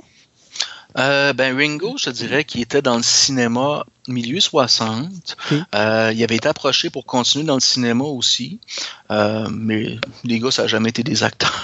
Ouais. Mais il se plaisait là-dedans. De son côté, il était, il était plus cinéma, mais quand ils sont partis en 70, quand ils sont partis de leur côté, que McCartney a enregistré le premier album, McCartney, son premier solo, Lennon a enregistré Plastic on Band avec Yoko, euh, puis d'autres musiciens qui sont greffés à lui. Euh, George est parti avec euh, All Things Must Pass. Euh, par la suite, Ringo a sorti beaucoup of Blues, puis a sorti un autre album. vraiment plus country, blues, ses influences à lui, ce qui lui tentait de mettre sur album. De toute façon, il était contractuel avec Apple, il fallait qu'il sorte des albums. Puis lui, ça lui tentait d'en disquer ce genre d'album-là. Euh, avant de sortir Ringo, aux alentours de 73, Ouais. euh, c'est l'album où les trois, les trois autres Beatles se sont joints à lui. Euh, George allé l'aider, euh, ils ont écrit Photograph. Euh, John est allé l'aider sur une autre chanson. Euh, Paul et Linda jouent sur une autre. Euh, fait que les quatre Beatles, sans jamais officiellement, c'est ça, être ensemble, euh, se sont quand même réunis, les quatre, sur le même album de Ringo. Euh, parce que Ringo a toujours été le good guy qui s'entendait pas mal avec tout le monde, puis Puis tout le, monde, tout le monde, c'est ça, puis tout le monde s'entendait bien avec lui. C'est ça. Puis en même temps, il savait que c'est probablement pas lui qui révolutionnerait la musique par lui-même. Mhm. Euh, fait qu'ils sont allés lui donner un coup de main pour l'album. Ce qui a fait une belle réunion, ce qui donnait encore là des, euh, des rumeurs de réunion éventuelle, mais qui n'a jamais eu lieu. il arrive l'événement euh, de la mort de John Lennon, euh, Mm. l'événement qui va enlever tout espoir de revoir le groupe se reformer quelque part. Parle-nous donc un petit peu de cet événement-là. Je te dirais que je vais t'en jaser de ce que j'en sais, Ouais. parce que je suis né la veille. Lennon en, était en studio pas longtemps avant, quelques mois avant. Il venait de sortir euh, Double Fantasy avec, avec Yoko. un album qui alterne les chansons, si on veut, une de John, une de Yoko, une de John, une de Yoko. Euh, puis l'album cotait pas tant aux charts. Euh, C'était bon. C'était le retour de John, parce que John avait pris un break euh, quand il a eu son deuxième enfant. On parle de Sean. Euh, il voulait l'élever. Il voulait prendre du temps avec lui, ce qu'il n'avait pas eu le temps de faire avec Julian dans les années 60, à cause de la Beatlemania, les tournées, les albums. Il dit Mon deuxième enfant, je vais m'en occuper. Euh, fait qu'il a sorti l'album, qui est encore en, en enregistrement pour un, un 45 tours, un autre single euh, ce soir-là. Quand il est sorti sur l'heure du souper à peu près, ce qui éventuellement va être son tueur, avait acheté l'album. Euh, il a fait signer. John l'a regardé, il dit c'est tout ce que tu veux. Puis il a fini par y répondre avec un signe de tête que oui. Euh, il y a une photo qui a été prise euh, pendant que John est en train de signer l'autographe. Il y avait quelques fans autour, puis John est reparti en studio. Euh, puis à la fin de la soirée, euh, Yoko a dit On s'en va-tu manger dans un restaurant? Euh, Puis il dit non. Et je vais retourner à la maison et je vais souhaiter bonne nuit à mon fils. Euh, puis en arrivant, habituellement, ce qu'il faisait, c'est qu'il rentrait la limousine euh, de la façon que c'est le building à New York, ça se trouvait être une arche. Euh, puis il ouvrait les grilles, il rentrait la limousine, puis lui sortait une fois à l'intérieur du building plus protégé. Euh, mais ce soir-là, il dit reste stationné sur le bord de la rue, on va sortir ici. Puis en sortant, il était toujours là. Il l'attendait. Il y avait un 38 dans ses poches, un arme. Puis il l'a tiré. Il l'a tiré dans le dos. Il y a une balle qui s'est perdue dans une vitre, mais le reste est allé dans son corps. Puis lui, ce qu'il a choisi, ça se trouve être des projectiles, euh, des hollow points. Euh, c'est un projectile qui rentre, qui fait un petit trou, mais qui fait beaucoup, beaucoup de ravages une fois à l'intérieur du corps. Euh, fait que la police a été appelée. Lui, il est resté sur place. Ils ont pris John, ils l'ont descendu au Roosevelt Hospital en urgence. Mais ils n'ont pas été capables de le sauver. Ça, c'est triste. Et euh, il y avait aussi George Harrison qui, lui, nous a, cou- nous a quittés en 2001. Euh, lui, par exemple, je ne sais pas, il est mort de quoi exactement, de George Harrison? George est mort d'un cancer. Si je ne me trompe pas, ça a parti d'un cancer de la gorge. Euh, il est en rémission. Euh, il y avait eu des, euh, des traitements de chimiothérapie avec ça. Euh, il est en rémission, mais finalement, le cancer a repris les métastases éventuellement à travers de ça. Euh, lui a été attaqué euh, la veille du jour de l'an, ou autour du jour de l'an du moins, euh, quelques années avant sa mort, euh, ce qui n'a pas aidé. Il a été poignardé, euh, le stress a repris beaucoup là-dessus, euh, vu que John avait été assassiné justement euh, devant chez lui. Euh, lui, c'est un assaillant qui est rentré chez lui. Euh, il entendait du bruit, il est descendu, puis finalement, il s'est fait poignarder quelques fois. Euh, c'est sa femme qui l'a assommé avec une. Euh, ils ont réussi à trouver le gars, puis encore là, l'arrêter. Mais euh, le cancer a repris pas longtemps après. Euh, il y avait des traitements. Mais malheureusement, l'argent puis euh, le côté médical va pas toujours ensemble. Tu vas Ouais. avoir les meilleurs traitements du monde. Éventuellement, le corps réagit pas toujours. Euh, puis il est décédé, ça va faire 20 ans demain. Oui, c'est ça. Euh, on parle après ça de McCartney et Starr qui, eux, ont continué. Du côté de McCartney, lui, ben, il a la carrière qu'on lui connaît. Lui, il n'a jamais arrêté. Comme on disait, c'était le Gene Simons de, de Kiss. Mais euh, du côté de Ringo Starr, lui, sa carrière après les Beatles, comment ça l'a été? Est-ce que ça l'a continué à monter? C'était ça, un niveau euh, horizontal ou c'est allé vers le déclin par la suite? Euh, je te dirais, tu as eu beaucoup de hauts et de bas. Euh, tu as eu des albums qui ont, qui ont pris plus, comme on, on parlait de Ringo. Ouais. Euh, encore là, parce que les autres étaient là. Goodnight Vienna qui a aidé un petit peu parce que John était avec lui. Mais les albums habituellement que Ringo sortait, c'était pas. C'était pas le genre d'album qui était très vendu. Il sortait parce qu'il y avait des contrats de disques. Euh, il sortait parce que le monde misait sur le nom Ringo Starr. Euh, lui, il continuait des films. Il continuait quelques films par la suite dans les années 70. Euh, avant de partir, lui, ce qui a plus aidé, il est parti de son côté en s'associant avec d'autres artistes pour faire un, super group. Il a créé le, le Ringo Starr and the All Star Band. Euh, c'est là qu'il s'associait avec des artistes comme Billy Preston. Euh, moi, quand je suis allé le voir, il y avait avec lui euh, Roger Hudson, il y avait Greg Lake, il y avait Sheila He. Puis comme spectacle, c'est plein d'artistes. Fait qu'il joue ses chansons à lui. Autant qu'il chante, autant qu'il va être à batterie, autant que les autres artistes vont chanter, puis lui va être en, en soutien aux autres artistes.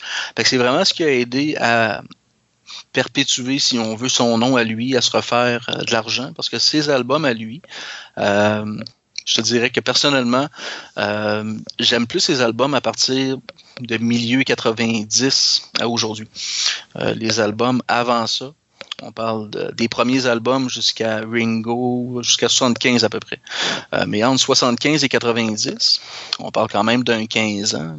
Euh, c'est des albums que j'écoute moins, euh, voire pas du tout. Et puis Paul McCartney, ben lui, euh, lui, il arrête pas. Non, Paul. Paul, quand les Beatles se sont séparés, lui, est parti en dépression. Euh, il était dans une ferme euh, en Écosse. Euh, c'est Linda qui l'a vraiment soutenu, qui est devenue, ben, qui était sa femme. Ils sont mariés en 69. Euh, de son côté, il dit il faut que je fasse des albums, il faut que je fasse d'autres choses, il faut que je progresse. Puis faisait des albums. Puis pour finalement créer un groupe qui est devenu Wings. Puis il dit j'aimerais ça repartir en tournée. Mais repartir en tournée, il voulait pas faire de Beatles. Il dit je veux avoir mon nom à moi, mes chansons. Puis, de toute façon, il était capable d'en écrire, il nous l'avait prouvé avant. là. Euh, il a fait les tournées d'université. Il cognait aux universités, il faisait le tour en autobus avec son groupe, avec son chien, euh, avec ses enfants. Euh, il dit j'aimerais ça jouer dans ton université ce soir. Il dit tu l'annonces là. Il dit là, est-ce qu'on va charger? Euh, ils ont ramassé les, euh, les recettes de ça. Puis la, journée d'après, il s'en allait dans autre université puis il faisait la même chose. Fait qu'il pratiquait ses chansons. Euh, il a inclus Linda avec lui euh, au clavier. Euh, Linda, qui n'était pas une musicienne, était photographe. Ben, elle était photographe toute sa vie, là, mais elle n'était pas musicienne du tout. Fait que les claviers, il lui a montré, elle n'était pas trop à l'aise. Puis ça a progressé. Euh, il l'a amené sur album avec lui pour finalement que Wings. Wings a changé. euh, on parlait des Beatles tantôt, qui est un noyau de quatre musiciens. Euh, Wings est un noyau de trois. il n'y avait pas Linda Denny Lane, qui était dans les Moody Blues avant.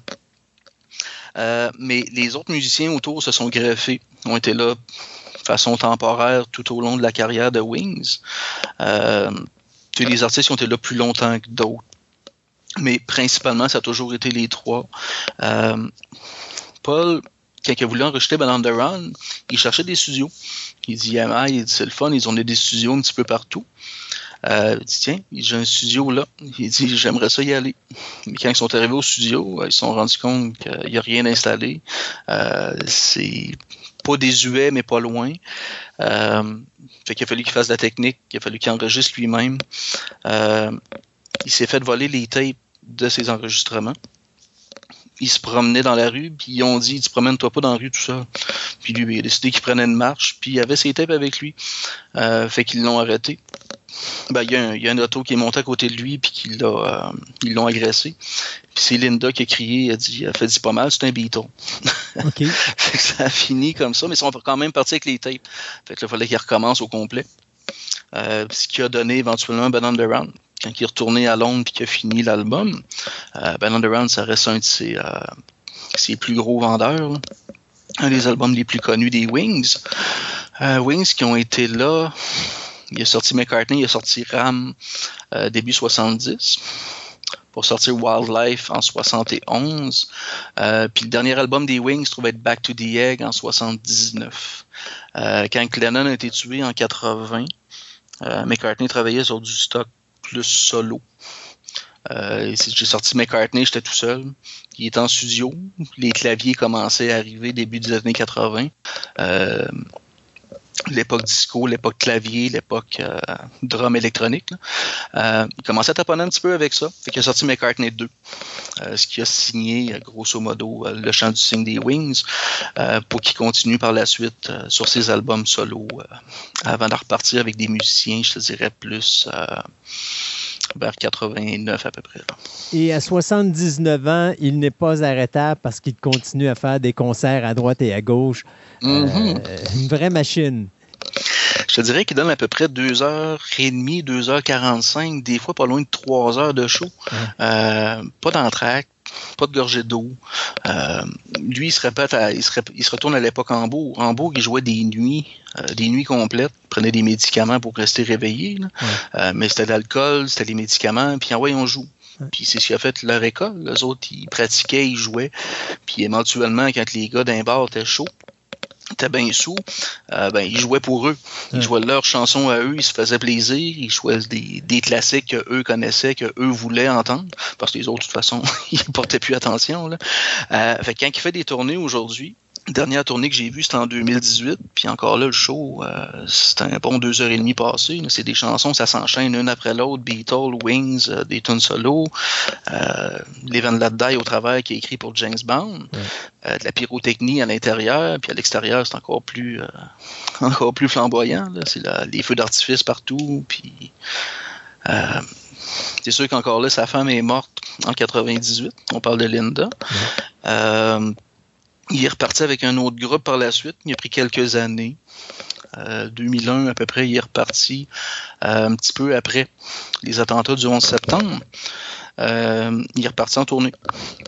Il a écrit un album, il est parti avec des musiciens, musiciens qui sont encore avec lui euh, à ce jour.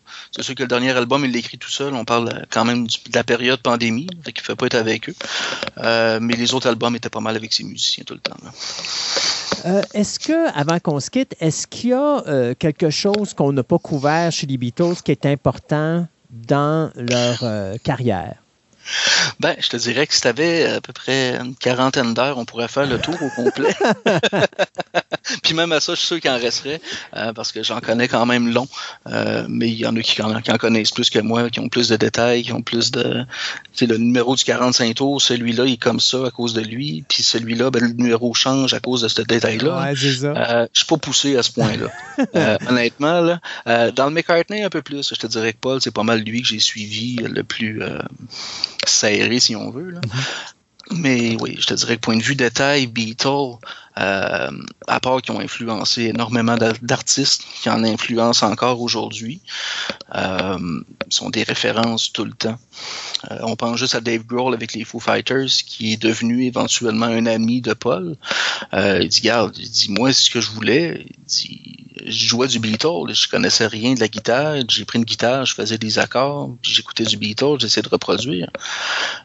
J'ai éventuellement tombé sur un drum, j'essayais d'imiter Ringo. Euh, ça a été des influences sur des artistes qu'on a encore, euh, qui sortent des albums encore aujourd'hui, puis qui sont encore très populaires euh, dans le firmament des, artistes. Sébastien Tremblay, un gros merci de ce tour d'horizon de la carrière des Beatles. Et je suis sûr qu'on va se reparler bientôt pour une autre chronique, probablement sur le regroupement de Beatles Québec, parce que je suis sûr qu'il y a des gens qui veulent en connaître un peu plus sur, sur votre regroupement. Ben, c'est parfait, ça. Merci à toi. Mais ça me fait plaisir. Bye bye. Bye bye.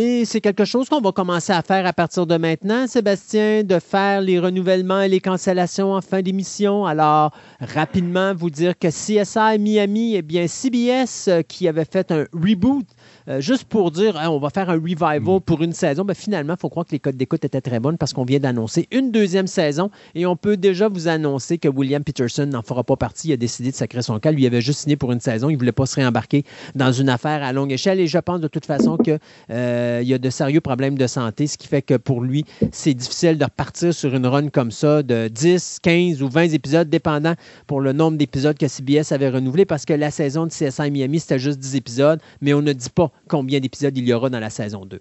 Du côté de Netflix, les vlimeux, ils m'ont cancellé Oh. Cowboy Bebop après une saison. Ça a pris Ça, trois je suis jours. déçu. Il me reste un demi-épisode pour finir la saison. J'ai pas écouté l'anime, puis j'ai adoré ça, puis j'aurais voulu en avoir plus. Moi, j'ai vu, j'ai vu le pilote, mais tu sais comment je suis, j'attendais que la série finisse, donc je me suis ouais. dit je l'écouterais pas au complet, mais je veux voir de quoi ça a l'air. Je suis tombé en amour. Et là, parce que ça a chialé, parce que oh, c'est pas comme l'animé, ben, on s'en foutu. C'est une adaptation d'un animé baptême Ben oui. cancellé après trois jours. Moi, ça m'a viré à l'envers. J'ai comme fait, hey, tu me niaises, là. Mais enfin, Netflix, c'est Netflix. Paramount Plus vient de renouveler la série Why Women Kill pour une saison numéro 3, alors que du côté de l'animation, ben, vous, ceux qui adorent la série Tokyo Revengers, vous serez contents de savoir qu'il y aura une seconde saison. Et d'un autre côté, Showtime, qui me surprend avec la série Yellow Jackets, qui est une série qui arrive de nulle part, qui est pas si pire, une série d'horreur un peu, euh, euh, genre survival ou quelque chose du genre. Donc, on va renouveler cette série-là pour une deuxième saison parce que les codes d'écoute ont été assez bonnes. Une autre petite surprise Apple qui nous avait donné cette espèce de série qui arrive de nulle part, qui s'appelle Invasion, et eh bien finalement, qui met en vedette bien sûr Sam Neill. Il faut croire que c'est vraiment très bon parce qu'il y a une deuxième saison qui vient d'être annoncée. Et la joke continue du côté de AMC, alors que non seulement on annonce une huitième saison à Fear the Walking Dead, à chaque saison, je dis ce show-là, il est cancellé, puis il trouve le moyen de me le remettre dans la face. live. Mais non seulement il ramène le show, mais en plus, il ramène Kim Dickens, qu'on a tué dans la quatrième saison pour ramener Morgan, puis switcher ça, puis dire les femmes, on veut pas ça dans l'univers de Walking Dead, ramenez-nous des hommes. Mais là, ils se rendent compte que les hommes font pas un job comme du monde parce que les codes d'écoute, je pense que le dernier épisode, on a eu moins de 800 000 auditeurs. Mais là, on annonce que après avoir dit pendant des années, non, elle ne reviendra pas, elle est morte. Le personnage, ce personnage-là, il est mort. Madison, vous la reverrez pas. Ben, savez-vous quoi? Elle devient un regular à partir de la saison numéro 8. Donc, on va la voir à la fin de la présente saison, la saison 7. Donc, Kim Va être de retour peut-être cette fois-ci pour la dernière saison. On verra bien. Euh, pour ceux qui sont des amateurs de musique de James Bond, eh bien, juste vous dire que Apple Plus est en train d'annoncer la réalisation d'un documentaire de Sound of 007 qui va couvrir les 60 ans de l'univers James Bond musical. C'est MGM, Ian Production et Ventureland qui vont s'occuper de la production de ce documentaire qui devrait être diffusé l'année prochaine, en octobre, juste à temps pour le 60e anniversaire de James Bond. Du côté cinéma, juste vous confirmer, Sanchi numéro 2, c'est confirmé par Disney Oui. Marvel, il y en aura un. Et Fast and Furious, qui devait sortir en avril 2023, eh bien, c'est reporté pour le 19 mai 2023. Finalement, Dave Bautista qui vient d'annoncer qu'il jouera dans le prochain film de M. Shyamalan. Euh, donc, M. M. Night Shyamalan qui va faire un film qui s'appelle Knock at the Cabin. J'espère que ça va être méchamment meilleur que Old, qui m'a déçu énormément. Donc, Yep. Shyamalan qui va euh, écrire, réaliser et produire. Ça s'annonce mal. Ce film, boy. c'est ça. Ce film-là qui sera euh, présenté en salle le 3 février prochain, qui mettra en vedette Dave Bautista. Euh, trailer, côté trailer qu'on a mis sur notre Twitter, ben très très simple. Euh, J'ai mis euh, le trailer de War Horn qui va sortir sur direct sur vidéo le 21 janvier, qui est en fin de compte un film de guerre de la Deuxième Guerre mondiale où un avion s'écrase derrière les lignes ennemies puis qu'une équipe est envoyée pour récupérer la cargaison ou plutôt la créature qu'elle transportait? Est-ce que c'était Liaube qui transportait quelque chose? Donc, c'est un film horreur avec settings Deuxième euh, Guerre mondiale. On a eu aussi droit avec Paramount Plus euh, qui va sortir en 2022 le teaser de Halo. Donc, finalement, ça bien l'air que le projet va avoir, vu, va avoir le, le jour. Ça fait tellement. C'est comme Ouais. euh, Uncharted. Là, tu regardes, Uncharted s'en plus. vient, là. Oui, mais ça s'en Oui, vient. oui. ça vient. Lui aussi, il s'en vient, mais là, ces deux-là, là, on- c'est comme, garde, ça fait des années qu'on en parle pour me donner, c'était rendu une running gang. Donc, on ne voit pas grand-chose à part, de, je vous dirais, des gros plans des personnages principaux. Ça compte l'histoire de l'humanité, d'un conflit que l'humanité a avec une race alien appelée le The Covenant au 26e siècle. Donc, c'est une histoire de science-fiction. On verrait ça. C'est basé sur un jeu vidéo, pour ceux qui ne le savaient pas. On a eu droit aux cinq premières minutes du film catastrophe de Emmerich Moonfall. Ah, Donc, si vous voulez voir les cinq premières minutes, qu'est-ce qui arrive là? Donc là, euh, on verra bien, là, mais bon. C'est un film catastrophe. Donc, ça va sortir au- euh, le f- 4 février au cinéma. Euh, J'ai mis un trailer d'un jeu vidéo de Star Wars Eclipse, c'est parce que ça valait la peine. C'est Quantum Dream, qui est Quantic Dream, qui a fait des excellents jeux dans le passé, très euh, euh, basés sur l'histoire, etc. Donc, c'est dans l'univers de Star Wars. Tout le monde s'attendait, pas grand monde qui s'attendait que Quantum Dream ait un contrat pour faire ça. J'avoue que le trailer, ça fait Wow! Ça se passe dans les films 1, dans le coin de l'époque, des films 1 à 3, dans, dans coin de euh, Hype Republic. Donc, on verra bien ce que ça va donner.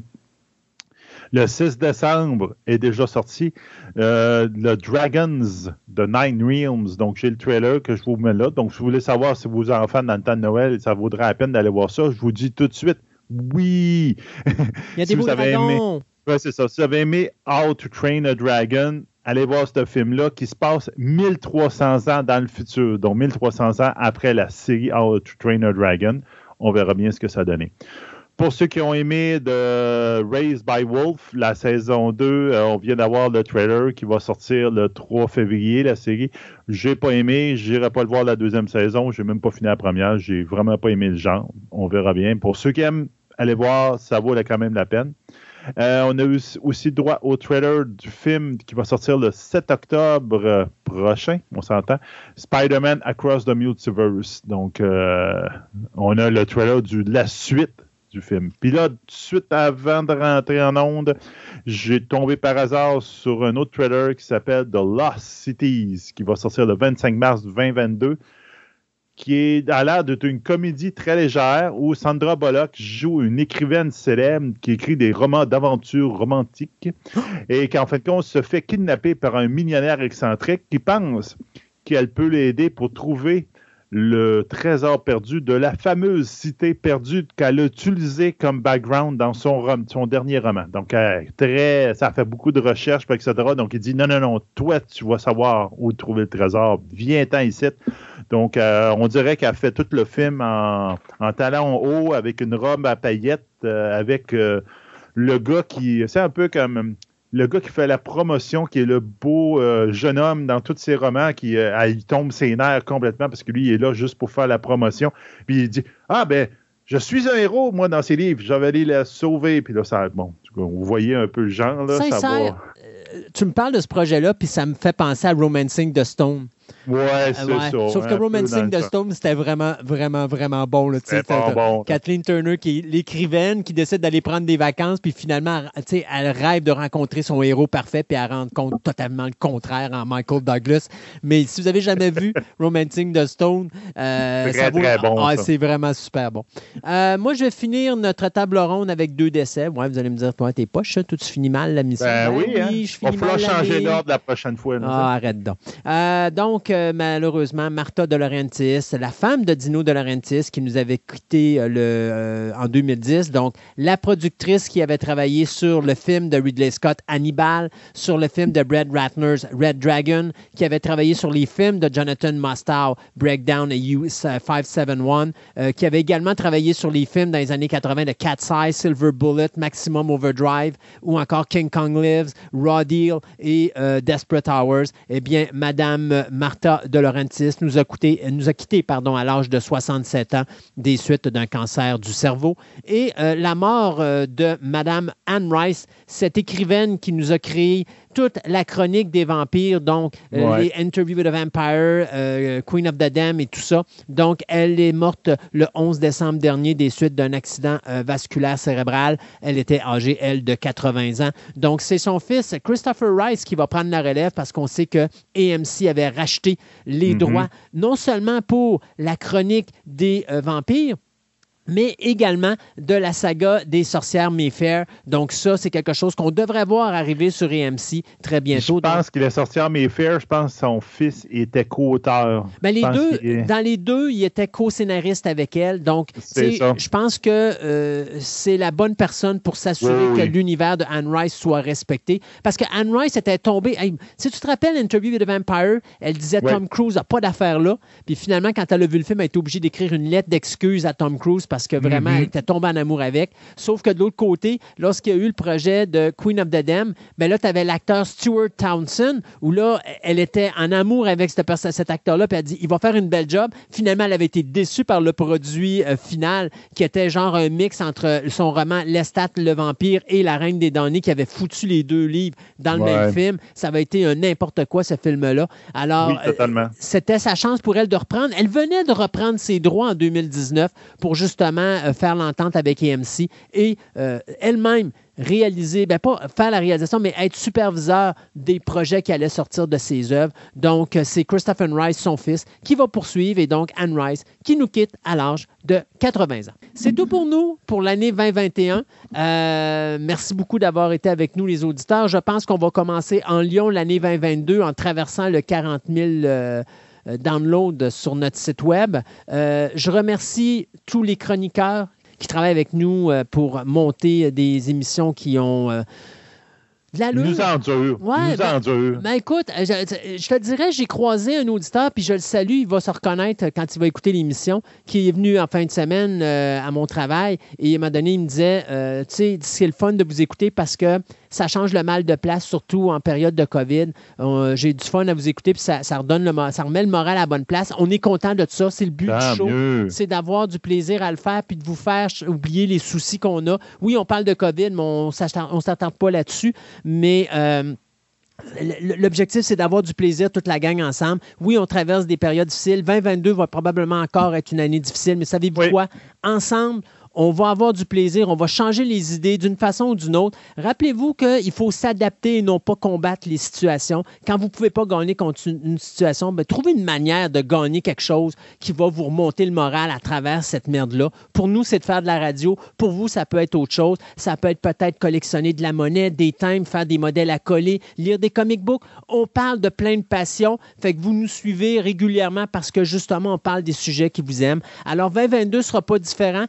Changer le concept d'émission. Vous l'avez déjà dit. On va tomber avec un show qui va avoir trois chroniques au lieu de quatre. On va avoir de plus gros segments de nouvelles. On va avoir une table ronde qui va être un peu plus euh, garnie à la fin, comme on vient de la faire là. Puis, on va avoir une petite introduction également différente. Donc, on va changer un peu le, mod- le modèle d'émission, mais les chroniques vont rester là. On va avoir des rajouts qui vont se faire en 2022 également. Là, il y a des nouveaux euh, arrivants qui s'en viennent également, donc des nouvelles chroniques. Alors, je vous promets plein de surprises pour l'année prochaine. Et euh, encore une fois, un gros merci à vous tous, les auditeurs, parce que sans vous, on n'est pas là.